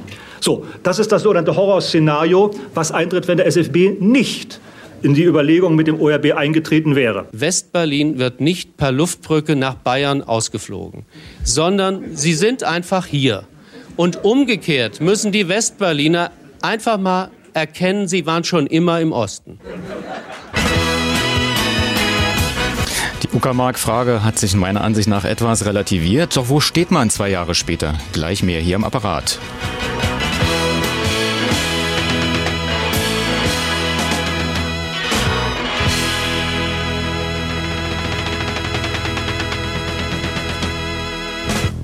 Stand die Akademie der Künste Veranstaltung vor zwei Jahren noch unter dem Motto Radiokultur in Berlin und Brandenburg. So hatte man dies zu einer Frage umformuliert am vergangenen Mittwoch. Wie viel Kulturradio braucht die Hauptstadtregion überhaupt? Und man lud auch nicht Macher aufs Podium, sondern prominente Nutzer, sagen wir mal im weitesten Sinne. So zum Beispiel Jens Sparschuh, er ist Autor. Dann Hanna Renate Laurin, Ex-Politikerin, Joachim Huber vom Tagesspiegel übernahm die Diskussionsleitung. Christoph Stölzel hören wir, Chef des Deutschen Historischen Museums und Georgi Konrad, Leiter der Akademie der Künste. Und zwischendurch an zweiter Stelle hören wir noch die SFB-Personalratschefin Hannelore Daum. Der öffentlich-rechtliche Rundfunk könnte sich von dem Bestandteil so ein bisschen verabschieden, der seine Legitimation ist. Wenn, wenn dieser Kulturteil verschwindet und wir im öffentlich-rechtlichen Rundfunkbereich auf dem Niveau sind, wo die Privaten sind, dann können die eines Tages mit Recht die Frage stellen, warum soll der eine Irrsinn mit Gebühren finanziert sein und der andere muss es alles mit Werbung erkämpfen. Das wäre dann eine sehr berechtigte Frage. Deswegen ist das nicht so ein, wir tun immer so, also diese Diskussion um, um Kulturradio haben für mich immer so was, ich kriege immer schlagartig Müdigkeitsanfälle, denke, ach, ist halt furchtbar und es ist, geht gar nicht weiter, man redet immer im Kreis, aber es ist doch nicht so, dass wir hier irgendwie mit äh, so gnadenbrotmäßig noch so ein, also in politischer Korrektness noch irgendeine alte Sache mit durchschleppen müssen. Es ist doch eine Sache, wenn ich mir gucke, dass der Hörverlag in München mit seinen äh, Kassetten und Disketten, die er vertreibt, schwarze Zahlen schreibt, das ist in, in, im, im Computerzeitalter ein ganz intensives Bedürfnis nach Hören gibt, dann wäre es ja äh, geradezu hirnverbrannt, aus so einer Entwicklung auszusteigen und das äh, ins Private wegzulassen. Manche Kollegen von der schreibenden Presse haben getitelt, jetzt geht es um die Reform der Reform. Und ich denke, das ist einer der Schönfärbereien, mit denen wir zurzeit zu tun haben, denn Reform heißt ja Verbesserung. Und äh, deshalb ist die Frage, was wird denn besser, wenn das realisiert wird, was jetzt angekündigt wird? Ich sage, es wird nicht besser, es wird schlechter, denn wir werden von den 27 Stunden Kulturradio, die derzeit aus der Masurenallee gesendet werden, werden nach den Plänen, die vorliegen, nur noch zwölf Stunden bleiben. Und es werden sechs zum NDR weggegeben werden. Das bedeutet, es wird das passieren, dass wir eine, wenn diese Pläne realisiert werden, es wird eine drastische Reduzierung des Kulturangebots, also damit auch der Möglichkeiten für Kulturproduzentinnen und Produzenten, für Autorinnen und Autoren, für freischaffende Künstler, für Schauspieler, wird es eine deutliche Reduzierung unseres Angebots geben. Ich meine aber, dass die Erwartung ausgesprochen berechtigt ist, dass wir bei einem Haushaltsvolumen von 470 Millionen im Jahr ein Kulturradio aus der Hauptstadt und der Region für die Hauptstadt und die Region aus eigener Kraft ohne den NDR leisten können, das gebührenfinanziert ist und gebührend ausgestattet ist. glaube, Sie haben den Nagel insofern auf den Kopf getroffen, als Sie die quantitative Größe genannt haben. Denn die ist auch entscheidend. Wenn es auf zwölf Stunden geht, äh, dann ordne ich sogar nach, wer mitmacht. Äh, darf ich das mal so deutlich sagen? Es geht mir um, um, den, um das Volumen. Und äh, wenn man mir sagt, es wird aber besser, dann sage ich, besser und weniger kann nicht die Antwort sein und kann auch nicht die Strahlkraft der Hauptstadt sein. Alles, was hier gesagt worden ist, das kann ich ja nicht so konzentrieren, wie ich das mache, wenn ich Soße einkoche. Das ist ja wohl ausgeschlossen. Äh, ja, das, das, kommt mir so vor, als ob man hier einen seltsamen Konzentrationsbegriff äh, anwendet. Und Konzentration in einem guten Sinne, dass ich mich auf eine Sache konzentriere, ist etwas anderes als ein Kondensieren. Und insofern, gerade wenn ich die Konzentration auf die Sache möchte, dann muss ich auch ein bestimmtes Zeitvolumen haben. Und darüber muss man reden. Das Problem, wenn man jetzt meint, äh, man könnte so problemlos kürzen, äh, es braucht ja auch eine, Radio ist ja eine Schule des Hinhörens. Wir wissen ja aus der Gehirntopographie, dass, dass das Hörzentrum mit dem Sprachzentrum sogar mit Mathematik was zu tun hat. Sehr eng was ja. miteinander zu tun haben. Also es hat was mit Urteilsfähigkeit und mit Mündigkeit und was mit Demokratie zu tun, wenn man zuhören kann. Und Radio ist eine Schule des Zuhörens. Und deswegen bin ich mir nicht so sicher, ob so ein Zusammenrücken dieser Teile, ob das einfach so möglich ist. Und ich will noch eins dazu sagen. Äh, Radio braucht auch eine gewisse Zeit und eine gewisse Ruhe. Ich habe in einem Text von Professor Behrens was gelesen äh, über eine Untersuchung. In der Goethe-Zeit sind die Begriffe Stille und Ruhe immer in 80 Prozent der Fälle positiv konnotiert gewesen. In der jetzigen Literatur, das hat eine äh, Germanistin herausgefunden, sind diese Begriffe ganz genau umgekehrt. Eisige Stille, tödliches Schweigen. Diese, ja, es ist, das ist das Umfeld, in dem sich Kulturradio bewegt. Na eben. Das die, die kostbarsten Momente von Radiokultur sind auch diese Pausen dazwischen. Es ist nicht dieser Dauermüll. Das ist doch der Punkt. Und deswegen äh, weiß ich nicht, ob dieses Eindampfen, was Sie da mit der Soße gesagt haben, war mir sehr plausibel. Aber es, natürlich muss man auch die Frage stellen dürfen, welche Organisation äh, kann ein solches Kulturradio haben. Und da würde mich doch nochmal, Herr Stölzl, wirklich Ihre Antwort interessieren. Berlin und Brandenburg in einem Programm auseinander. Was ist Ihre Ansicht? Es gibt ja doch einfach Reichweiten. Und diese Reichweiten im Hören sind auch die Reichweiten, die Leute sich eventuell entscheiden würden, einen Zug oder ein Auto zu besteigen, um dort dies dann wirklich zu erleben. Es gibt tolle Sachen, die man überhaupt nur dort oder bei den nach der Wende jedenfalls ungeheuer schrillen Verrückten in Frankfurt oder überhaupt hat erleben können. Und die paar, die dies auf Hörensagen damals mitgekriegt haben, dazu gehörte ich auch, die waren überglücklich, dass sie in Gottes Namen mal, ist ja gar kein so riesiger Unterschied, ob man sich durch Berlin durchquält oder gleich mal auf dem Ring da rausfährt, macht so viel Unterschied auch nicht aus. Also den Versuch zu machen, die Reichweite, die wirklich die Reichweite von Menschen ist, auch als einen Raum der Gesellschaft zu begreifen. Das ist dann eine praktische Frage, ob ich die Wellen da mal abkopple tagsüber und zwei habe, weil es praktischer geht. Und wenn zu viel Stoff ist, kann man nicht sagen, wartet bis zwei Uhr früh, dann seid ihr dran. Das ist eine rein praktische Frage. Ich finde, es sollte nur das Gewicht, nur der Rang darüber entscheiden, ob ein Phänomen beleuchtet und beredet wird und nicht, wo der Wohnsitz ist. Das finde ich nicht. Und es aufzugeben, bloß weil das knirscht, fände ich sehr, sehr schade. Wenn wir jetzt über Radiokultur sprechen, ja. da muss ich allerdings sagen, dass dem, dem Radiopublikum in Berlin in den letzten Jahren doch einiges zugemutet worden ist an, an Veränderungen und an Unübersichtlichkeiten. Ich habe das vorhin nicht jetzt als, als Joke angesprochen mit dem Tagesspiegel und der Berliner Zeitung die ihre knappen, klitzekleinen Hinweise aufs Radioprogramm nun auch noch weggenommen haben. Aber das ist ein Manko und selbst ich, der ich äh, ja professionell Radio höre, finde manchmal nicht mehr die, die Passagen von Frau Wagner wieder, weil die in, in ein paar Jahren so oft ihren Platz gewechselt haben, dass selbst der treueste Hörer abgeschüttelt wird. Ich denke manchmal, es ist fast äh, Dummheit in Drahteinheit mit, mit sonst was, dass so schöne Sachen immer hin und her geschoben werden. Mhm. Gucken Sie mal, äh, Friedrich Luft. Ja. Ist Friedrich Luft, weil äh, gleiche Stelle, gleiche Welle. Mhm. Immer und, und, und solche Sachen. Man kann das nicht beliebig die Leute durch, durch so einen dunklen Keller wie Radio hetzen. Dennoch, ich meine, es hat eine Vermehrung stattgefunden. Wenn Sie jetzt sagen, ich höre so Radio und ich höre so Radio und ich höre so Radio, und wenn Sie jetzt nochmal berücksichtigen wollten, dass möglicherweise gewisse Mittel nicht mehr vorhanden sind, nehmen wir mal an, sie sind nicht mehr vorhanden.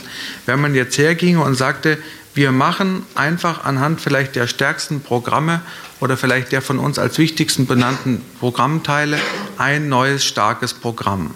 Wären Sie denn dann, meine Damen, meine Herren, wirklich und auch Sie im Saale wirklich überfordert, sich an den neuen Gegebenheiten zu orientieren?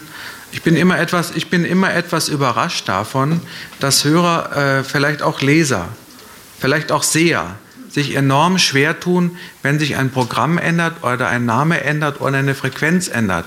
Das scheint mir eine glatte Überforderung zu sein, was mich aber überrascht. Äh, vielleicht wir würden nicht äh, sehr glücklich sein, äh, ja, wenn wir morgen nur eine Zeitung würden haben, dann würden wir äh, so fühlen, dass etwas wurde weggenommen von uns. Äh, und das ist eine eine Bekanntschaft, eine gewisse Freundschaft mit, der, mit dem Stil eines Senders, äh, wie eine Person, äh, erfahren wir ein Radiokanäle. Und wenn es schon weg ist, dann es ist eine andere Stimmung, eine andere Stil, auch wie äh, wenn unser äh, relativ äh, gemochten Zeitung äh, verschwindet. Welchen Eindruck hatte nun die Diskussion auf den SFB-Intendanten hinterlassen? Gleich mehr nach den Crash-Test-Dummies. Put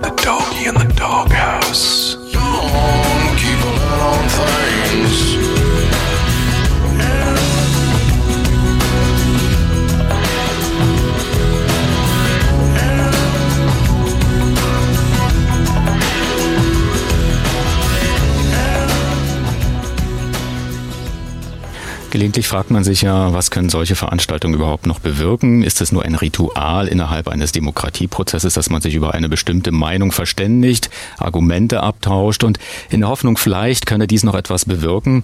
Diese Frage stellte ich auch Horst Schettle, SFB-Intendant und Hannelore Daum, SFB-Personalratschefin.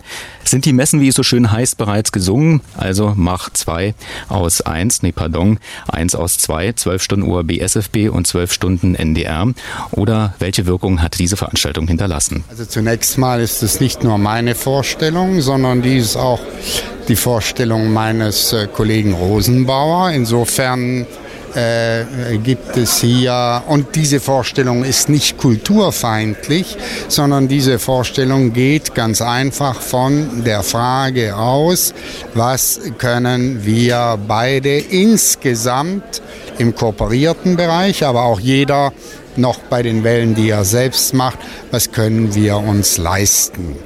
Äh, eine bestimmte Begrenzung von Geld muss ja nicht notwendigerweise heißen, dass das Produkt schlechter wird. Und äh, hier hat mir diese Diskussion, sage ich Ihnen ganz offen, nicht übermäßig viel mitgegeben. Einige Sachen schon. Ich finde, äh, möglicherweise haben sich die Gegner nicht zu Wort gemeldet, aber dass diejenigen, die sagen, Brandenburg und Berlin, Berlin und Brandenburg besteht eben nicht nur aus den Berliner Philharmonikern, sondern auch aus den Konzertveranstaltungen, die zum Beispiel in Frankfurt-Oder stattfinden wir bestehen hier in der Region nicht nur aus äh, diesem und jenem renommierten Theater in Berlin, sondern eben auch, und das ist Vielfalt, was Cottbus und andere Städte, äh, Potsdam und andere Städte angeht. Wenn ich an die Kabarettszene denke, an die Satire-Szene denke, die, äh, äh, was in Frankfurt an der Oder läuft, interessiert mich ebenso, was bei der Distel oder bei sonst jemand hier läuft.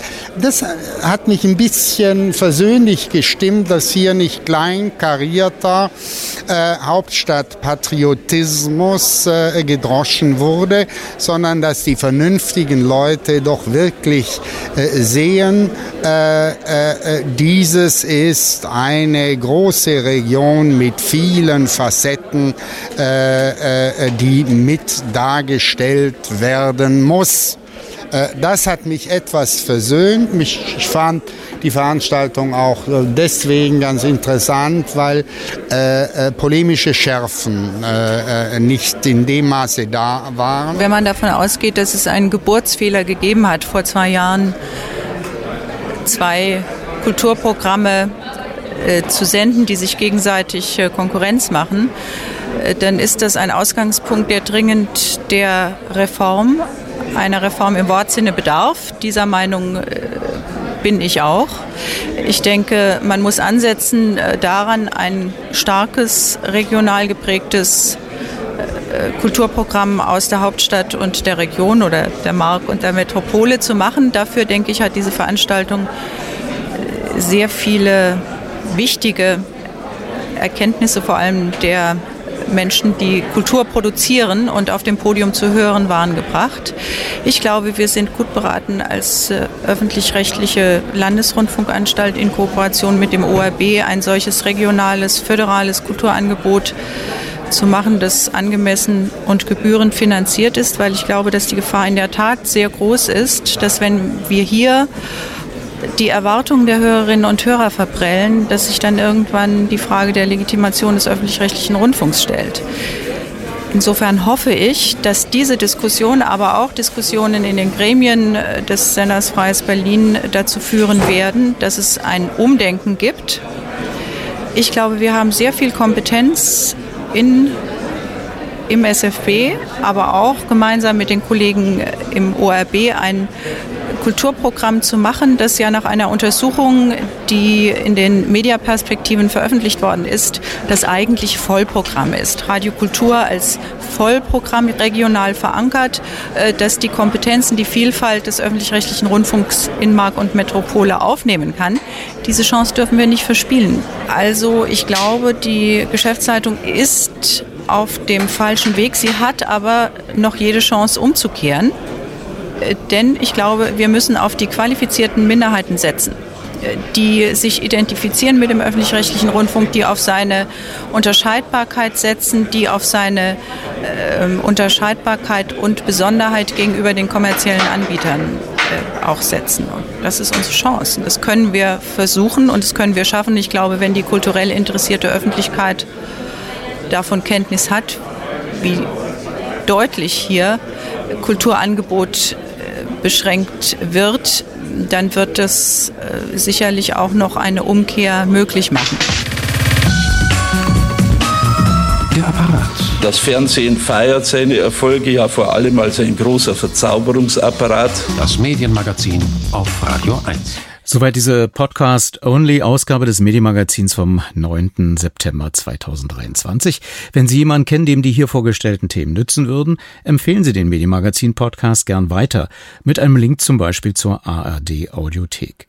Ansonsten seien Sie gern live bei Radio 1 dabei, wenn es wieder live ist, nämlich nächste Woche, samstags zwischen 18 und 19 Uhr.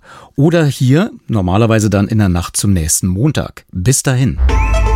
Radio 1 Medienmagazin. Vergessen Sie nicht, Ihre Antennen zu erden.